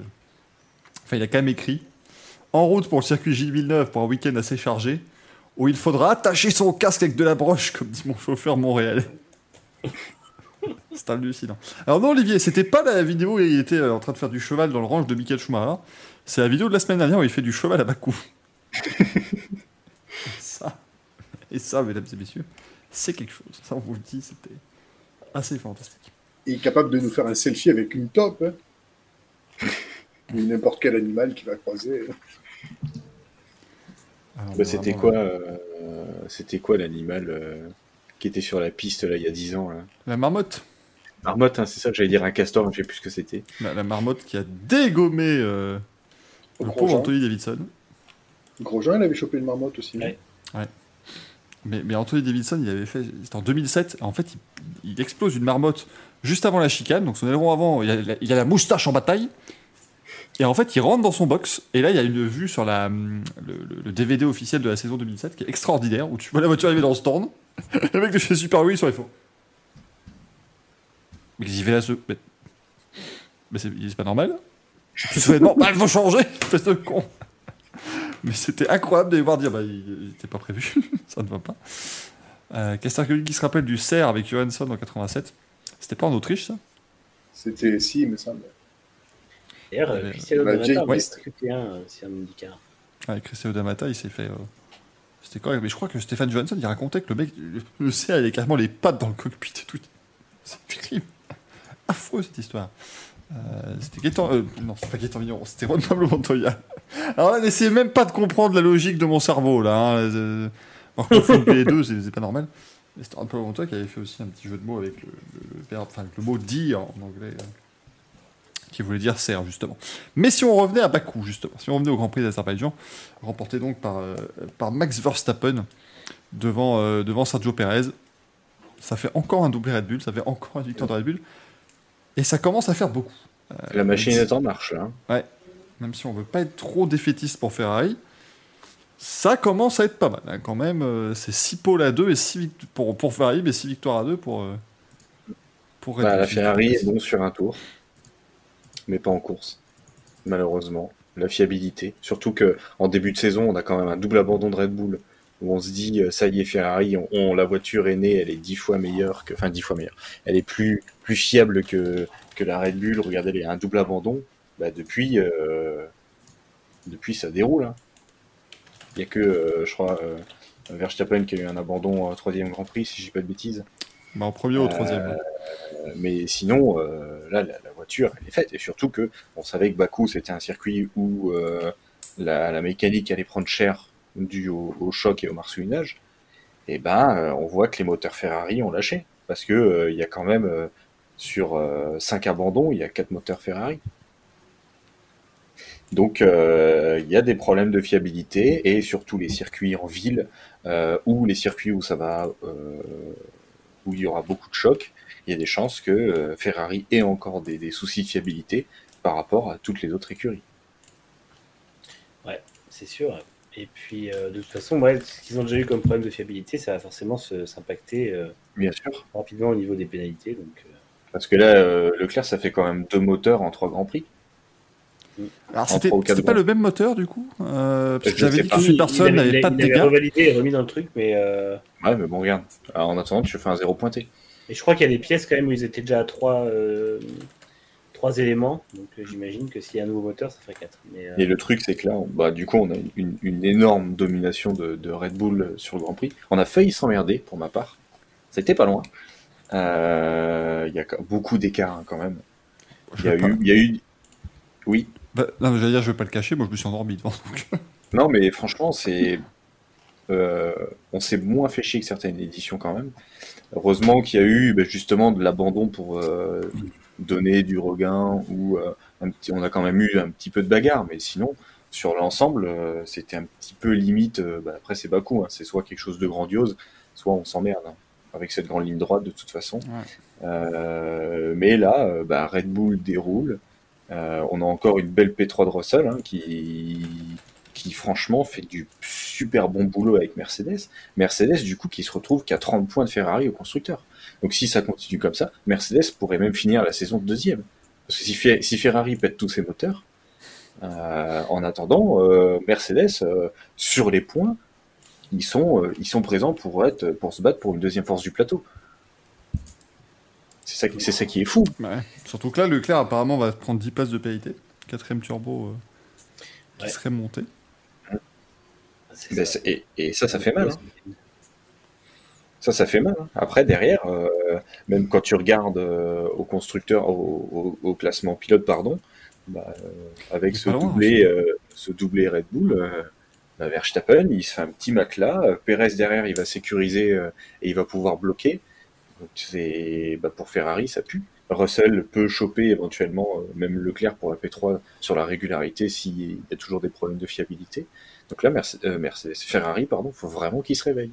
Et il faut vraiment qu'il bosse sur cette fiabilité. Parce que même si la voiture est puissante sur un tour, au bout de 20 tours, elle lâche. Ouais, c'est ça. Et en plus, quand Ferrari n'a pas des problèmes de fiabilité, tu pourrais te dire, euh, ils vont pouvoir peut-être essayer de travailler une course avec deux voitures, mais en fait, c'est jamais arrivé, quoi. Euh, soit que- Sainz, ben oui, Sainz n'est pas Perez, quoi. C'est ça Non. le problème, c'est que. Depuis le début de la saison en termes de rythme de course. hein. Et puis Red Bull, là, avec euh, la, la- la deuxième saison euh, solide de Perez, plus la prolongation de son contrat, euh, Red Bull a, a réussi à construire une nouvelle Mercedes, en fait. C'est-à-dire que effectivement, ils peuvent dérouler maintenant. La confiance est là, les victoires s'enchaînent. C'est vrai que quand on avait vu le début de saison, on avait dit merde, c'est peut-être un peu plié. Euh, un peu plié, vous l'avez. Euh, Putain. Tu- il va se faire prendre un fou rire avec sa blague. quoi. Content. je, je, je m'auto-vanne, pardon. Euh, non, mais c'est voilà, on avait peur que la saison soit soit, soit, de- soit déjà écrite, et en fait non. Euh, ben ouais, effectivement, ils vont dérouler quoi, le Red Bull. Tu, tu dis ils vont dérouler, mais ils déroulent en fait déjà. que-. Oui, oui, c'est ça. En- en- Mais Toi, la, la statistique qui fait très très mal, c'est que sur les quatre dernières courses, il y avait 176 points à distribuer, ils en marquent 166. c'est ça. Donc c'est vraiment, euh, c'est ça qui est, qui est tragique. Et sur les trois dernières courses, ils reprennent euh, 86 points à Ferrari de Moi, j'allais dire quasiment 100. hein. Ah ouais. Mais Non, en regardez fait, Verstappen. Il faut, il faut juste pas spoiler euh, Gaël, parce que Gaël, en fait, vient juste de finir Bahreïn. Et C'est pour ça qu'ils vont dérouler. Puis, euh, non, la voiture était très rapide, mais bon, avec l'abandon de Verstappen, c'est sûr que c'est pas, euh, c'est pas facile. Non, mais C'est vrai que Verstappen, il avait euh, 46 points de retard sur Leclerc. Je crois que c'était l'écart maximum qu'il y avait, Mm. voire peut-être un peu plus, un peu plus d'écart qu'il y a eu entre Verstappen et Hamilton. Ah, maintenant, il en a l'année dernière. 46 d'avance. Euh, donc, Voilà. euh, ouais, c'est compliqué. Quoi. Et encore une fois, quand tu n'as pas deux voitures, euh, quand tu es Ferrari et que tu peux pas compter sur, euh, sur Sainz euh, pour, euh, voilà, pour bloquer, pour faire une stratégie à deux, ah bah, c'est compliqué. Ça le problème, c'est que là, euh, tu, si- même s'il n'y avait pas eu ces problèmes de fiabilité, Leclerc aurait été tout seul à, à se battre euh, contre Verstappen et Perez. Parce que Sainz, en rythme de course dès le début, il, il perdait du temps. De toute façon, j'ai regardé sur les trois dernières courses, les pilotes qui marquent le plus de points, c'est Verstappen, devant Perez pour deux points, je crois, et euh, Russell. et les Russell, bah pilotes oui. Ferrari viennent ensuite. Leclerc est quatrième, et Sainz c'est un peu plus loin. Et encore, non, non, c'est Sainz qui est quatrième, et Leclerc est plus loin, puisqu'il a eu deux abandons et une euh, quatrième place. Donc, euh, marque 12 points en trois, en trois courses. Mm. C'est triste, hein Et, et le pire, c'est même pas tant euh, les soucis de fiabilité qu'a eu Ferrari, où les victoires leur échappent. Le gros problème de Ferrari, c'est surtout le rythme en course globale par rapport à la Red Bull. C'est-à-dire qu'ils ont beau faire des pôles, euh, si au bout de 10 tours tu te fais reprendre, ben c'est terminé. Quoi. Donc euh, je crois que le, le- le vrai problème, il est là. hein, c'est qu'on a cru que la voiture, elle était bien née, elle était bonne. En fait, pas du tout. bah, c'est, Je Ça pêche. Ouais, je crois, je crois que le... en fait, elle était bien née, elle était bonne. Le problème, c'est qu'elle évolue moins que la, la Red Bull. Alors, l'espoir que j'ai pour Ferrari, c'est qu'ils amènent des gros packages d'évolution euh, une fois tous les 4-5 Grands Prix. Du coup, on peut penser que le prochain package d'évolution va permettre à Ferrari, si le package est réussi, de revenir au niveau de Red Bull, voire de repasser le vent, parce que c'est ce qui euh, s'était passé un peu en Espagne, euh, où justement la course d'avant c'était l'Emilie-Romagne et Red Bull avait amené une évolution qui lui faisait gagner 7 kilos et qui lui avait fait vraiment prendre le dessus. En Espagne, on avait vu que Leclerc était parti pour gagner s'il n'avait pas son problème euh, mécanique parce qu'il était devant. Donc, euh, les packages aéro fonctionnent chez Ferrari, il faut maintenant espérer que le prochain qui arrive à Silverstone, je crois, fonctionnera très bien et leur permettra de revenir. Parce qu'effectivement, Red Bull, eux, ils ont choisi de prendre des petites évolutions qu'ils amènent au fur et à mesure et ça fonctionne. La voiture est tellement bonne, tellement bien née que, euh, en fait, toute évolution est bonne à prendre. Et là-dessus, on peut euh, remarquer le, la philosophie New Way, en fait, qui est, une, qui est une philosophie à faire des voitures qui sont très extrêmes, mais quand ça fonctionne, bah, ça marche beaucoup parce que parce que c'est une voiture qui est parfaitement. Elle était, elle était rapide en ligne droite là aussi. hein. Ah, mais c'est elle est monstrueuse cette voiture. En fait, elle a moins de performance, en, légèrement moins de performance sur, les, sur le sinueux que la Ferrari. Et parce que la Ferrari est une excellente voiture avec un excellent châssis. Mais euh, la Red Bull, en fait, a un tel ensemble aéro euh, bien né qu'elle se rattrape là-dessus. Tu te rends compte de ce que tu dis, tu on dit, en fait, ça a complètement inversé. On savait que Red Bull était excellent dans le sinueux, on pense à Monaco ou à la Hongrie. Et maintenant, Red Bull a une voiture hyper rapide en ligne droite et c'est la Ferrari qui est un peu meilleure dans le sinueux quand même.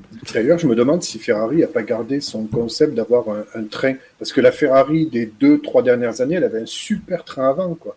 Euh, C'était le châssis qui pêchait et parfois un peu le moteur. Mais elle a toujours, un- toujours eu un très bon train avant. Je crois que c'est encore le cas. Par contre, est-ce que la, la, la- la conception inversée des suspensions de Red Bull les pénalise pas un peu justement dans le sinueux? Est-ce qu'ils vont garder est-ce qu'ils vont garder cette conception-là de suspension pour l'an prochain? Après, si Ouais, ça, ils si ça abandonnent les pas, pénalise, euh, ça va. Hein. Ils s'abandonnent pas. Tu t'es pénalisé, mais tu fais 1 et 2. Je pense Oui, qu'ils oui. vont la garder parce que, parce que euh, la voiture est super efficiente en aéro.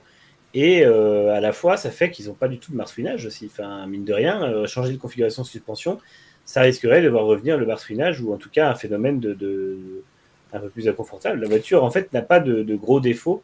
Et je crois que non, le, le concept, ils vont le garder. Et d'ailleurs, on voit euh, avec la McLaren que, certes, il y a aussi des problèmes chez McLaren dans, dans le sinueux, mais euh, la voiture n'est pas non plus mal née, à part le sinueux et le, manque de compréhension qu'ils en avaient en début de saison. On voit qu'il y a quand même, des, des- quand même plutôt des, des bonnes choses qui, sortent de cette voiture.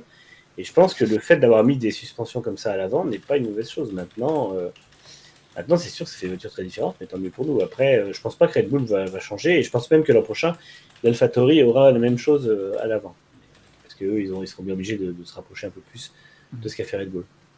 Bah, J'espère, hein, sans parlant d'AlphaTauri, Gasly, il fait enfin une P5. Ouais. Il fait Et enfin Tsunoda- une bonne course et il fait enfin un truc où il est devant tout le week-end. Parce que tout le week-end, il a été euh, en gros le meilleur. C'est des autres. honteux Il a surtout été tout seul. Tout seul, oui, mais il- là on, revient, on revoit un Gasly de euh, l'an dernier où il finit toujours euh, cinquième, meilleur des autres, tout seul, mais meilleur des autres. Tsunoda Et était ça- pas loin non plus. hein. Après, euh, après, bon, et le résultat Après, ça a été- Ça a été sur les arrêts au stand pendant les drapeaux jaunes. Ouais, puis Tsunoda a eu son problème de D'aileron arrière. Euh, Mais euh, après, c'est aussi flatteur parce qu'il manque de Ferrari devant, mais euh, sinon ça faisait P7. Mais ça reste Mm. une très bonne place, et surtout parce qu'il a besoin. Et là, il y a une il devrait potentiellement trouver un On t'entend très mal, Oui, tu es dans un aquarium, euh, Manu, soudainement. Ah, on t'entend mieux, c'est bon. Tu, es, tu es dans ta vitrine. C'est bon, ça va mieux Oui. Et bah très bien. Du Ah, coup, je- C'est tout. Eh ben, eh ben- super. Je- je- Non, non, mais je, ouais, je disais que je sais pas à quel moment vous avez, vous avez lâché, mais Après la P7, que, en fait, Gasly, il était Oui. P7 s'il y avait. À Toyota, après Toyota, ça. À Fassbender. je disais du coup que c'est bien pour lui parce qu'effectivement en période de négociation de contrat et de possible recherche de, de volant, c'est là où c'est ce moment-là où il doit être le plus, le plus fort. Et Vettel. Il a régalé, hein, Vettel. On C'est, trouve un, bon Vettel. ça fait, ça fait bizarre parce que il y a quelques courses, on disait que ça pouvait peut-être être sa dernière saison Mm. au vu de ses positions euh, écolo, de la voiture où tu peux te dire bon bah tu peux partir parce que la voiture est mauvaise. Mais là, il sort une P6 et encore il fait P6 parce qu'il se loupe. Parce que sinon il finissait mieux. Et puis il prend du plaisir, quoi. Ça se voit qu'il Et là, il prend du plaisir. Donc est-ce que ça lui donnerait pas envie de, de, de, de, de- de retaper une année? Sans son tête à queue, je pense qu'il fait quatrième hein, parce Ah, il qu'il fait était devant Hamilton au moment. il était devant il était devant Hamilton, il était Hamilton plus avant rapide. les Mercedes. Donc, euh, Il se loupe en double en con, je crois, hein, c'est ça? Au DRS, Ouais. il loupe le freinage Ouais, sur Ocon. ouais. Donc, euh, est-ce que superbe- euh, ça ne serait pas une prolongation pour Vettel? Parce que bah, cet Aston Martin, au début de saison, c'était quand même un tréteau et, et, et un cajot. Mais ce qu'il en fait, quand tu vois euh, Stroll, euh, ce qu'il en fait de cette bagnole, c'est quand même incroyable. hein. D'ailleurs, est-ce qu'il faudrait pas virer Stroll? Parce que bon. Bien sûr que si, un moment, à un moment, il faut arrêter les frais, clairement. Stroll, c'est, on lui, ça fait des années, que- c'est un peu euh, comme certains moto, de, de pilotes MotoGP comme euh, Nakagami ou ou autres. Ça fait des années qu'on leur laisse leur chance, ça ne marche pas, bah tant pis.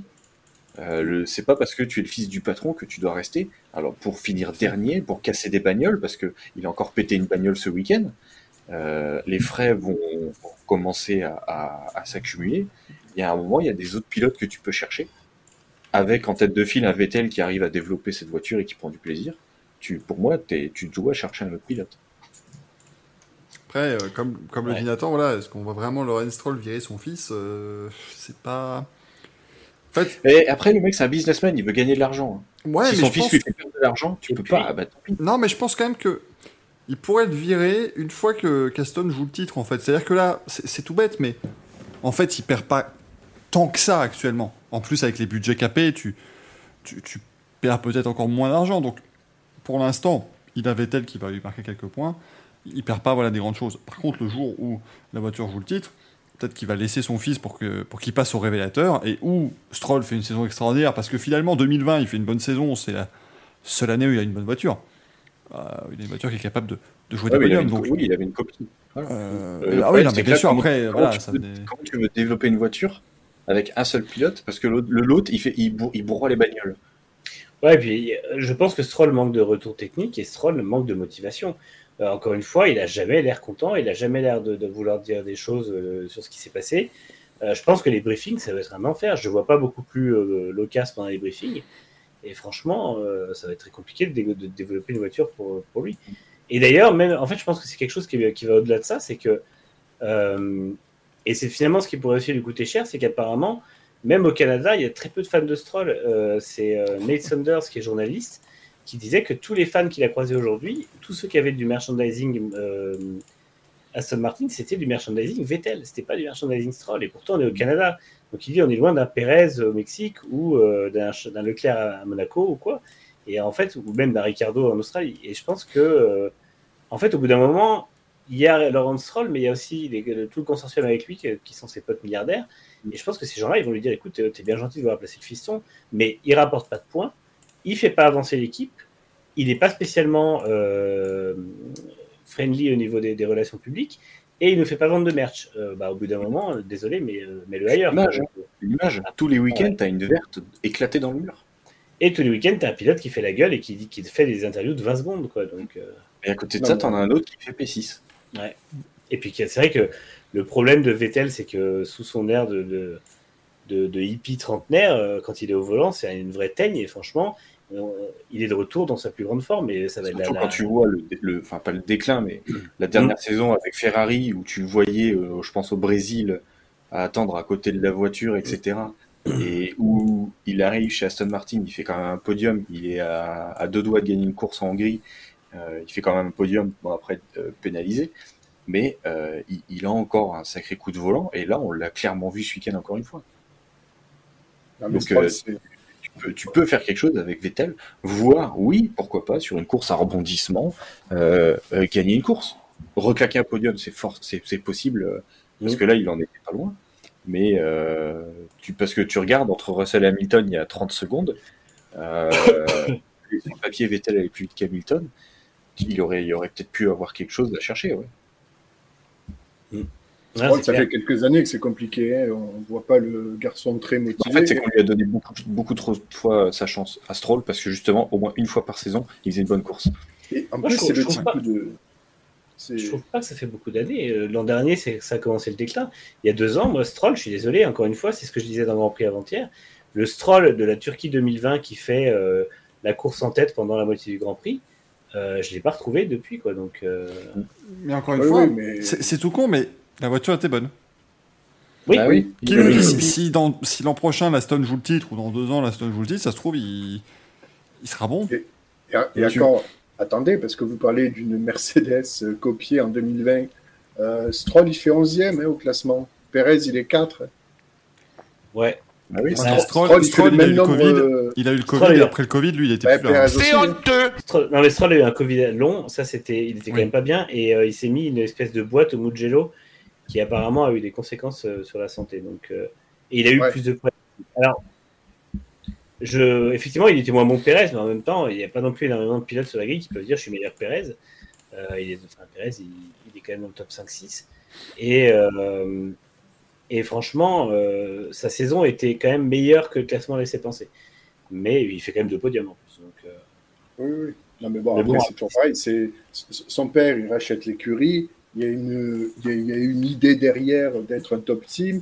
Ils sont en train de construire une nouvelle usine. Euh, À un moment donné, tu construis ton projet d'écurie sur une paire de pilotes. Quand tu sais qu'il y en a un qui va prendre sa retraite dans deux ans et, et, et- et l'autre qui a presque rien montré, c'est- septième saison, ça commence à, à faire long, quoi. Euh, Les, les résultats, on les Ils n'ont attend, pas quoi. d'aca- ils n'ont pas d'académie, donc ils sont obligés de. Il n'y a pas d'académie pilote, donc. Il, euh, il- il faut montrer que c'est une écurie qui a envie. Et le pire, c'est le pire, c'est que quand tu as des pilotes comme ça qui ne font pas des résultats, alors certes, je veux bien que la voiture soit ratée et que ça aide pas les pilotes à faire des résultats, mais derrière, euh, quand tu es Lance- euh, quand tu es Lorenz Stroll, tu dragues qui comme pilote? Qui Ah oui. t'arrive à faire signer dans la bagnole Parce que c'est bien beau de dire oui, il faut faire venir Gasly. Euh, et Gasly, il ira s'il n'a pas d'autre solution, mais Mm. ou s'il n'a pas d'autres meilleures propositions, si McLaren ne le prend pas ou autre. Mais quand tu es Aston Martin, que tu n'as pas de résultat, que ça fait pas rêver, fait que ça fait pas rêver parce qu'il y a Lance Stroll dans la bagnole, et derrière tu fais signer qui comme pilote? Alors moi, moi, par contre, je pense vraiment que pour un pilote qui aujourd'hui cherche un volant avec un gros contrat, ou en tout cas un long contrat, Aston Martin est un excellent placement parce que. Ah, mais et- ils Mais auront une infrastructure de malade, ils ont euh, quand Tu même. ils ont- jamais. Comment ça? Le, le- le- le seul truc, c'est que ils vont te mettre un énorme salaire. Ça, le pognon, ils l'ont. Le problème, c'est que comment tu veux croire à un projet qui, pour l'instant, pour moi, ne... oui, c'est le début, mais pour l'instant, ça fonctionne moyen parce que Vettel a un sacré coup de volant. Mais est-ce que euh, Gasly arriverait à faire P6 avec cette voiture, par exemple? Ce week-end, je pense. Ouais, moi, j'y crois pas mal dans le sens parce que là, Gasly fait, une- enfin, la, la, la- l'AlphaTauri n'est pas non plus une très bonne voiture. Là, ils ont trouvé la bonne fenêtre d'exploitation pendant tout le week-end et ils sont, ils sont restés dedans. Mais, euh, mais la- l'AlphaTauri a des gros problèmes de conception aussi. Et encore une fois, euh, Aston Martin a recruté énormément d'ingénieurs de chez Red Bull et de chez Mercedes. Quand ces gens-là vont avoir une, une ou deux saisons de travail dans l'équipe et qu'ils auront les moyens de la nouvelle usine à disposition, euh, avec notamment la nouvelle soufflerie qui sera vraiment du dernier cri, je pense que euh, l'équipe aura du, du talent. Après, évidemment, il faut encore que la gestion derrière soit bonne. Et là, on verra à ce moment-là si, euh, si Mike Rack est de qualité ou non. Mais euh, si, voilà, et effectivement, on verra de l'ingérence de Laurent Stroll aussi dans la gestion. En fait, c'est ça le problème. Pour Mais- moi, le, le- le gros point noir, c'est ça. Ah non, mais clairement. Mais après, effectivement, ça, c'est des questions qui se poseront le jour où ils seront au niveau. Mais moi, je pense que ce niveau-là, euh, qui atteint le niveau où on se posera ces questions, ils ont les capacités techniques et ils ont les moyens pour le faire. Et moi, je suis sûr qu'un Gasly aura bien plus de d'intérêt sur 3-4 ans à aller chez Aston qu'à rester chez AlphaTauri. Ah, L'avantage, c'est qu'il aura plus d'écoute et d'intérêt à développer cette voiture que de développer une AlphaTauri. Après, c'est toujours pareil, c'est une équipe en fait. Si tu arrives effectivement à motiver le pilote et lui dire bon, ben ok, euh, t'es le numéro un, c'est toi qui vas driver l'équipe. Si tu donnes les moyens à, à ton pilote et surtout si tu arrives entre guillemets à fédérer une équipe, Mm. euh, c'est-à-dire il faut une équipe euh, qui soit euh, du même acabit de Mercedes derrière Hamilton, de Red Bull derrière Verstappen. C'est ça aussi, c'est-à-dire que tu as beau avoir une belle bagnole, si derrière ça se tire dans les pattes, dans le couloir, dans l'usine, c'est pas bon quoi. Donc il faut aussi un environnement pour que le pilote s'épanouisse. Et ça, tu le fais pas en six mois, tu le fais pas en un an, c'est vraiment du très très long terme. Quoi. Regardez Perez, ses débuts chez Red Bull, euh, il a fallu qu'il prenne ses marques. Bon, là, ça commence à payer, tant mieux. Il gagne la euh, sixième course. Hein? Il gagne sa quatrième ou sixième course, je sais plus. Oui, oui, bon, c'est Azerbaïdjan aussi. Ah, euh, par, rapport, par rapport à tout au pilote numéro 2, euh, Pérez est le meilleur numéro 2 que. Bah, Je pense, que je pense Perez, pour le coup, c'est- il a vraiment pas mis beaucoup de temps à s'adapter parce qu'il a. Il bat Verstappen en qualif, c'était sa deuxième course. Et en fait, l'an dernier, il est arrivé dans une, une voiture qui était, qui était ultra développée et que techniquement, Verstappen conduisait depuis trois ans aussi, il faut pas oublier euh, que c'était quasiment le même châssis en fait. Donc, euh, Après, non, moi je, je pense que. Et puis encore une fois, enfin, pour en venir à AlphaTauri, on, on parle, parce qu'on parle de ces deux-là face à Aston Martin, AlphaTauri n'a pas développé la voiture depuis le début de saison. Euh, il n'y a toujours pas eu d'évolution. Là où euh, Aston Martin a quand même amené une voiture B au bout de cinq courses. C'est vrai qu'on s'est foutu de sa gueule parce que ça a le cul d'une Red Bull, mais n'empêche que la voiture fonctionne mieux. Ils n'ont plus les mêmes problèmes qu'ils avaient et il y a déjà des progrès. Et, euh, en plus, Red Bull a bien dit qu'effectivement, ils n'avaient aucune preuve qu'il y avait eu quoi que ce soit de mal fait. Donc vraiment, c'est un peu hasardeux, mais ça fonctionne. Et n'empêche que AlphaTauri, Gasly a dit oui, on aura des évolutions, mais non, on ne sait pas quand. Donc, euh, tu, enfin, tu vois, il y aura sûrement un paquet d'évolutions sur 22 courses pour AlphaTauri. C'est quand même vraiment light, quoi. Alors que les autres, ils en ont minimum 3, quoi. C'est ça. Et euh, du coup, je pense qu'en fin de saison, AlphaTauri, ils seront avec As, puisque As développe pas non plus la voiture, ou encore très peu, et, euh, et Williams, quoi. Donc, euh, j'ai tendance à penser que ça va être compliqué. Il y a peut-être plus de chances que les voitures évoluent plus vite en F1 22 que AlphaTauri. ça, c'est sûr. Non, mais c'est vrai que c'est c'est assez compliqué. Et puis, euh, après, on verra comment, comment les. On en reparlera aux news, on verra comment les règles de la FIA sur le marsouinage vont redistribuer les cartes. Mais euh, j'ai tendance à penser que ça va pas forcément aller mieux pour eux. Ils en ont quand même eu pas mal aussi ce week-end de marsouinage. Donc, euh, c'est un peu- c'est pas, c'est pas une voiture qui est très saine, l'AlphaTauri. Ouais. Et après, euh, moi, je voulais juste dire un dernier truc. C'était euh, de parler rapidement de Ricardo Norris. Parce que euh, j'ai l'impression que l'entente entre les deux, elle va commencer à décliner et je pense que euh, il va commencer à avoir de l'impatience d'un côté comme de l'autre et ça va finir par se tirer dans les pattes. hein. Parce que là, ce week-end à la radio, c'était clairement ça. Ouais, ça parlait beaucoup. hein, très Ouais, euh. ça parlait beaucoup. Après, c'est heureusement, McLaren semble avoir le contrôle pour l'instant. Oui, oui, c'est exactement ça. Mais le seul, le seul truc, c'est que si un jour il y en a un qui n'écoute pas et qui décide de faire une manœuvre hasardeuse en Ça. piste, c'est ça le problème, parce que les deux peuvent être des têtes dures, parce que Ricardo a besoin de confiance, a besoin d'être devant Norris et a besoin de faire des points. Donc là, pour moi, il fait quand même une belle course. Et Norris veut montrer que c'est lui le meilleur. Donc euh, il a, Norris a pas du tout aimé rester derrière Ricardo sur la fin de course. Euh, donc un jour, il peut, surtout que depuis le début de la saison, sur des, soit euh, Ricardo est dans les choux, soit Norris est au-dessus.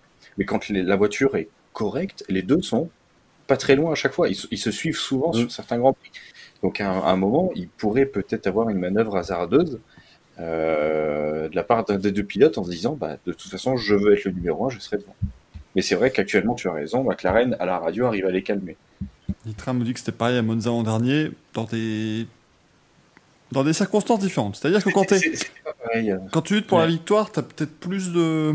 Comment dire Tu auras quand même de la bonne volonté, tu auras l'intelligence de course qui vient. Tu vois, s'ils sont là, pour, un, pour deux, points, un point, ça va pas être. euh, ça va pas être la même. Euh, Milan nous dit Norris a 35 points d'avance sur championnat quand même, mais là je pense que Ricardo n'est plus dans une logique championnat justement. D'ailleurs, c'était un peu l'argument de Norris à la radio. C'était oui, mais là, on se bat pour une place pour la finale, la, la Mm. fin de course. Donc, euh, en gros, j'aimerais bien marquer plus de points. Mais en fait, enfin, là où McLaren a raison, c'est que de toute façon, il ne joue rien au championnat, qui finit 8e, 9e ou 10e. du C'est ça. classement. Oui, il y aura Honnêtement, tout le monde s'en branle. Donc, euh, la, la seule chose qui compte, c'est les points, des points par constructeur. Et quand tu, quand tu regardes au constructeur, voilà, ils sont quatrième, ils ont un... Et je pense qu'ils resteront quatrième à la fin de la saison, donc de toute façon, ils n'ont pas d'enjeu. Et c'est là où on voit que les égaux priment quand même, hein, parce que tu te dis, euh, bon, allez, ils essaient de faire une stratégie euh, pour aller chercher Alonso. Euh, Alonso qui, encore une fois, a fait du bluff, hein, bien entendu. Euh, et tu as les pilotes qui, ouais, qui, bah, en même temps, quand tu as ce genre de voiture-là, je comprends que les pilotes, effectivement, veulent de toute façon montrer.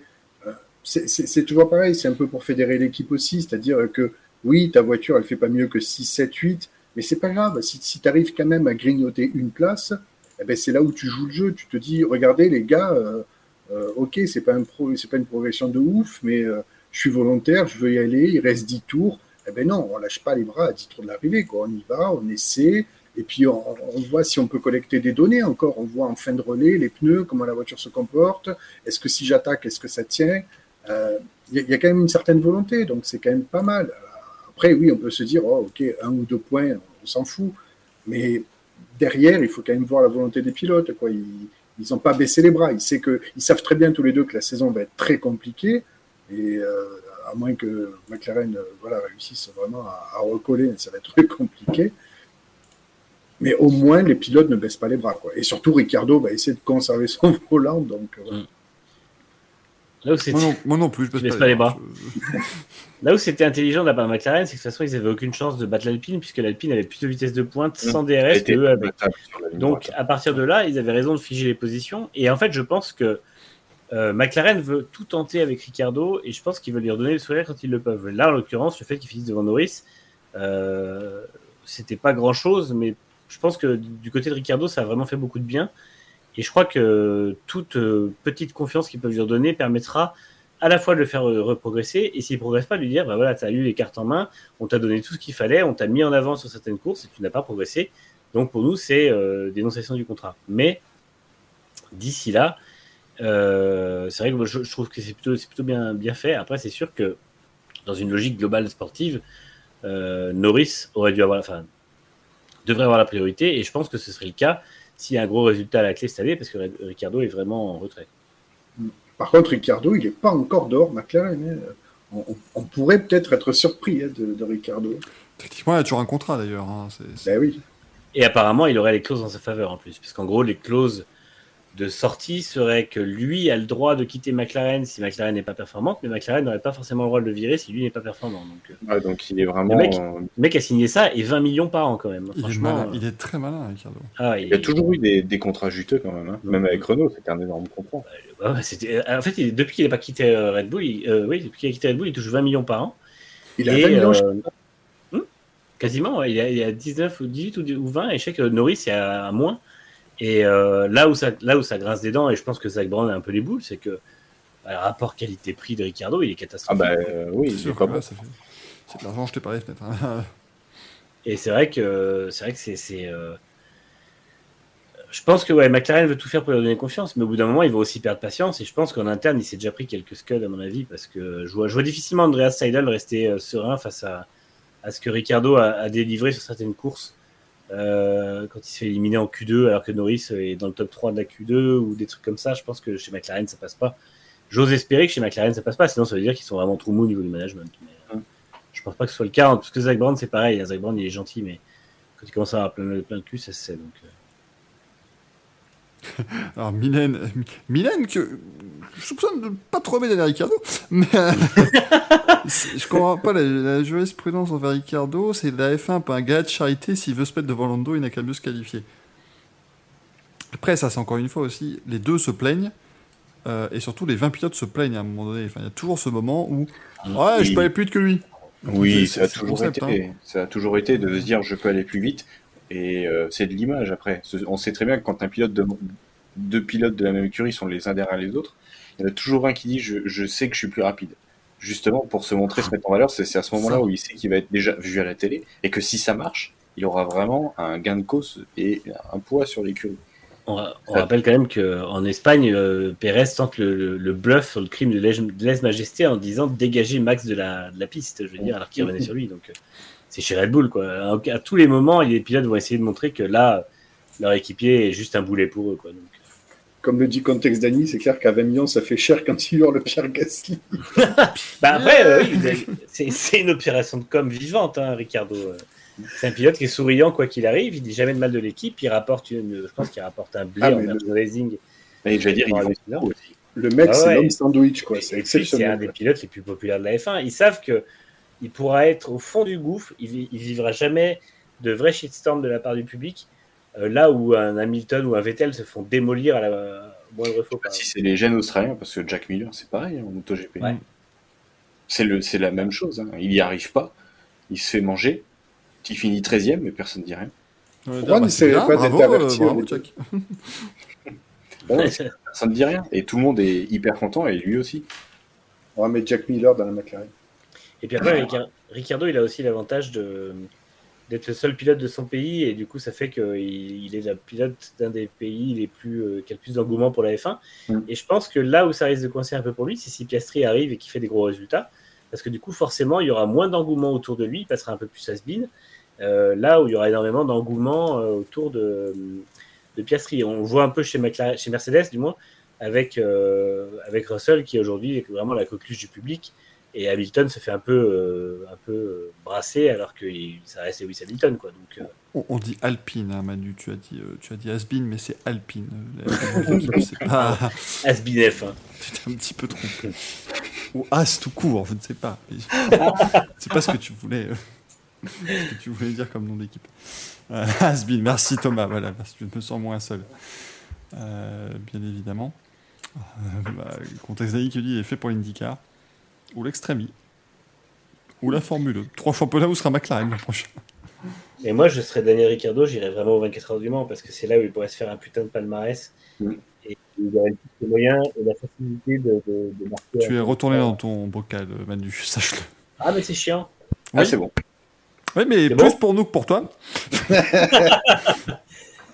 Ben, je sais pas, parce que moi après, je sais pas où je dois reprendre. Alors. Non, non, mais en fait, Je je disais disais qu'il que- devait faire les 24 heures et qu'il pourrait Ouais. faire un beau palmarès. Bah, c'est ça, et c'est là qu'il pourrait vraiment se, se rentrer dans, les- dans, l'histoire du sport auto. Quoi.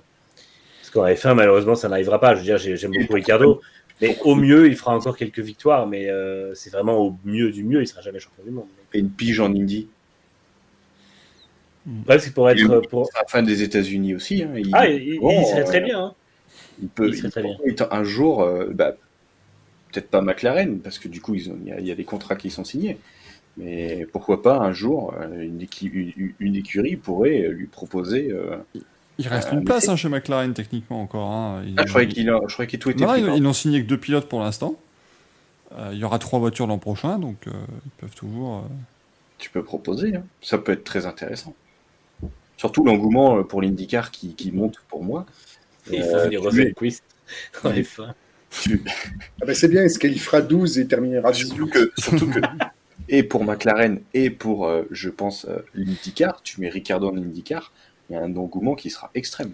Bah, c'est sûr. A- Après, le truc, c'est que partir en IndyCar maintenant, c'est aussi euh, vouloir enfin, admettre du coup qu'il a plus le niveau. Je pense que est-ce qu'en fait, Oui, non, je est-ce que Ricardo a encore dans, dans 2-3 ans, tu peux très oui, bien c'est ça. mettre- Ah non, je parle pas tout de suite, mais Ouais. euh, tu- il peut très bien reten- McLaren peut très bien le, le- bah, toute façon le garder pour la saison prochaine. Et après, tu peux te dire, bah écoute, là, la saison prochaine, euh, c'est pas bon. Par contre, on te propose, euh, on te propose l'IndyCar dans une de nos voitures. Mais comme le dit Manu, vu l'âge d'or qui se prépare en endurance, s'il y a un pilote qui doit se faire éjecter de la F1, à mon avis, il va essayer de frapper au port de l'endurance, hein. même Mhm. s'il a très peu d'expérience. hein. Euh, Force à pas demande pourquoi pas en NASCAR chez Trackhouse. Bah, le problème de Trackhouse, c'est que maintenant ils ont deux pilotes et deux pilotes qui gagnent. Euh, savoir Ross Chastain et. Et euh, puis, le passage sur la NASCAR, faut se mouiller la nuque quand même. Ouais, c'est pas la même chose. Et, et- et puis, et puis, ils vont avoir une troisième voiture sur une course pour l'instant cette saison. Et ce sera. par Kimi Raikkonen Yes Kimi Raikkonen qui va rouler en NASCAR. C'est une merveille absolue. Watkins Glen. Ouais. D'ici à ce ah, il va pas la gagner, je pense. Mais un top 5, je me dis que c'est pas impossible parce que le garçon sait piloter sur un, sur un circuit routier. Je pense que ça va être très divertissant. Cette, euh, Ça va être formidable suivre. pige. Toi, Michael, en début de saison, tu dis euh, on regarde pas toutes les courses en NASCAR, que, que quelques-unes. Regardez celle-là, par contre. Alors, regardez Watkins Glen, c'est un routier et il y a Kimi Raikkonen. Donc ne me dites pas que vous n'avez pas envie de voir ça. Et puis Trackhouse, c'est vraiment une équipe incroyable. hein. Là, on dérive un peu du sujet, mais Ouais, alors juste encore une fois, hein, si, vous, enfin, si vous avez besoin évidemment d'intérêt sur cette course, donc Kimi Raikkonen. Enfin, Kimi Raikkonen va rouler dans l'équipe de Pitbull. ouais, c'est ça. Niveau Camoulox, on est pas mal quand même. Ah, franchement, mais c'est exactement ça. hein. C'est- Tu, tu peux pas y croire. Alors Thomas nous demande il avait fait quoi en NASCAR Xfinity ou Truck? Truck. Les deux. Les Non, deux. il a pas fait Xfinity. Il a fait l'Xfinity, si, si. Si, il a fait Si, si, si, l'Xfinity. il a fait C'est l'Xfinity. vrai que Xfinity, c'était euh, pas fait. Ah ouais si, en si, si, si. 2012, 11. Il, il a été, euh, il a été transparent, mais il l'a fait. Ah ouais. Enfin, transparent, non, ça, ça- enfin, ouais, c'était quand même mieux en, en truck qu'en qu'en nationwide à l'époque. Euh, mais il avait bien fait la course à. Il avait fait la course à comment à, à Charlotte la semaine après. euh, Ah oui, c'était directement après, après. d'accord. Ah oui, il devait revenir l'année suivante, finalement, il était resté il était reparti en F1. C'est ça. Mais c'était en 2012, ouais, c'est ça. Euh, non, attends que je... ah, Non, 2011. Je- Ah oui, oui, 2000... oui pardon, c'est l'article 2022, je suis perdu. Non, c'est en 2011, effectivement. Euh, Mais là, enfin, franchement, Pitbull et Raikkonen, c'est quelque chose. Ça, on vous dit, euh, course de NASCAR à Watkins Glen, ce sera pas loupé, c'est en juillet normalement. hein. Il manquerait plus qu'il arrive sur le circuit en motocross. Août. Juillet, août. C'est le C'est pas 21 de août. Pablo Montoya non plus. J'étais pas loin. C'était le 21 août. Enfin, c'est le 21 août d'ailleurs. Et ça- la course s'appelle le Go Bowling. Oh merde, oh merde. Euh, ouais, c'est pour- C'est génial les noms qu'ils donnent. Bah, la, course de, la course de NASCAR à Watkins Glen, elle est formidable, hein, parce que donc, maintenant c'est le Go Bowling. Euh, fut une époque où c'était euh, le Cheez It 355. Enfin, c'est, c'est formidable. Marque, marque de crackers. Parce que pourquoi pas. Bah ouais, écoute, ça donne du, ça donne du pognon. Le I Love New York 355 à De Glen. Ça, c'est un peu, ouais, c'est un peu l'équivalent du euh, Made in Italy et Emilie Romagne. Voilà. Également le peu- Hellevagood Sour Cream Dips c'est une sauce où tu mets tes chips. C'est à la crème et à l'oignon. Et c'était donc le, le nom de la course. C'est comme si nous, on avait le, le Grand Prix de Monaco sauce de luxe, tu vois, c'est pareil. C'est un peu l'idée. Le Grand Prix de Monaco Belin. Bah, c'est Le. Grand Prix de Monaco. C'est pas, c'est c'est pas ce qu'on a eu à Bakou, euh, sauce barbecue. Oh, oh. Ah, il est... C'est vrai, on en parle de Ferrari d'ailleurs ou on passe à autre chose sans en avoir parlé? Bon, ils ont fait 21 tours. Est-ce que... Pour la, pour, plus, pour la plus prolifique, parce que l'autre en a fait vite. Mais c'est après, euh, qu'est-ce que tu- veux dire? Mais, De toute On en a un peu parlé tout à l'heure, c'est pour ça que je, je- je ne le- pas ils ont fait, ils ont fait, euh, ils nous ont fait le, le combo gagnant de l'habituel Ferrari où tu te dis ça y est, ils vont enfin gagner. Euh, bon, Leclerc, il se fait manger euh, dès le début quand même par Pérez. Je voulais surtout revenir vite fait dessus, c'était par rapport à, Je sais qu'il y a eu un gros débat sur les, déclarations de Binotto, euh, qui se montre toujours assez euh, rassurant en disant voilà, euh, c'est pas, c'est pas, drame, c'est pas dramatique et tout ça, et qui dit juste que c'est un peu préoccupant la fiabilité. Et je sais qu'il y a beaucoup de gens qui ont critiqué. Moi, je trouve que finalement, c'est pas si déconnant de pas accabler l'équipe. Je sais pas ce que vous, vous en pensez. Ouais, je suis d'accord. Le truc, c'est que si tu les plombes, ça arrange rien. Parce que justement, je voulais, le dire, pour moi, ils ont fait un combo. Parce que déjà, les arrêts au stand ont été foirés. Ils ont été assez longs quand même. hein. Il y a eu des problèmes. Là, les moteurs, ils lâchent. Il y a des problèmes moteurs, il y a des problèmes de frein et d'hydraulique, etc. Donc ça veut dire que c'est un peu tous les compartiments moteurs. Il n'y a pas un truc en particulier. Donc là, en gros, c'est l'ensemble de, l'écurie complète plus des ingénieurs. Donc si, tu, commences à blâmer, tu blâmes tout le monde. Donc tu as des chances de te mettre tout le monde à dos et de faire pire que mieux. Euh, tu peux pas avoir une com agressive après un week-end pareil. Après, c'est mon avis. Non, c'est sûr que c'est compliqué. hein. Je suis d'accord. Ah, Et alors, de toute façon, c'est pas du genre Binotto, c'est comme, euh, c'est comme euh, Wolf, euh, c'est pas des, des, des, des mecs à avoir une communication très agressive ou très méchante au micro. Donc euh, ils se permettraient jamais de faire une chose pareille. À à noter que si on, on parle juste de, de Montréal, parce que les gens en parlent dans le chat, et c'est vrai que c'est un petit peu l'apocalypse actuellement là-bas, sachez que les équipes ont le droit de fermer leurs portes de garage. C'est officiel maintenant. Parce que ça veut dire qu'il Ouais, pleut. Il, il pleut beaucoup là-bas? Il y a- il y a- enfin, la pit lane est inondée. Ah. Donc, Ça va bien. être sympa d'avoir. Et on rappelle que, euh, évidemment, c'est juste à côté. C'est un fleuve ou un lac? Non, c'est un fleuve. hein. C'est un fleuve, ouais, c'est Ah, ça. c'est un fleuve. Le circuit est Oh, sur, ça va une- déborder un petit peu. sur une île au milieu d'un fleuve. hein. Ça va être fantastique. Euh, autant vous dire que là, c'est mal, euh, mal embarqué pour le moment. Parce que samedi, en plus, il pleura toute la journée. Embarqué sur un fleuve. Cela dit, cette année, ils vont pas avoir de mal. Parce que vous savez que d'habitude, ils organisent toujours une course de radeau. Sur le Saint-Laurent, bah là, ils vont Là, pas avoir là, de mal à le faire. Ils peuvent le faire dans les ordres des stands. Ils vont l'organiser sur le circuit, là, carrément. C'est vrai qu'il y a des risques de tornade aussi. C'est bien. À C'est se prendre le mur des champions avec une vague, ça va nous faire drôle. Non, mais là, c'est. c'est- Ouais. Ah, ma bonne dame. On va encore passer un bon week-end et en plus, on rappelle que c'est le soir, hein, dans tous les cas là. Donc, euh, Va falloir veiller, mesdames et messieurs. Mm. Voulez-vous apporter un autre sujet ou passons-nous à notre remise de prix? Je pense que nous pouvons passer à, à la suite. Oui. Non. Je me connecte avec le bon compte Twitter, comme ça. Axel ne pourra pas me dire Je suppose que tu n'as pas préparé. Parce que je suis un peu préparé, sachez. Euh, jingle, attendez, il est où il est, il est quelque part, hein, faut pas s'inquiéter. Euh, manche couille, c'est ça, manche couille. C'est- parti. On prend manche, on prend des couilles, affaire manche à couilles. Alors, mon cher, euh, c'est Joseph. Attendez, on l'a- c'est Joseph Merdolin, hein, c'est ça? Oui, Joseph Merdelin, c'est ça. Oui, Manu, tu levais le doigt. Non, c'était juste pour te dire que je n'ai pas pourri ton jingle cette fois. Je- J'en suis infiniment reconnaissant. Vraiment, c'est très gentil. Tu recevras une Peugeot 9X8 miniature pour euh, ce- cet effort. Merci. Ah putain, il fallait faire ça pour l'avoir Eh ouais, c'était pas dur. Ah, Allez-y, Joseph. je-. Eh ben, bonsoir à tous, bienvenue dans cette petite cérémonie des manches à couilles. Euh, on a eu un, bon, un bon week-end de, sport mécanique qui a été très long parce qu'on a eu 24 heures. On a eu de la Formule 1, on a eu de la belle couille aussi. Euh, même pour moi, on a même eu un petit peu de MotoGP sur le milieu de semaine. hein. Donc, euh, comme quoi, on est encore rassasié, on est encore content, on a encore beaucoup de choses à dire sur, le, domaine de la pièce et puis de, de tout ce qui est loupé, raté, etc. Donc, euh, on, est, on, on est pas mal. Je pense qu'il y a beaucoup de choses à dire. Donc, je vais juste demander du coup, vu qu'il l'a préparé, quels sont les nommés du côté du, du chat. Mais on est quasiment à un nouveau, euh, à un nouveau raz-de-marée, c'est fou. Et quel est ce raz-de-marée Il y a du Amaury Corday à tous les étages. Puisqu'on rappelle que c'est pilote belge de F2 qui a réussi à enfin arriver à ses 12 points de licence Et qui du coup ne pourra pas participer au prochain, à la prochaine course. Voilà, c'est une au merveille. prochain. Grand Prix, oui. Non, je te, je te jure que là, je ne vois pas d'autres. euh, Sur Twitter, on ne m'a pas mis d'autres euh, nommés véritablement. euh. Enfin, il y a ben- Valkyria qui arrêtait pas de nous mettre William Story. Mais le problème, c'est que j'ai pas le tweet qu'il a linké n'existe plus. Donc je sais pas ce qu'il a encore branlé.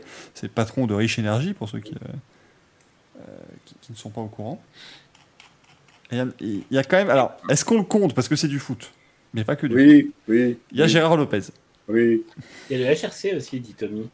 Moi, il y avait eu, j'ai vu un, un du vote du HRC passer Attends, attends, attends. pour leur magnifique communication. euh, Ah oui, oui, effectivement. Oui, oui. On va mettre, attendez, on va mettre le HRC, Cordel, et puis on va mettre. Gérard Lopez parce Alors, mérite. le, donc, le, C'est un communiqué ou un article qu'ils ont posté euh, article que Repsol Box Repsol, ouais. en, en indiquant euh, comment euh, refaire le MotoGP en gros parce que Honda depuis le, le- depuis euh, le début de la saison est mauvais. L'an dernier Oh, ils étaient mauvais et en fait ils ont fait un article en gros que l'aéro c'est mauvais pour le spectacle et c'est mauvais pour la moto et que du coup il faudrait il- il- dans cet article il, il pointe du doigt notamment la Dorna et la FIM pour prendre des mesures pour limiter l'aéro pour euh, parce que c'est pas beau, parce que c'est c'est pas joli, parce qu'il n'y a pas de spectacle à cause de ça. Parce que nous, on n'y arrive pas. Justement, eux, ils n'y arrivent pas. Donc c'est c'est un peu euh, un peu aberrant. C'est je trouve ça complètement débile. Et justement, on avait il y a euh, Pierre Kiroul qui a fait une, un magnifique thread là-dessus qui expliquait justement le le, un peu sa, sa façon de voir les choses, qui est totalement la façon de, que moi je vois la, chose chez Honda, c'est que déjà, principalement, Honda a toujours misé sur un pilote que sur un développement de moto. C'est-à-dire que Honda euh, s'est basé sur Marc Marquez et n'ont quasiment jamais développé cette moto. Ils ont, dès que par exemple Ducati propose un élément aéro, Honda ça a toujours été les premiers à gueuler en disant que c'était inadmissible et finalement la semaine d'après ils l'avaient. Oui, bah, évidemment. Ils en place en disant, eh, c'est bon, c'est bien. Alors que la semaine d'avant ils, ils- ils gueulaient en scandale parce que c'était euh, désavantageux. C'est Red Bull, en fait. Ouais, non mais c'est totalement ça. même. Et euh, Honda a fait ses pires résultats depuis que Repsol Honda a été créé. Je crois que c'est en 95, de mémoire, en 97. Ça a été leur euh, la saison là 2020, 2021, 2022 en gros, ça a été leur pire résultat qu'ils ont jamais fait. Ils ont jamais fait des trucs aussi mauvais. Et donc là, ils essayent de se rattraper comme ils peuvent, sachant qu'il n'y a plus Marquez, pour euh, essayer de marquer des points et donc en demandant à la Dorna de, de stopper l'aéro parce que, soi-disant, ça gêne le spectacle. Super raison. Voilà. Donc, moi, je trouve ça génial.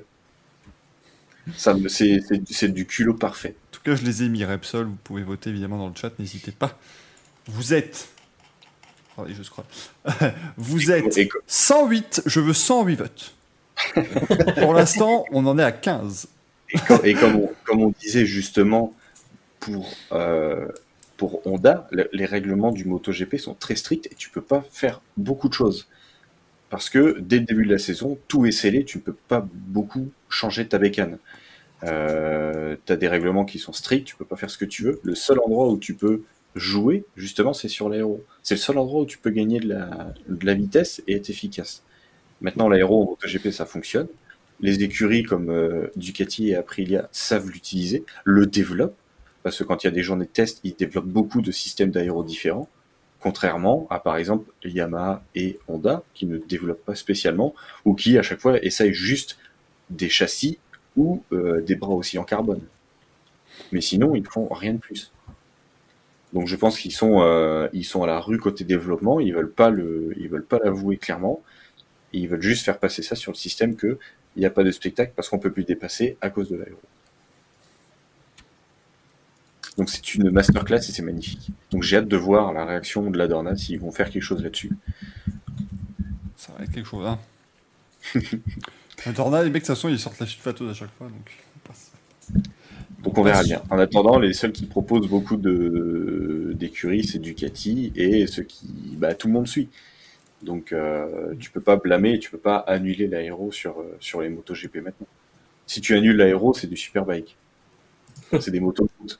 Tu peux pas euh, tu peux pas faire ça. C'est comme si en F1 tu disais bon bah les gars l'aéro, ouais c'est surfait, hein. on peut se doubler. Allez, on arrête. On enlève. On enlève. Donc voilà, et ben du coup je vais passer euh, la main à Frédéric Mercure s'il a quelque chose à annoncer. J'ai noté, j'ai noté. Cette- Tu es prêt, mais c'est magnifique. Ouais. Par contre, tu as dit que les pilotes moto, enfin que le- il n'y avait pas de moto GP ce week-end, c'est faux. Rins et Oliveira euh, étaient au Paul Ricard. Non, il a, il a noté, moi, je suis. Enfin, il a. Waouh! Le mec choqué. Euh, bah oui, j'ai noté mes deux, mes deux Merdolino. T'en as de- deux, d'accord. Bon, ben, Bon, oui, bah, évidemment. Parce qu'on va arrêter de faire les choqués ici.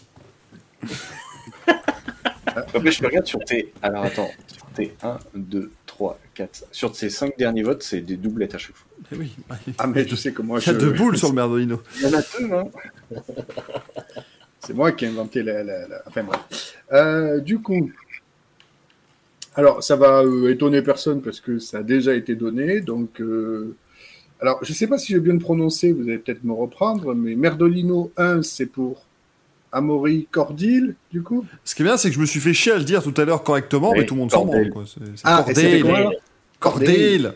Cordil. Ok, Comme bordel, mais avec un C. Bordel. Avec deux E. Donc, Amaury Cordil qui gagne sa pizza hein, après ses 12 points. J'aime bien parce qu'il est passé de Co- Cordil à Cordel.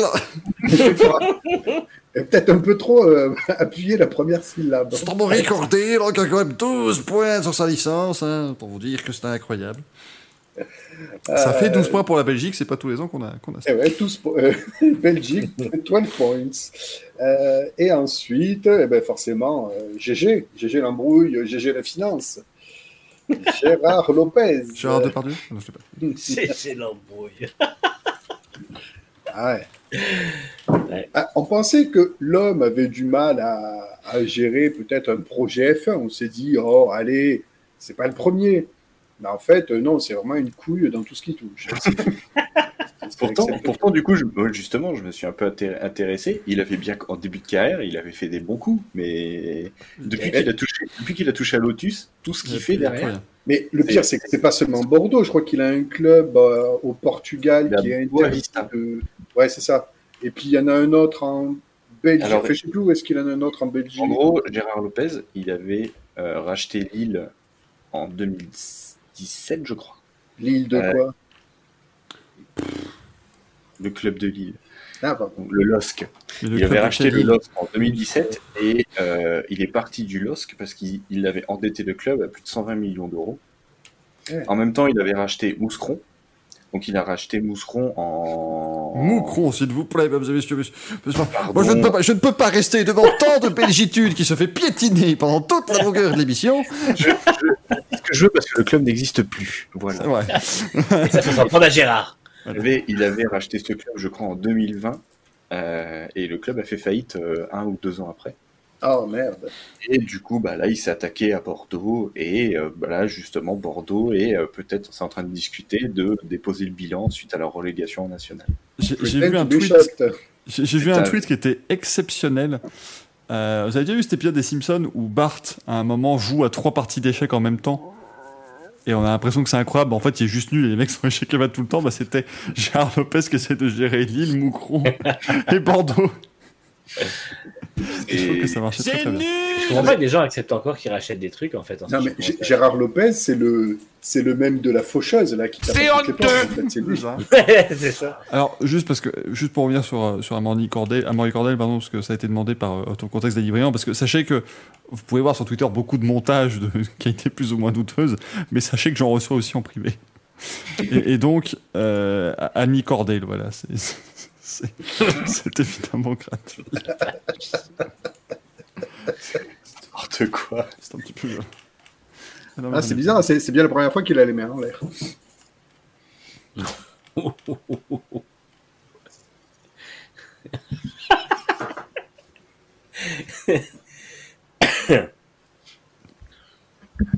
Merci.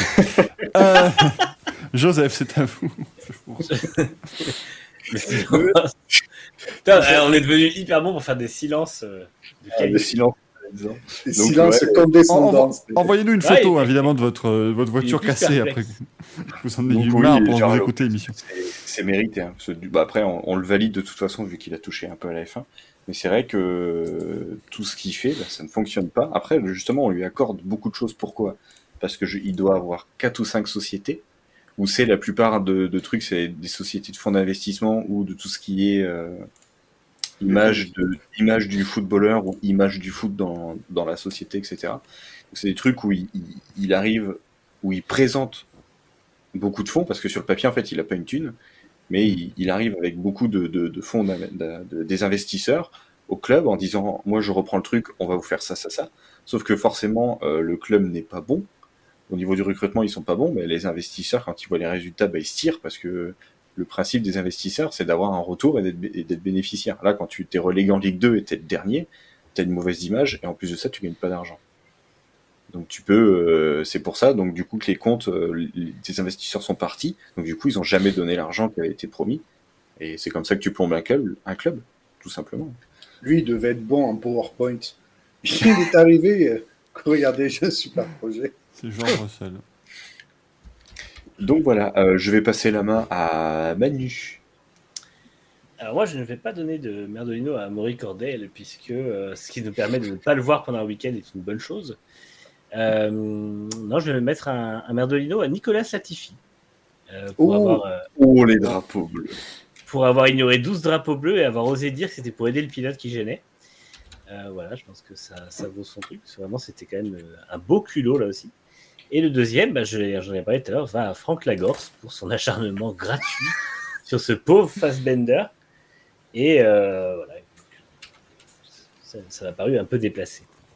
Bah, c'est surtout que moi pour la Tiffy, par contre, ce que j'ai pas compris, c'est que bah, déjà sa déclat elle est incroyable, il ignore 12 drapeaux bleus, mais moi là où je comprends encore moins, c'est qu'il avait déjà fait la même à Monaco et il n'avait pas été sanctionné. Je sais pas, ils sont gentils avec Williams en ce moment. À Monaco, Et- c'était Albon qui avait, qui avait dit qu'il pensait qu'il n'y avait pas besoin de les respecter parce qu'il se croyait plus rapide que la voiture qui était derrière lui. Quand t'as un drapeau bleu, tu respectes le règlement. Bah, c'est la même les mecs de chez Williams, mais ils vivent leur meilleure vie. Oh, un drapeau Mais- bleu, ça va. Oh, moi je dis drapeau bleu c'est bien, mais là je pense que je peux faire mieux. Bah non, en fait, c'est bon, quoi. Et, et, et là, à Monaco, il n'y avait pas eu de sanction. Et là, bon, tant mieux, il y en a une. Euh, mais franchement, euh, les, les mecs les déclatent de, au culot, quoi, tu sais. Ah ouais, entendu, ça passe. Mais je voulais avantager.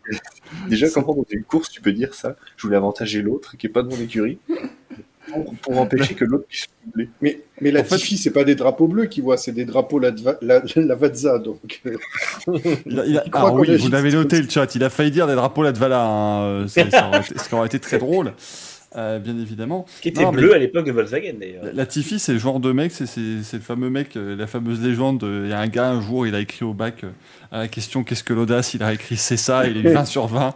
Bah, c'est- Ah, mais- en fait. elle m'énerve cette anecdote pourrie, putain. Oh. Qu'est-ce que le culot Le culot. C'est terrible parce que là, Gaël a dit un truc qui était pas, euh, pas inintéressant ou mauvais, mais pourtant, on s'est quand même tous tu. J'étais en train de réfléchir à. à- Sylvie, tous tu. Pardon. Il est loin celui-là. oh la pauvre Sylvie. ça, ça venait de loin. Pauvre Sylvie et sa carrière. Ça va. C'était gratuit ça aussi. Du coup, Non, je vais bon, passer la main à Michael, savoir s'il a. Bah, du coup, si t'en as deux, fais-toi plaisir. parce Non, que moi, j'en donne qu'un. Moi, je respecte. Ah, euh, l'ess- je respecte l'essence de la cérémonie. Qu'à un moment donné, si tout le monde reçoit un merdolino, euh, voilà, le, le merdolino s'en retrouve dilué, si vous voulez, bien évidemment. c'est vrai. Comme Tom dilué, bien, bien évidemment. Je viens pour en prendre un pour tous ces, ces jeux de mots absolument dramatiques. Non, moi, c'est pour Devlin De Francesco. parce que c'est- un moment donné, il mérite. C'est bien. C'est vrai. C'est vrai que c'est vrai que c'était méritant parce que moi ce que j'adore c'est de, de, vo- de voir le ralenti. En fait, il se percute, tu te dis bon bah, putain mais quel con.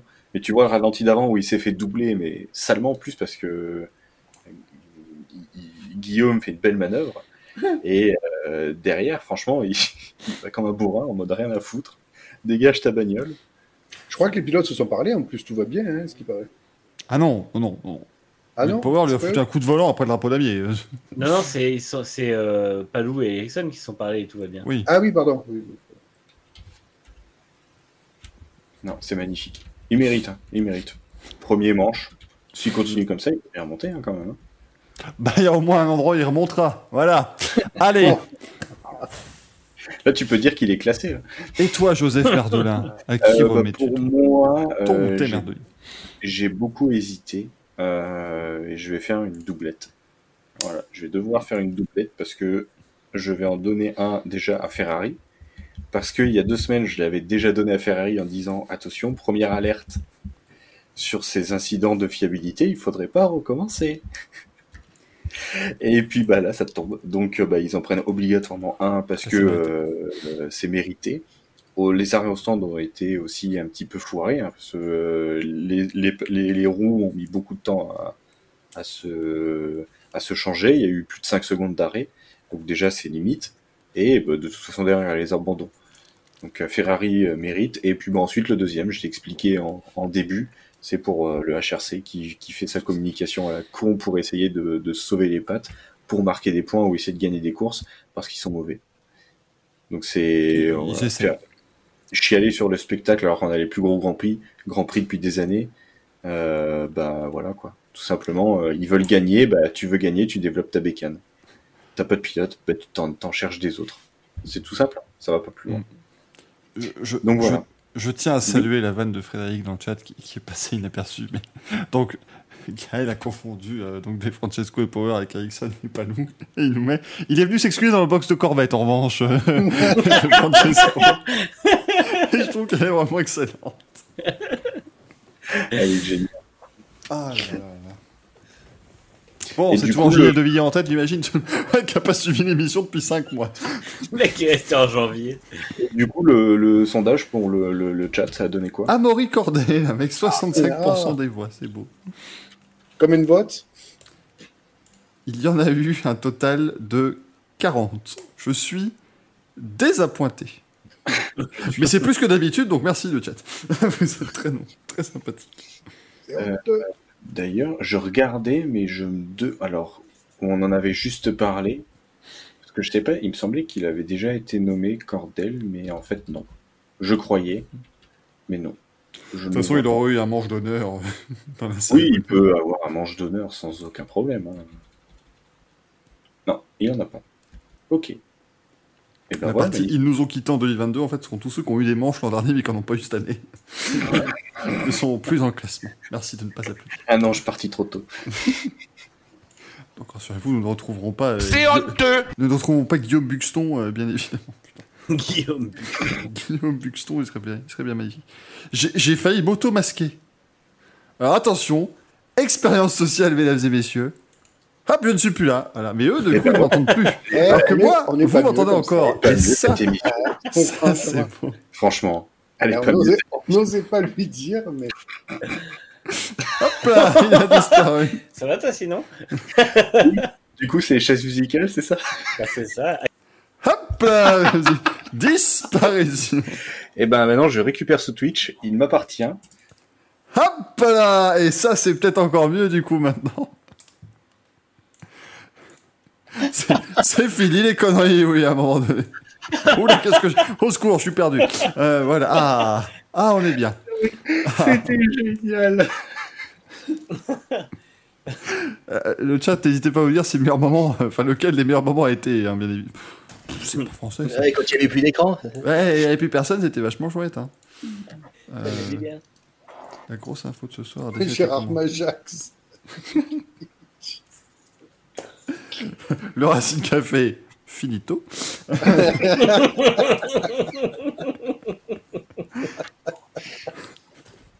Pourquoi- Comment est-ce que je peux lancer des conneries pareilles et pourtant c'est rigolo. Ah tiens, j'ai plus envie que tu sois François Beignet.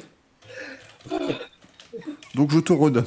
J'ai quand même des droits, hein, bien évidemment. Mais des devoirs aussi. C'est un grand pouvoir implique de grandes responsabilités. Voilà, Jacques Millet. Je suis bien, bien content de retrouver Jacques Millet pour lui. Est-ce que je peux être Tom Selecteur du coup? Ah oui, Thomas. non, non, c'est Thomas, Thomas. Sélecteur, s'il te plaît. Thomas Euh, Selecteur.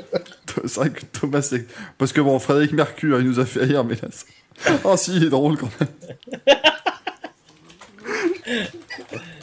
mais c'est vrai que Thomas Sélecteur. Thomas, c'est-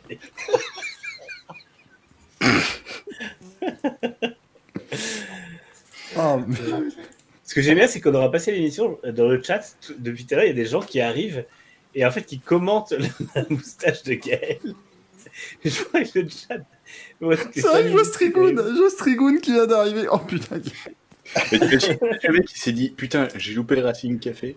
Il dit, bon, allez, je vais regarder. Il ouvre, il fait, oh putain, Mais oui. qu'est-ce qui s'est passé? Mais ce qui est pratique avec cette émission, tu vois, c'est que tu peux faire un truc de ta soirée, tu dis merde, j'ai oublié le café.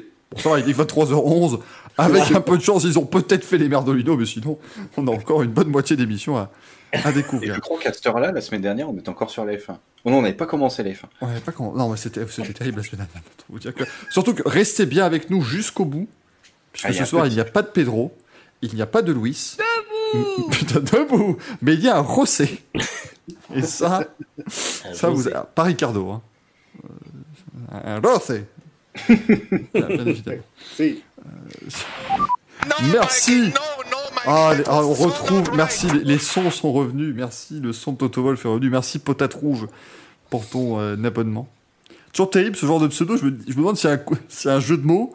Et si quand je vais le dire, ça va être dramatique. Et puis finalement, non, ça, ça va. Potate Rouge, ça, ça passe. Ça, ça passe très bien. Ça passe. Euh, merci beaucoup, hein, euh, Joseph Merdola, bien sûr, pour cette très belle cérémonie. Avec grand plaisir. Tram du PTDR Masterclass, les grands sont intervenants, les refs. Sa- Sachez que j'avais prévu. Il y aura, il y aura une, il y aura une photo un jour qui sera postée sur le compte et ce sera, ce sera un vrai poste d'in- d'influenceur VS. Ce sera, ce sera merveilleux. Euh, bien que lui, ça fait longtemps que je n'étais pas venu, honte à moi, et je reviens pour une émission extraordinaire.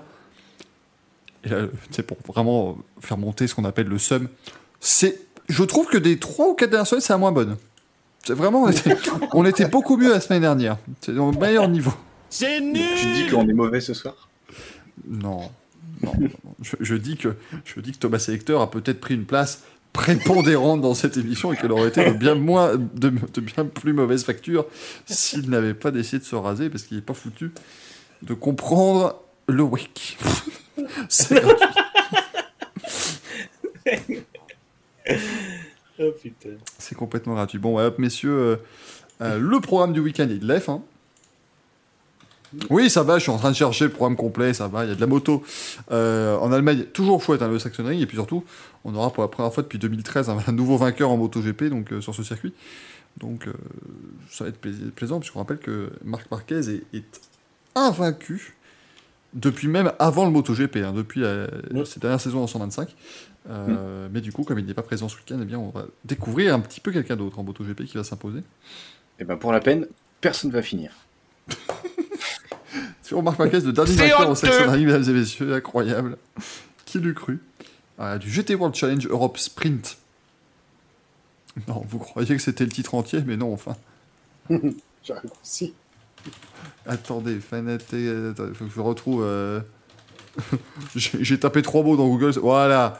Donc, ce week-end à Zandvoort, aux Pays-Bas, on retrouve le Fanatec GT World Challenge Europe Powered by AWS Sprint. Le- le- c'est- C'est-à-dire quand tu as un titre, le, le nom du championnat prend deux lignes. Ce qui, ce qui est beaucoup. Je- je- AWS qui sponsorise le Grand Prix de Canada d'ailleurs. ça, je ne savais pas. Toujours un partenariat technique. Le Grand Prix du Canada, donc euh, ce, ce week-end. Il y a des supercars à Darwin. Peut-être qu'ils apporteront des évolutions. Ah, je l'attendais, je l'attendais. Bah oui, bon, En théorie, c'est pas- Oh, Ah, j'adore. C'est là, je suis. et là tu fais des kiffs tout seul. Là, je suis. tu sais, là, je suis comme dans The Office, dans le... si vous avez vu l'épisode où, où Dwight a son, euh, comment dire, sa, son agrafeuse dans de la, la gélatine, et là, t'as le mec. J'ai trouvé une autre vanne avec Darwin, mais j'ai pas. je sais- ça, ça ne marche pas. Non, non, et puis sinon. euh, Ah, puis il y a la NASCAR. Et non C'est un week-end off. Sans doute le dernier avant novembre, mais c'est un week-end Un off. week-end off de l'année, je crois. Ouais, non. il- Moi, je trouve que ça devient un petit peu syndicaliste. hein. La NASCAR, là, ça devient. euh, ça, ça devient complexe, hein, bien, euh, bien évidemment. Bonsoir à Formule Blabla. La moustache, Gaël, c'est de la triche, tu te fais tout raser. Mais tout à fait, à un moment donné, euh, c'est plus possible. mais ça a Ah, permis d'avoir l'entrée de tout à l'heure, quand même, franchement. Oui. euh, Et c'est pour ça. Ça-. Regardez euh, demain le, le replay, parce que l'entrée de, Ah, était magique. de Thomas Selecteur, qui s'appelait encore euh, à cette Fred- c'était Frédéric Mercury. Frédéric Mercury. Vous savez qu'on est quand même venu me harceler en privé pour avoir la photo. Bah évidemment, bah attends, c'est un, un- un séisme. Ah, Ça fait trois jours que je n'ai pas, je, ne- je ne suis même pas allé acheter mon pain parce que je me suis dit on va me reconnaître dans la rue, la photo va fuiter sur Twitter. Non, non, attendez, attendez, attendez, attendez, attendez, attendez. Donc l'autre là, il croit, l'autre il croit que le Racing Café est regardé par 2 millions de téléspectateurs toutes les semaines et qu'il va. Non mais, non mais Gaël, parle-nous de la fois où tu as dû, tu as dû Ça interrompre tes courses chez Shopee parce qu'on te demandait trop d'autographes. S'il te plaît. Ça fait trois jours que je suis bloqué chez moi, je n'en peux plus.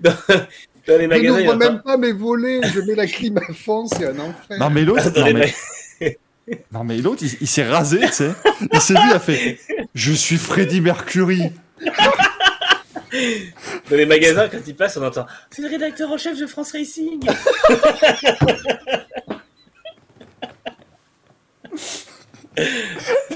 Auréo fruits et légumes. Tu crois que je c'est te lui dis- Tu crois que c'est Je lui te, je te dis, c'est lui, c'est lui qui se nomme tout le temps dans les merdolinos. Je te dis que c'est lui.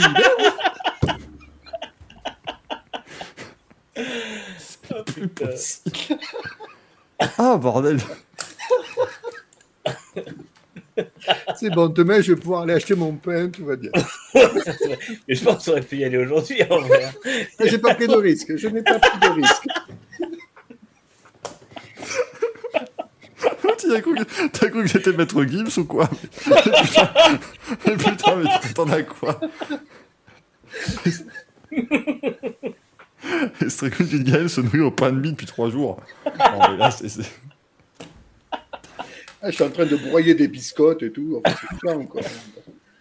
Alors, à noter que j'ai j'ai tapé Frédéric Mercure sur Google. Il y a un compte Twitter qui existe. Donc, bravo. Bravo. Et la biographie, c'est je veux, je veux casser gratuit. Traduction peut-être très littérale d'un titre de, de, de Rennes, rappelons-le. oh merde.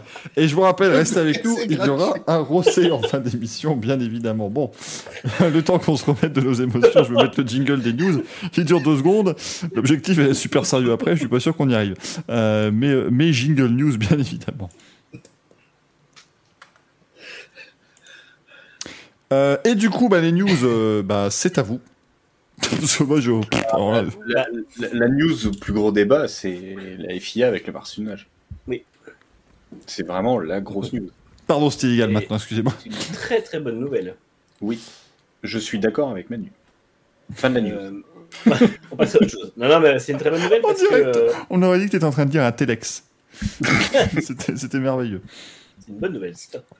Non, non, mais c'est vrai que c'est euh, c'est vraiment une bonne nouvelle parce que ils ils ont enfin, la FIA a enfin pris la, mesure du problème et surtout a compris que c'était à elle d'agir puisqu'il n'y avait pas de consensus entre les pilotes et les équipes. Donc, euh, c'est une très bonne chose. Euh, je tiens juste à dire, il y a beaucoup de gens qui disent oui, Mercedes le fait. euh, Enfin, Mercedes a eu gain de cause. ils ont fait du lobbying, tout ça. Non, Mercedes n'a pas du tout eu gain de cause.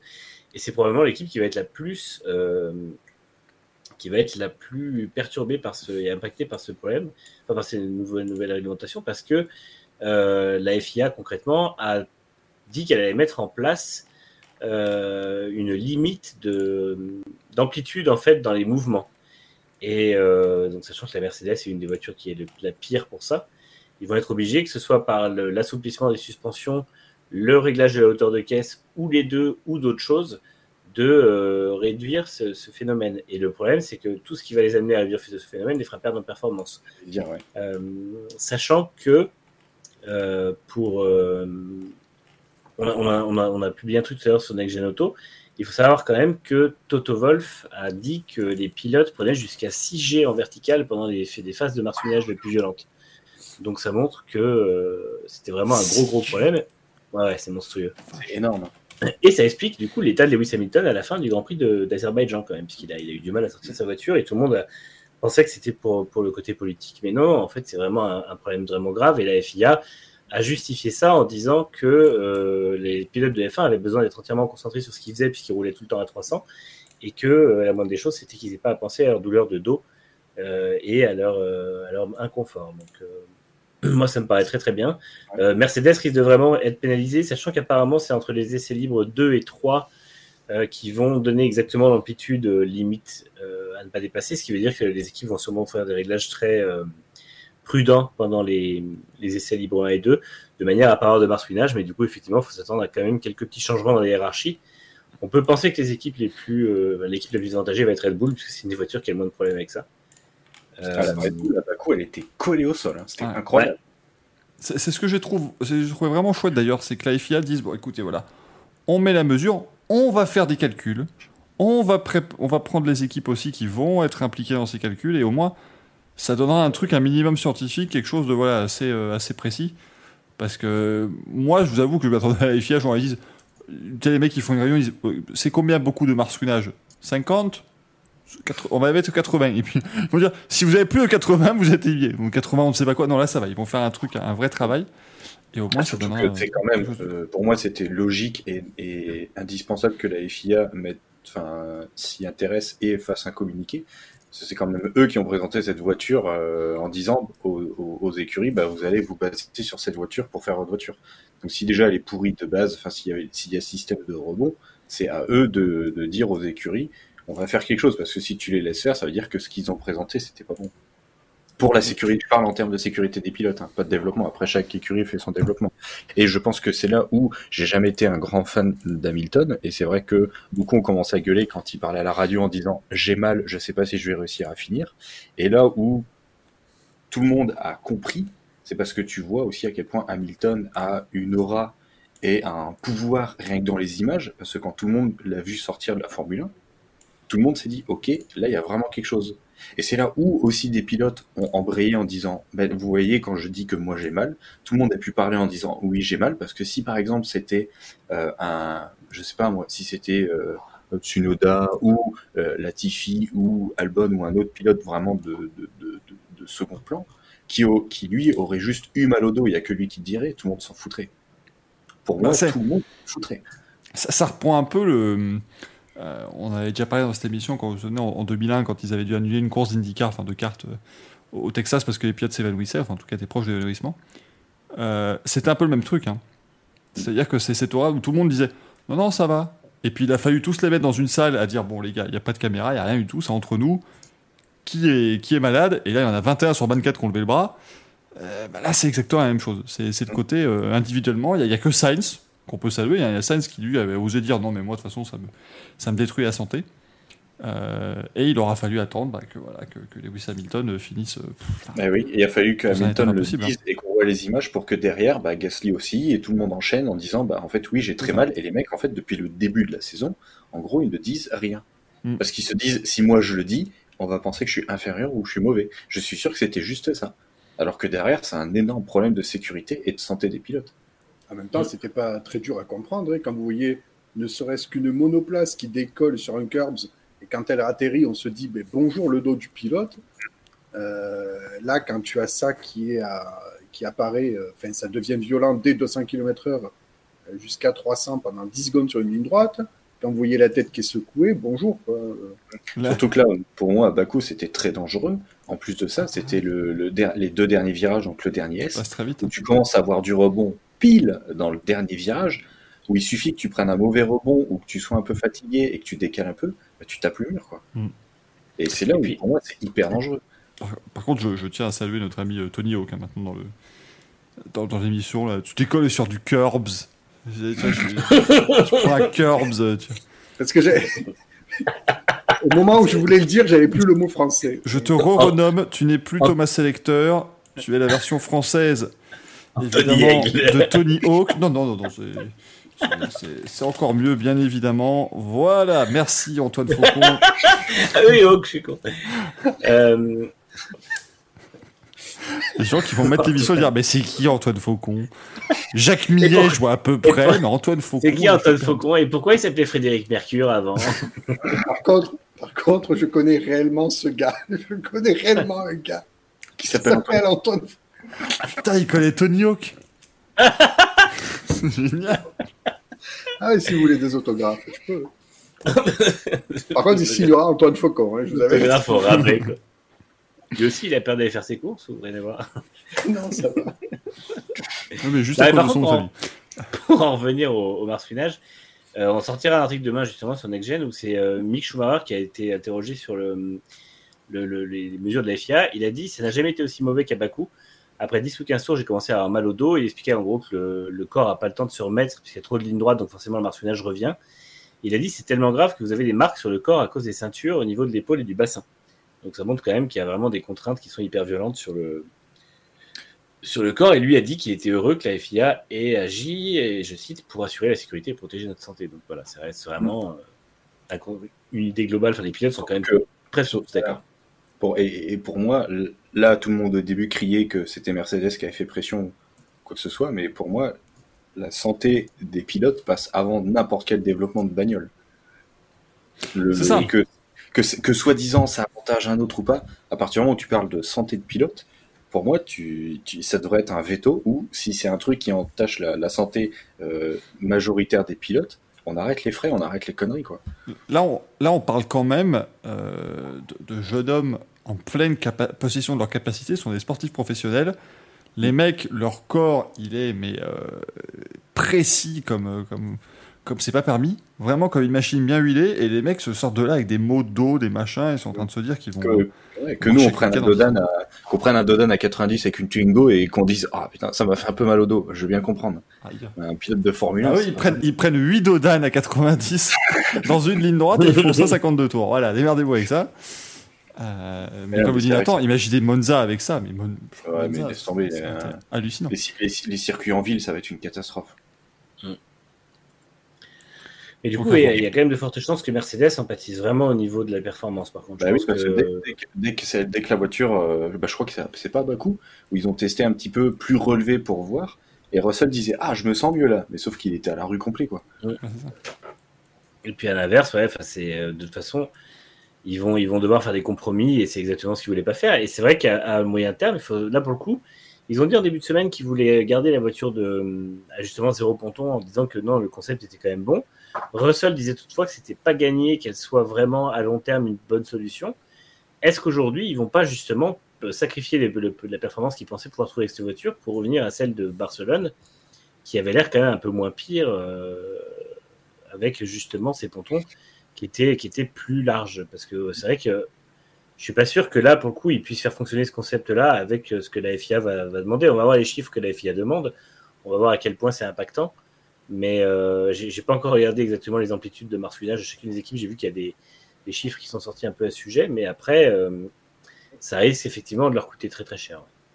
Il y a eu le, comment dire euh, le, le graphique là qui a été publié sur le site de la Formule 1 où tu as eu justement les amplitudes et Mercedes est très très très loin au-dessus de tout le monde. Euh, c'est un peu pour ceux voilà qui, qui- c'est comme les saisons 2014 à 2020 mais c'est pas bien. Ils sont, ils très loin au-dessus de la concurrence mais là il faut pas. sauf que c'est pas les performances, c'est juste le marsouinage. faut, vaut mieux être en dessous de la concurrence. Là, c'est pas, c'est pas top. Pardonnez-moi, je vois des images, on m'envoie des. On m'envoie un Magnum sur Twitter. C'était à peu, c'était à peu près ça, hein, Gaël, euh, tout à l'heure. Je trouve ce Magnum Et formidable. après, sinon, euh, dans les news, il y aurait. Alors là, c'est avec des méga pincettes. hein. Mais peut-être qu'une officialisation de d'Olivera chez Grésini ce week-end. Ça, c'est chouette, ça. Si c'est vraiment de la méga pincette. hein. C'est une rumeur qui est sortie que euh, ils auraient fait une petite com. euh, Enfin, ils auraient, il y aurait eu des petites discussions, mais tu sais, un petit. euh, une petite phrase euh, mal dite qui laisse entendre paraître que oui, Olivera irait chez Grésini euh, la saison prochaine. Donc je pense que tout le monde va ponctionner pour savoir, et si c'est ça, bah, Ouais. peut-être que l'info va sortir ce week-end. Ça pourrait être chouette. De Euh, toute façon, Mon- je pense que les infos vont sortir avant la, la trêve, euh, la trêve estivale. Mangeox, tu fais le point à Montréal à 17h. Il est 17h30 à Montréal actuellement. 34 000 foyers sans courant. Forte accumulation d'eau. Inondation de plusieurs portions de rue à Montréal. Plusieurs sous-sols inondés après un refoulement des égouts. Pompiers débordés. Mais ils ont pris l'eau. hein. Ah pompiers C'est sont... nous, on Orchamps fait le est en feu d'habitude. C'est pas Franck Orchamp est en train d'écrire. Mais là, euh, Ah, c'est triste. hein. on verra. hein, C'est pas encore... euh, C'est pas encore le week-end de course, donc on a un petit peu de temps, faut pas s'inquiéter. Et je pense que Lewis Hamilton a prévu un week-end compliqué au niveau pilotage parce qu'il est allé dans un magasin de jeux de rétro gaming à. Il, il a acheté une Sega Genesis, c'est un jeu de F1 euh, rétro pour, euh, pour Ayrton Senna, il a acheté. dans Monaco GP2 d'Ayrton Senna. Genre, il est allé, il a fait bonjour, j'aimerais Ayrton Senna. Et on lui a, Il a- on lui a donné Ayrton Senna. Ouais. Putain, je savais pas tout ça. Euh, Castor on va revivre 2011. Ah non, hein, s'il vous plaît. Enfin, après, si, si Gaëtan Vigneron doit meubler 3 heures comme il l'a fait en 2011, là Attends, oui. Je- La question du. Non, a priori, alors, le truc, c'est que jusque-là, les prévisions pour dimanche, c'est du sec. Ouais. La question, c'est plutôt de savoir qu'est-ce qu'on va avoir avant la course. Oui, non, mais Bah puis ouais, surtout, le, le Si- problème, un de flotte. euh, le, ouais, le problème, c'est que si la l'eau remonte, et ce qui arrive parfois, ben, Mm. si l'eau remonte à travers le sol, c'est pas. euh, Oh, sous la pluie, stroll en pôle chez lui. Non, non, non, En même temps, s'ils font rouler les voitures sous la pluie, ça va tellement marsouiner que ça risque de jeter l'eau de- sur les côtés, non ça- fait un petit peu sécheuse. Non, effectivement, là, euh, on va voir ce que ça va donner ce week-end le Grand Prix du Canada, mais Mm. ça risque d'être folklorique. Bon courage à tous ceux qui le couvrent, hein, bien évidemment. Euh, ça, va être, ça va être quelque chose. Bah, finalement, c'est peut-être, euh, il y aura peut-être moins de, de risques parce que s'ils annulent, ce sera, euh, on n'aura pas à se coucher à minuit. Enfin, les, les, les- les séances d'essai n'ont pas Bah non, on Manu, à un moment donné, c'est- moi c'est ça le problème, c'est que tu connais la, la F1. Ouais. Habituellement, ils annulent, mais au bout de 4 heures d'attente. Sinon, c'est pas rigolo. C'est vrai. Au bout de 4 heures d'attente de, de l'évidence pure, qui est Ah, bah finalement, il a trop plu. New Delhi. New Delhi, mais attendez, il est 3h du matin chez nous. Oui, C'est en mais Inde. Pardon. nouveau report dans 15 minutes. Merci, Ma- merci Manu et Axel. J'avais peur qu'elle soit. Cette blague soit sous-côté, bien évidemment. Ah, silence, on n'aura pas à se coucher à minuit. Salut le boomer Un jour, je vais me coucher à minuit 10. Bonjour, comment j'étais fatigué. En fait, faut, faut- faut comprendre que quand ça finit à minuit, nous derrière, on a à peu près deux heures de taf. Donc, euh, Nous, Ah, je- pour toi. Ouais, Ouais, euh, quand je ah, dis le nous, manque de respect vis-à-vis de la, de la plèbe du chat, du, du chat qui, qui vient euh, donner de son temps euh, à regarder l'autre perdre sa, sa barbe, et euh, tout ça pour qu'on leur dise ah, nous on a du taf. c'est vrai. C'est pas comme vous. Mais- Après, je Manu, je ne t'envie pas, loin de là. Non, Ah mais non, ça va, moi, ça me dérange pas. Mais... Ah non, moi je t'avoue, que je suis c'est- bien, je suis bien content. C'est vrai que c'est juste compliqué si la F1. euh, Mais bon, après, l'avantage, c'est qu'avec l'heure qui sera, de toute façon, ils auront annulé bien avant s'ils doivent annuler. Bah, surtout que là, euh, au vu de ce qui se passe maintenant, euh, tu peux déjà prévoir de se dire, bah, si, si le- la piste est comme ça, on annule, on cherche même pas à comprendre. C'est ça. C'est pas comme si c'est le nuage qui te tombe dessus sans prévoir euh, Mm. au moment où tu lances les essais ou à 5 minutes de lancer les essais. Quoi. Là, tu peux éventuellement prévoir. Exactement. Sinon, bah, niveau news, malheureusement, il y avait la fin du, du Tourist Trophy hein, la semaine dernière. Euh, puisqu'on vous avait parlé malheureusement euh, du, début. Euh, on a rajouté deux décès malheureusement hein, dans cette liste. Donc Roger et Bradley Stockton, père et fils qui roulaient tous les deux en, qui sidecar et qui malheureusement sont, sont décédés après un accident tragique sur le virage surnommé Agos Leap. En fait, ça c'est un, un point aussi que beaucoup de gens en fait euh, soulignent vis-à-vis des sidecars. Euh, c'est que c'est véritablement un, c'est véritablement un saut. Enfin voilà, c'est c'est une espèce de saut avec ensuite une, une cuvette. C'est très compliqué déjà à moto. Mais alors imaginez quand vous devez gérer les sidecars, c'est forcément. euh, Bah, une fois que ça guidonne, c'est foutu, hein, tu peux rien faire. hein.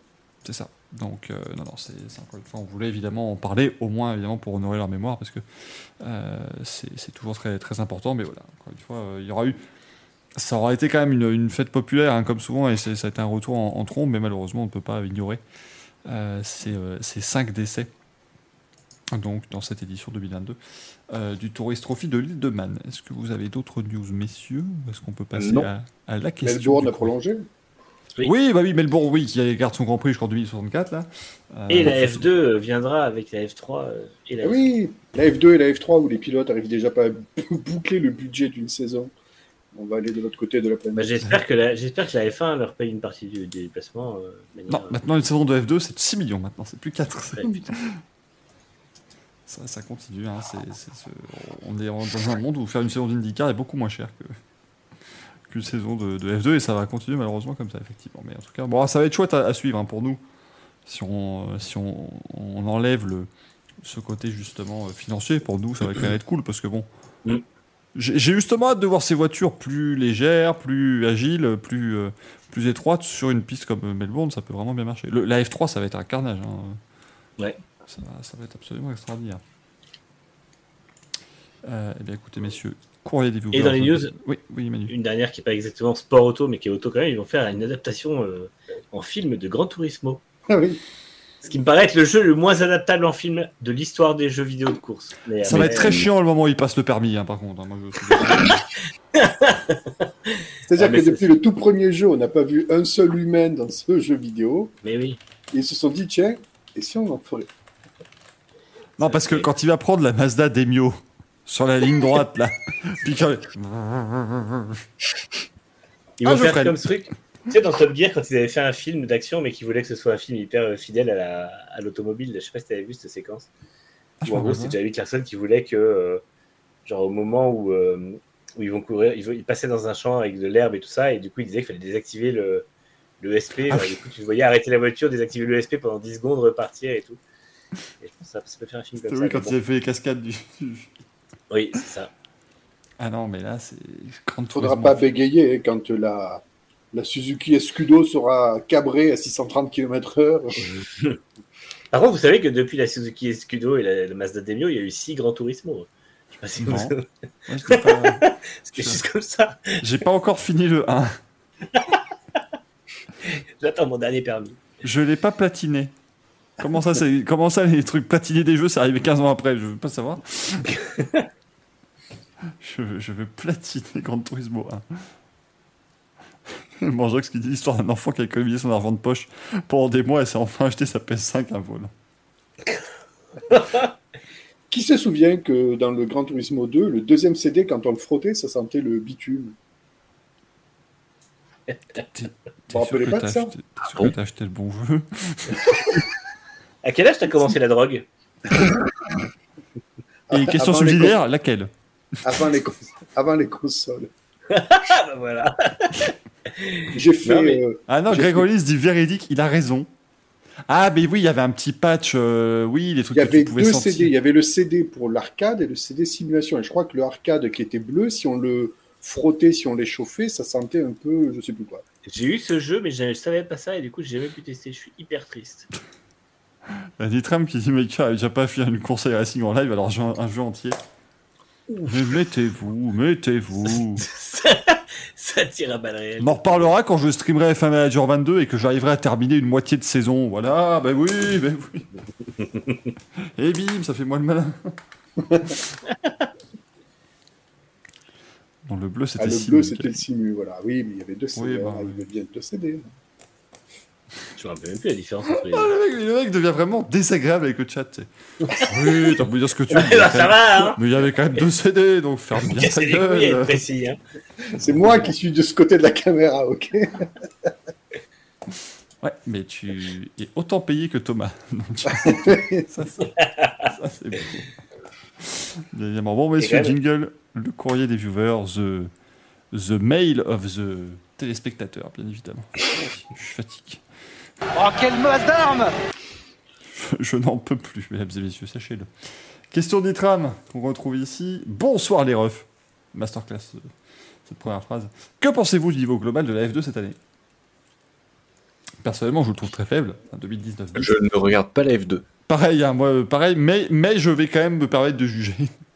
J'ai regardé. Bah non, mais tu sais que j'ai décroché. Autant il y a deux ans, euh, j'ai tout regardé. Il y a, il y a trois ans, j'ai regardé. Il y a deux ans, j'ai regardé. L'an dernier, j'ai commencé à décrocher. Et cette année, j'ai décroché complet. le niveau de la F2, si on pourrait le résumer en une seule phrase, si Gasly se barre de chez AlphaTauri, bon courage Red Bull. Bah ouais. Mais- Euh, ouais, c'est ça, mais euh, en fait, c'est pas, c'est bien, mais pas top, parce que finalement, il y a quand même des bons pilotes. Je veux dire, euh, C'est Auger est très bon. Moi, je, je pense qu'Auger, ce sera le prochain à, à monter en F1 chez Red Bull. Euh, Lawson reste quand même très solide. Vips, il serait rapide, il n'est pas solide. Pourcher reste quand même régulier. Euh, Drugovic, c'est la bonne surprise. Drugovic est la bonne surprise. Et finalement, le niveau de ces gens-là, il est, je trouve, meilleur qu'un De Vries Lat- que, que le ticket de Vries Latifi en, en 2019. Euh, après, on a connu mieux. Je veux dire, clairement, l'an dernier avec Piastri et l'année d'avant avec Schumacher, c'était quand même vraiment autre chose au niveau des, des champions potentiels. Après, c'est vrai que. Ouais, je sais pas. En fait, le truc, c'est qu'effectivement, Drugovic devient performant à sa troisième saison. On peut imaginer que c'est un peu euh, un équivalent de Joe, donc forcément, si lui, c'est le top du top actuellement, c'est que les autres sont un peu en, en de- en dessous. Mais bon. Si, on, moi, a je- oublié, on a oublié Vips en machin couille. Oui, c'est vrai que lui, il ferait bien y revenir aussi à ces quatre. Mais oui, non, mais c'est surtout avec ses déclarations à Bakou. Enfin, regarder. Vas-y, Non, quand Vips a dit que oui, oui, si de toute façon euh, Drukovic et Pourcher étaient devant, c'était parce que. Ah oui, c'était était- avant Bakou. Ah oui, c'était avant Bakou, ouais. qu'ils étaient peut-être plus réguliers que plus performants. Bah, en attendant, lui, il se fout dans le mur. Donc, euh, Oui, pardon, mais ça méritait un petit, un petit Mac. oui, mais c'est comme Mazepin qui dit que Schumacher, euh, quand on voit les performances de Schumacher aujourd'hui, on comprend son talent, mais c'est le mec qui s'est pris euh, une branlée phénoménale l'an dernier par le même Schumacher. Euh, Ouais, mais son- ce il appelle avait un pas- contre son il temps. avait pas un bon, euh, pas un, bon un châssis. bon, euh, un bon châssis. Et sur le seul Grand Prix où ils l'ont changé, celui de Russie, il va faire un super Grand Prix. Euh, T'as pas bien regardé le, le, le documentaire non-fiction. Drive to Survive. Euh. Nitram met également Pensez-vous qu'un des pilotes de F2 actuel aura un baquet en F1 en 2023 Non. Voilà. hein. Non. Nitram dit Mais il a gagné l'Estonie, un incroyable talent. Alors oui, Sauf. mais. Ouais, non, j'allais dire peut-être Drugovic chez Williams, mais non, que si Piastri va chez Williams, il n'y aura peut-être pas de. Voilà, il faut garder Le Albon. Je pense. Euh, oui, à voir. C'est je que sais pas trop. euh, Je sais pas exactement. En tout cas, on verra. De toute façon, Mais, ouais, je suis pas sûr. Qui, quel baquet de F1, à part Latifi et hypothétiquement Stroll, mais on n'y croit pas, mais quels sont les baquets qui sont vraiment en danger en F1 Bah après, la Tiffy, le truc, c'est que s'il se fait remplacer euh, après le Canada, ça va être réglé. Hein. Donc, euh, C'est que la grille, elle va pas beaucoup bouger. Quoi. Non, je pense pas, oui. je suis Après, on a- en fait, on a un plateau tellement talentueux en F1, c'est sûr que là, les places. Oui, c'est ça aussi. fraîches. Ah, puis il y a eu beaucoup de changements sur les dernières années, donc forcément, il y aura. euh, c'est- des vagues. hein. Il y aura Puis une là, période de ça- stabilité. Il y aura une période de stabilité, il y aura une période de changement, et ainsi de suite. T'en as 5-6 qui ont des longs contrats en plus, donc bon, c'est vite réglé. Quoi. C'est sûr que ça va être, euh, ça va être compliqué. Bon, messieurs, est-ce qu'on terminerait pas par un jeu?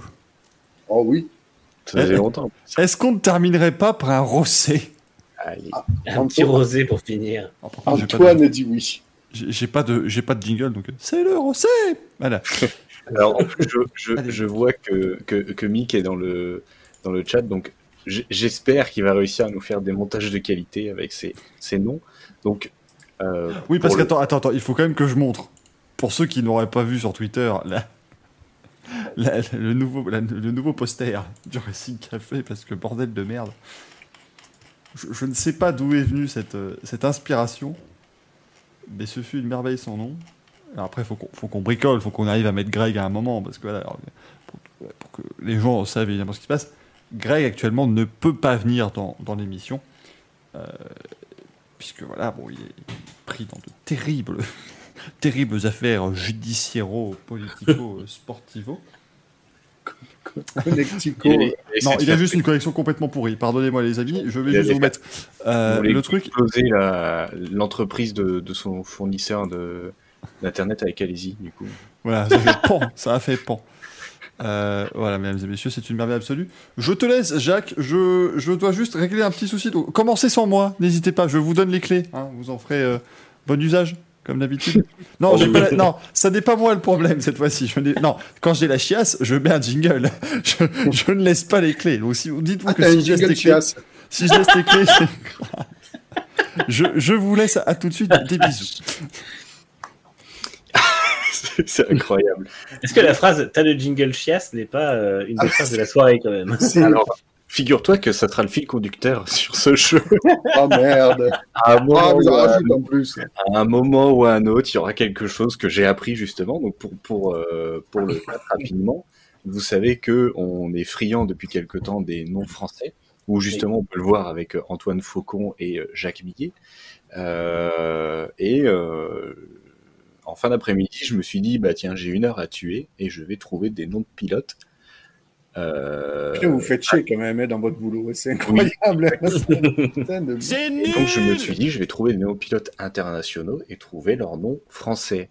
Donc on va, je vais vous, vous annoncer les noms français, ça sera à vous de trouver le, C'est le- vrai nom du pilote. Putain, je suis tellement mauvais à ça. Pour, pour, alors il y en a des très simples.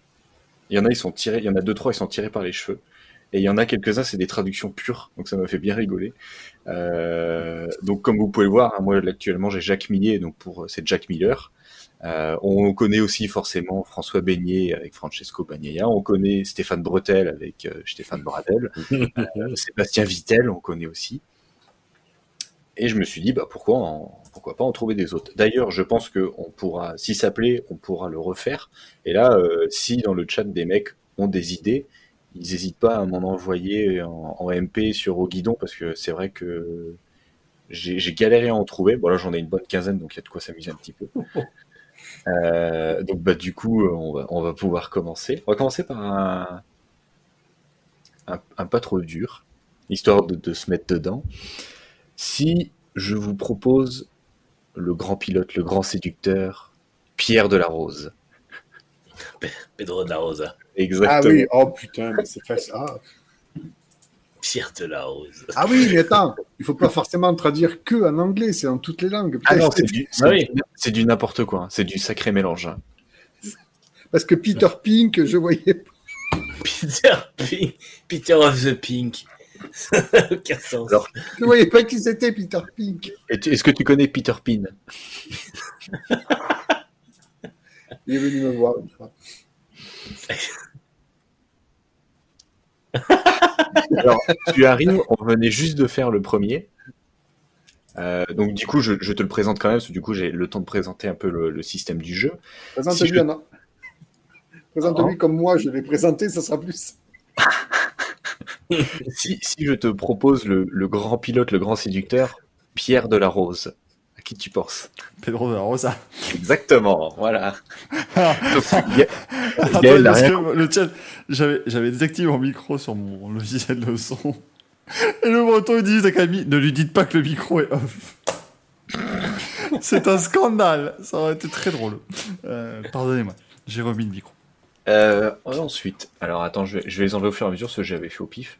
Si, bah tiens, si je vous propose Jean Bouton. Ah Ça, oui. ça donne. Jean Bouton. Jean Bouton, c'est euh, Jensen Button. C'est le nom d'un mec qui devient une rue à la fin. La rue Jean Bouton. J'habite 8 rue Jean Bouton. Euh, Sergi un, petit suivant. Allez, on va faire un, un petit, un, un peu plus compliqué. Si je vous propose Georges Laurier. Georges. non, Georges Laurier. Laurier, Laurier. Alors du coup, le temps qu'il cherche pour le chat, je me suis pour trouver ces noms. Alors je me suis aidé d'un traducteur pur. Je me suis aussi aidé des, des généalogies de famille, donc les étymologies de, des noms de famille, d'où ils venaient. Putain, il est allé Ah loin. Ah oui, J'ai regardé dans des dictionnaires, j'ai regardé partout pour avoir des trucs sympas. Ah, dans le chat, ça a été trouvé. Ouais, Ouais. C'est Rory Lorenzo du coup. Exactement. Et Ah bah, Lorenzo, regarde, ah bah, bah, moi je regardais. bah, bravo. Moi je regardais pas, j'étais dans le jeu. euh, j'ai regardé, je suis tombé sur un site où il te cache les, le- les étymologies et euh, Lorenzo vient de Laurier. Voilà. attendez, je cache, je cache le chat. Nous avons Georges Laurier. Alors celui-là, je l'ai trouvé, je l'ai trouvé tout à l'heure pendant l'émission. Alexandre, Alexandre pas bon. Alexandre Bonne.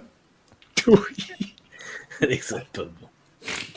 Du coup, je, je regardais le classement, je dis, oh, il a pas été mauvais quand même. hein. il est pas bon. Il est pas bon. Il est pas bon, elle bon. Euh, allez, un petit facile. Si je vous propose Fabien Cartier. Ah bah oui.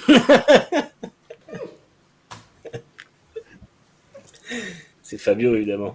Exactement. Magnifique. Je Fabien Cartier, ça pourrait être dans une série TF1.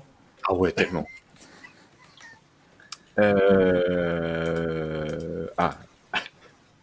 Si, alors celui-là il est un peu dur, mais il m'a bien fait rigoler. Si je vous, propose, vous propose Maxime Beg.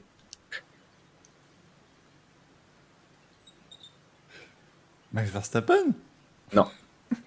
Maxime. Ou alors si Ah, veux, Max Biaggi exactement. Ah oui, Maximilien. Biaggi. Justement, pareil, étymologie, Biaggi veut dire le bec dans les noms de famille Oh italiens. non. Oh merde. Maxime Beg. Maxime Beg. Euh, allez, suivant. Euh, Valentin Bouteille.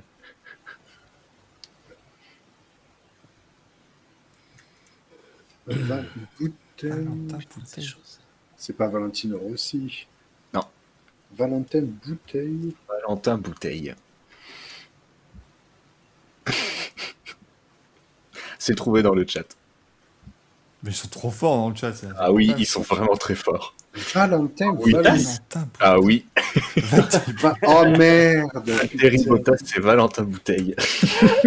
Ah oui, Oh alors là, non. je pense qu'on aura un montage Valentin Bouteille. Ça, y a pas de. Euh, ah, un que j'ai bien aimé. Pascal Maladroit. Pasteur Maldonado Ça lui va très bien. Ah oui, c'est génial.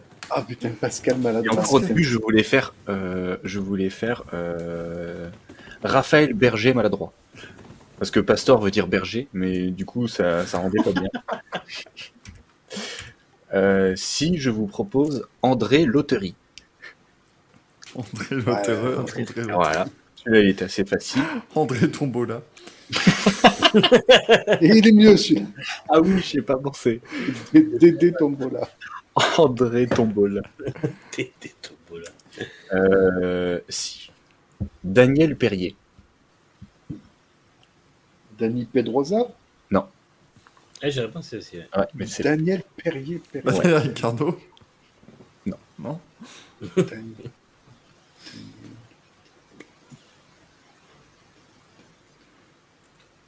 Daniel. Dani San Pellegrino.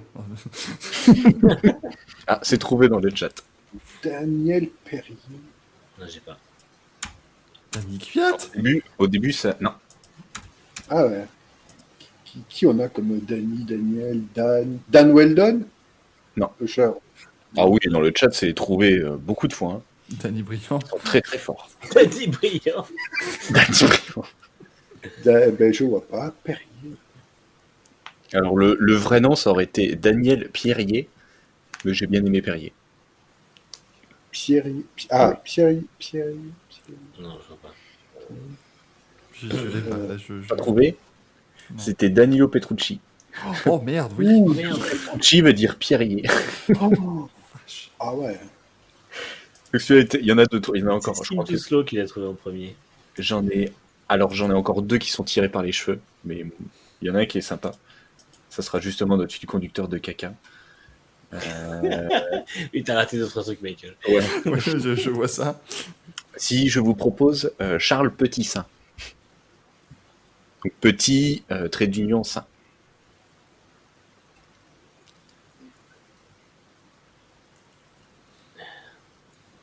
Alors, Carlos euh, Sainz Jr. Exactement. Oh merde.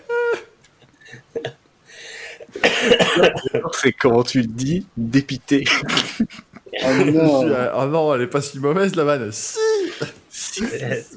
Ensuite, on embraye, je vous propose Sylvain Vitesse. Scott Speed. Ah oui, Scott Speed. Sylvain Ah oui. Vitesse. C'est honteux On dirait une mauvaise adaptation de Fast and Furious. Les aventures de Sylvain Vitesse. Sylvain Sylvain Vitesse, ça pourrait être un héros de Extrême Limite. Coucou, Dragon. Ah putain. Michel Vaillant Alors, contre je- Sylvain Vitesse.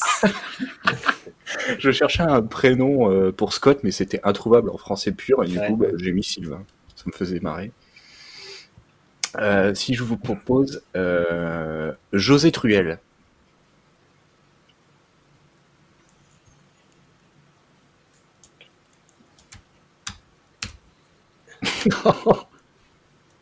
Jo... Truel. José. Ouais. Ah, c'est trouvé dans le chat. Putain, ils sont Jos, forts. Jos Verstappen. Non. José Truel. José, José, Je pense José. pas que ce soit Truex parce que tu aurais dit Martin sinon. Putain, ils sont forts. Ils sont vraiment forts dans le chat. hein. truelle. Martin, petite Truel. Est-ce que, tu... Est-ce que tu peux nous dire la catégorie C'est en F1. José. C'était en F1. Trulli? Ah, il y a Arnaud Trulli. Oh. Je sais Truel. Euh, si je vous propose Louis Hamster. Lewis Hamilton? Exactement. Oui, hamster. Et euh, alors je vous en propose. Ouais, non, celui-là il est trop dur. Celui-là il est vraiment trop dur. Ah, le chat est tellement bon que. Ouais. Ouais, si Mais- c'est tout va le trouver en 4 secondes. Et celui-là ils le trouveront jamais. C'était Alexandre le Messager.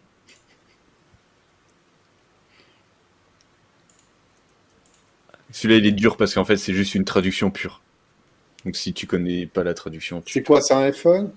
Non, c'est en moto. Alex Spargaro? Alex Rins? Le messager C'était en moto, il roule plus. Alex. Al- euh, Attends, tu dis Alex quoi? Barros? Non. Alex? Alex le Messager. Alex Elcrivier. Villet C'est espagnol? Non. Euh, Alex D'Angelis. Oh putain, bravo. Parce qu'en fait, de Angelis, ça veut dire euh, le messager. si, alors si je vous propose Michel Schéma.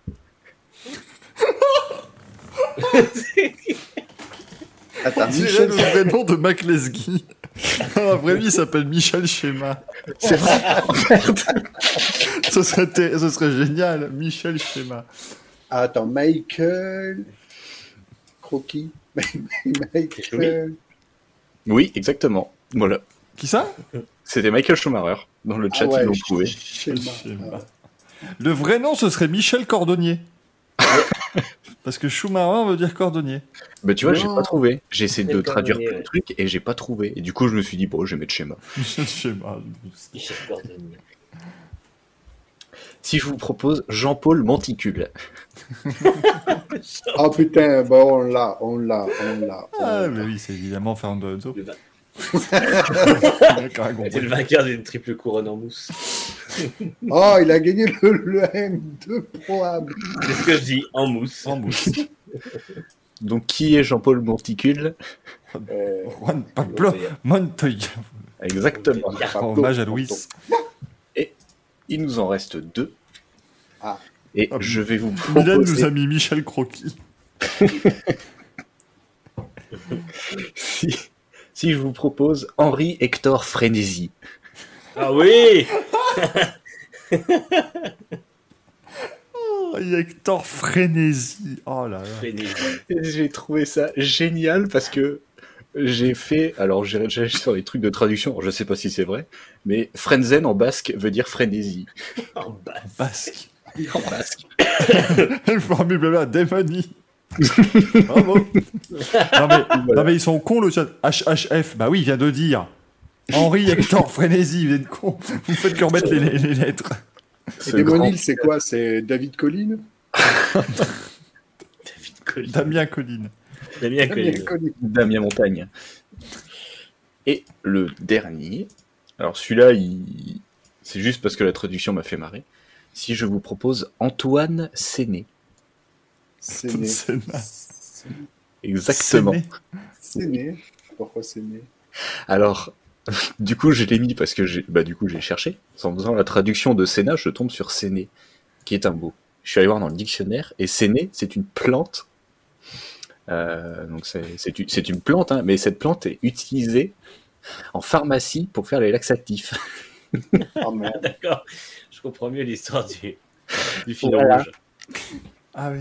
Donc, le- T'as un formule là qui nous dit John, let's go, faut le faire dans les deux sens. Jean, allez-y, bah oui, John, Genre, let's go. allez-y. Let's go Exceptionnel Ah, mais ah, c'est encore mieux que John Newhouse. Quand il n'avait pas la licence de Villeneuve. Ah, il l'aura appelé John Let's Go. John, let's go Allez-y, putain C'est le meilleur truc Eh ben, bravo pour ce roncé parce que je suis très sympathique. Et encore, Moi, j'étais j'espère que ça vous a plu. sur- J'ai fait ça rapidement, mais Ah, quelle merveille. Oh la je trouvais ça sympa. c'est bizarre, mais liked by Pierre Gasly. Ah, c'est pour- pour très répondre à-. Pour répondre à Mylène, euh, j'ai passé juste une heure dessus, rapidement. Comme quoi, il y en a qui ont du temps? Exactement. Pendant ces heures de boulot en plus. Pendant mes heures de boulot, c'est vrai que je m'ennuyais un petit peu. C'est Bravo. ce que je dis. On a tort de se croire en sécurité. hein. L'autre, il est devenu réac. tu lui rases la barbe, ça y est. Donc voilà, j'espère que ça vous aura plu et pour le chat aussi. Bon là, c'était vraiment rapide, mais il faudrait que j'arrive à faire un truc. euh, Oui, ne, ne- ne nous le survends pas non plus. Non, mais ça, essayer de faire un truc complet. Mais après, je, je- je l'ai dit, si, si le chat a des idées de noms, euh, pas hésiter à envoyer un message privé sur au guidon. Parce que c'est vrai que c'est un peu chaud de trouver euh, des belles traductions. Euh, comme pour André Tombola, hein. je l'aurais jamais trouvé celui-là. Donc si vous avez des idées, franchement, euh, faut pas hésiter. hein. On peut, on peut se garder ça pour un petit jeu plus tard, sans aucun problème. Frédéric qui me dit Ah, Matt Damon, c'est François Damien, ça. Oh, la comparaison, bon. La vache. François Damien et Carole Shelby. Ah, merci beaucoup, Axel. Ce fut, euh, ce fut très sympathique. Et l'émission touche à sa fin. Je suis désolé, les enfants. Ah, ok, dommage. Mais on revient la semaine prochaine. Ne vous en faites pas. On revient aussi avec Grand Prix mardi. hein. J'ai Euh. plus rien à raser, moi, hein, pour la semaine prochaine. Ça, ça on n'a pas, ça on n'a pas de preuves. Ouais, mais c'est pas moi qui monte mes kiwis, c'est Greg. En tout cas, mesdames et messieurs, j'espère vraiment que vous avez apprécié cette, euh, cette émission. À en voir le nombre que vous êtes encore à minuit, eh ben, Mm. merci. Merci d'être aussi nombreux. Ce fut un, un grand plaisir. Merci, euh, merci Axel, merci Manu. Carole Merci. Coquille. Carole Coquillage B. J'aime bien. Carole Shelby. Non, comme c'est BY, tu mets coquillage part. Carole par coquillage. Vraiment, c'est très précis. Non, non, merci beaucoup d'avoir été des nôtres. On se retrouve très vite, bien évidemment. Passez un très beau euh, week-end du Grand Prix du Canada et du Grand Prix d'Allemagne. Je suis plus sûr qu'on aura un Grand Prix d'Allemagne que du Canada pour l'instant. En tout cas, dans sa forme initiale et originale. Euh, merci beaucoup. On se retrouve très très vite. Bonne nuit, tout le monde. À bientôt. Bye. Ciao.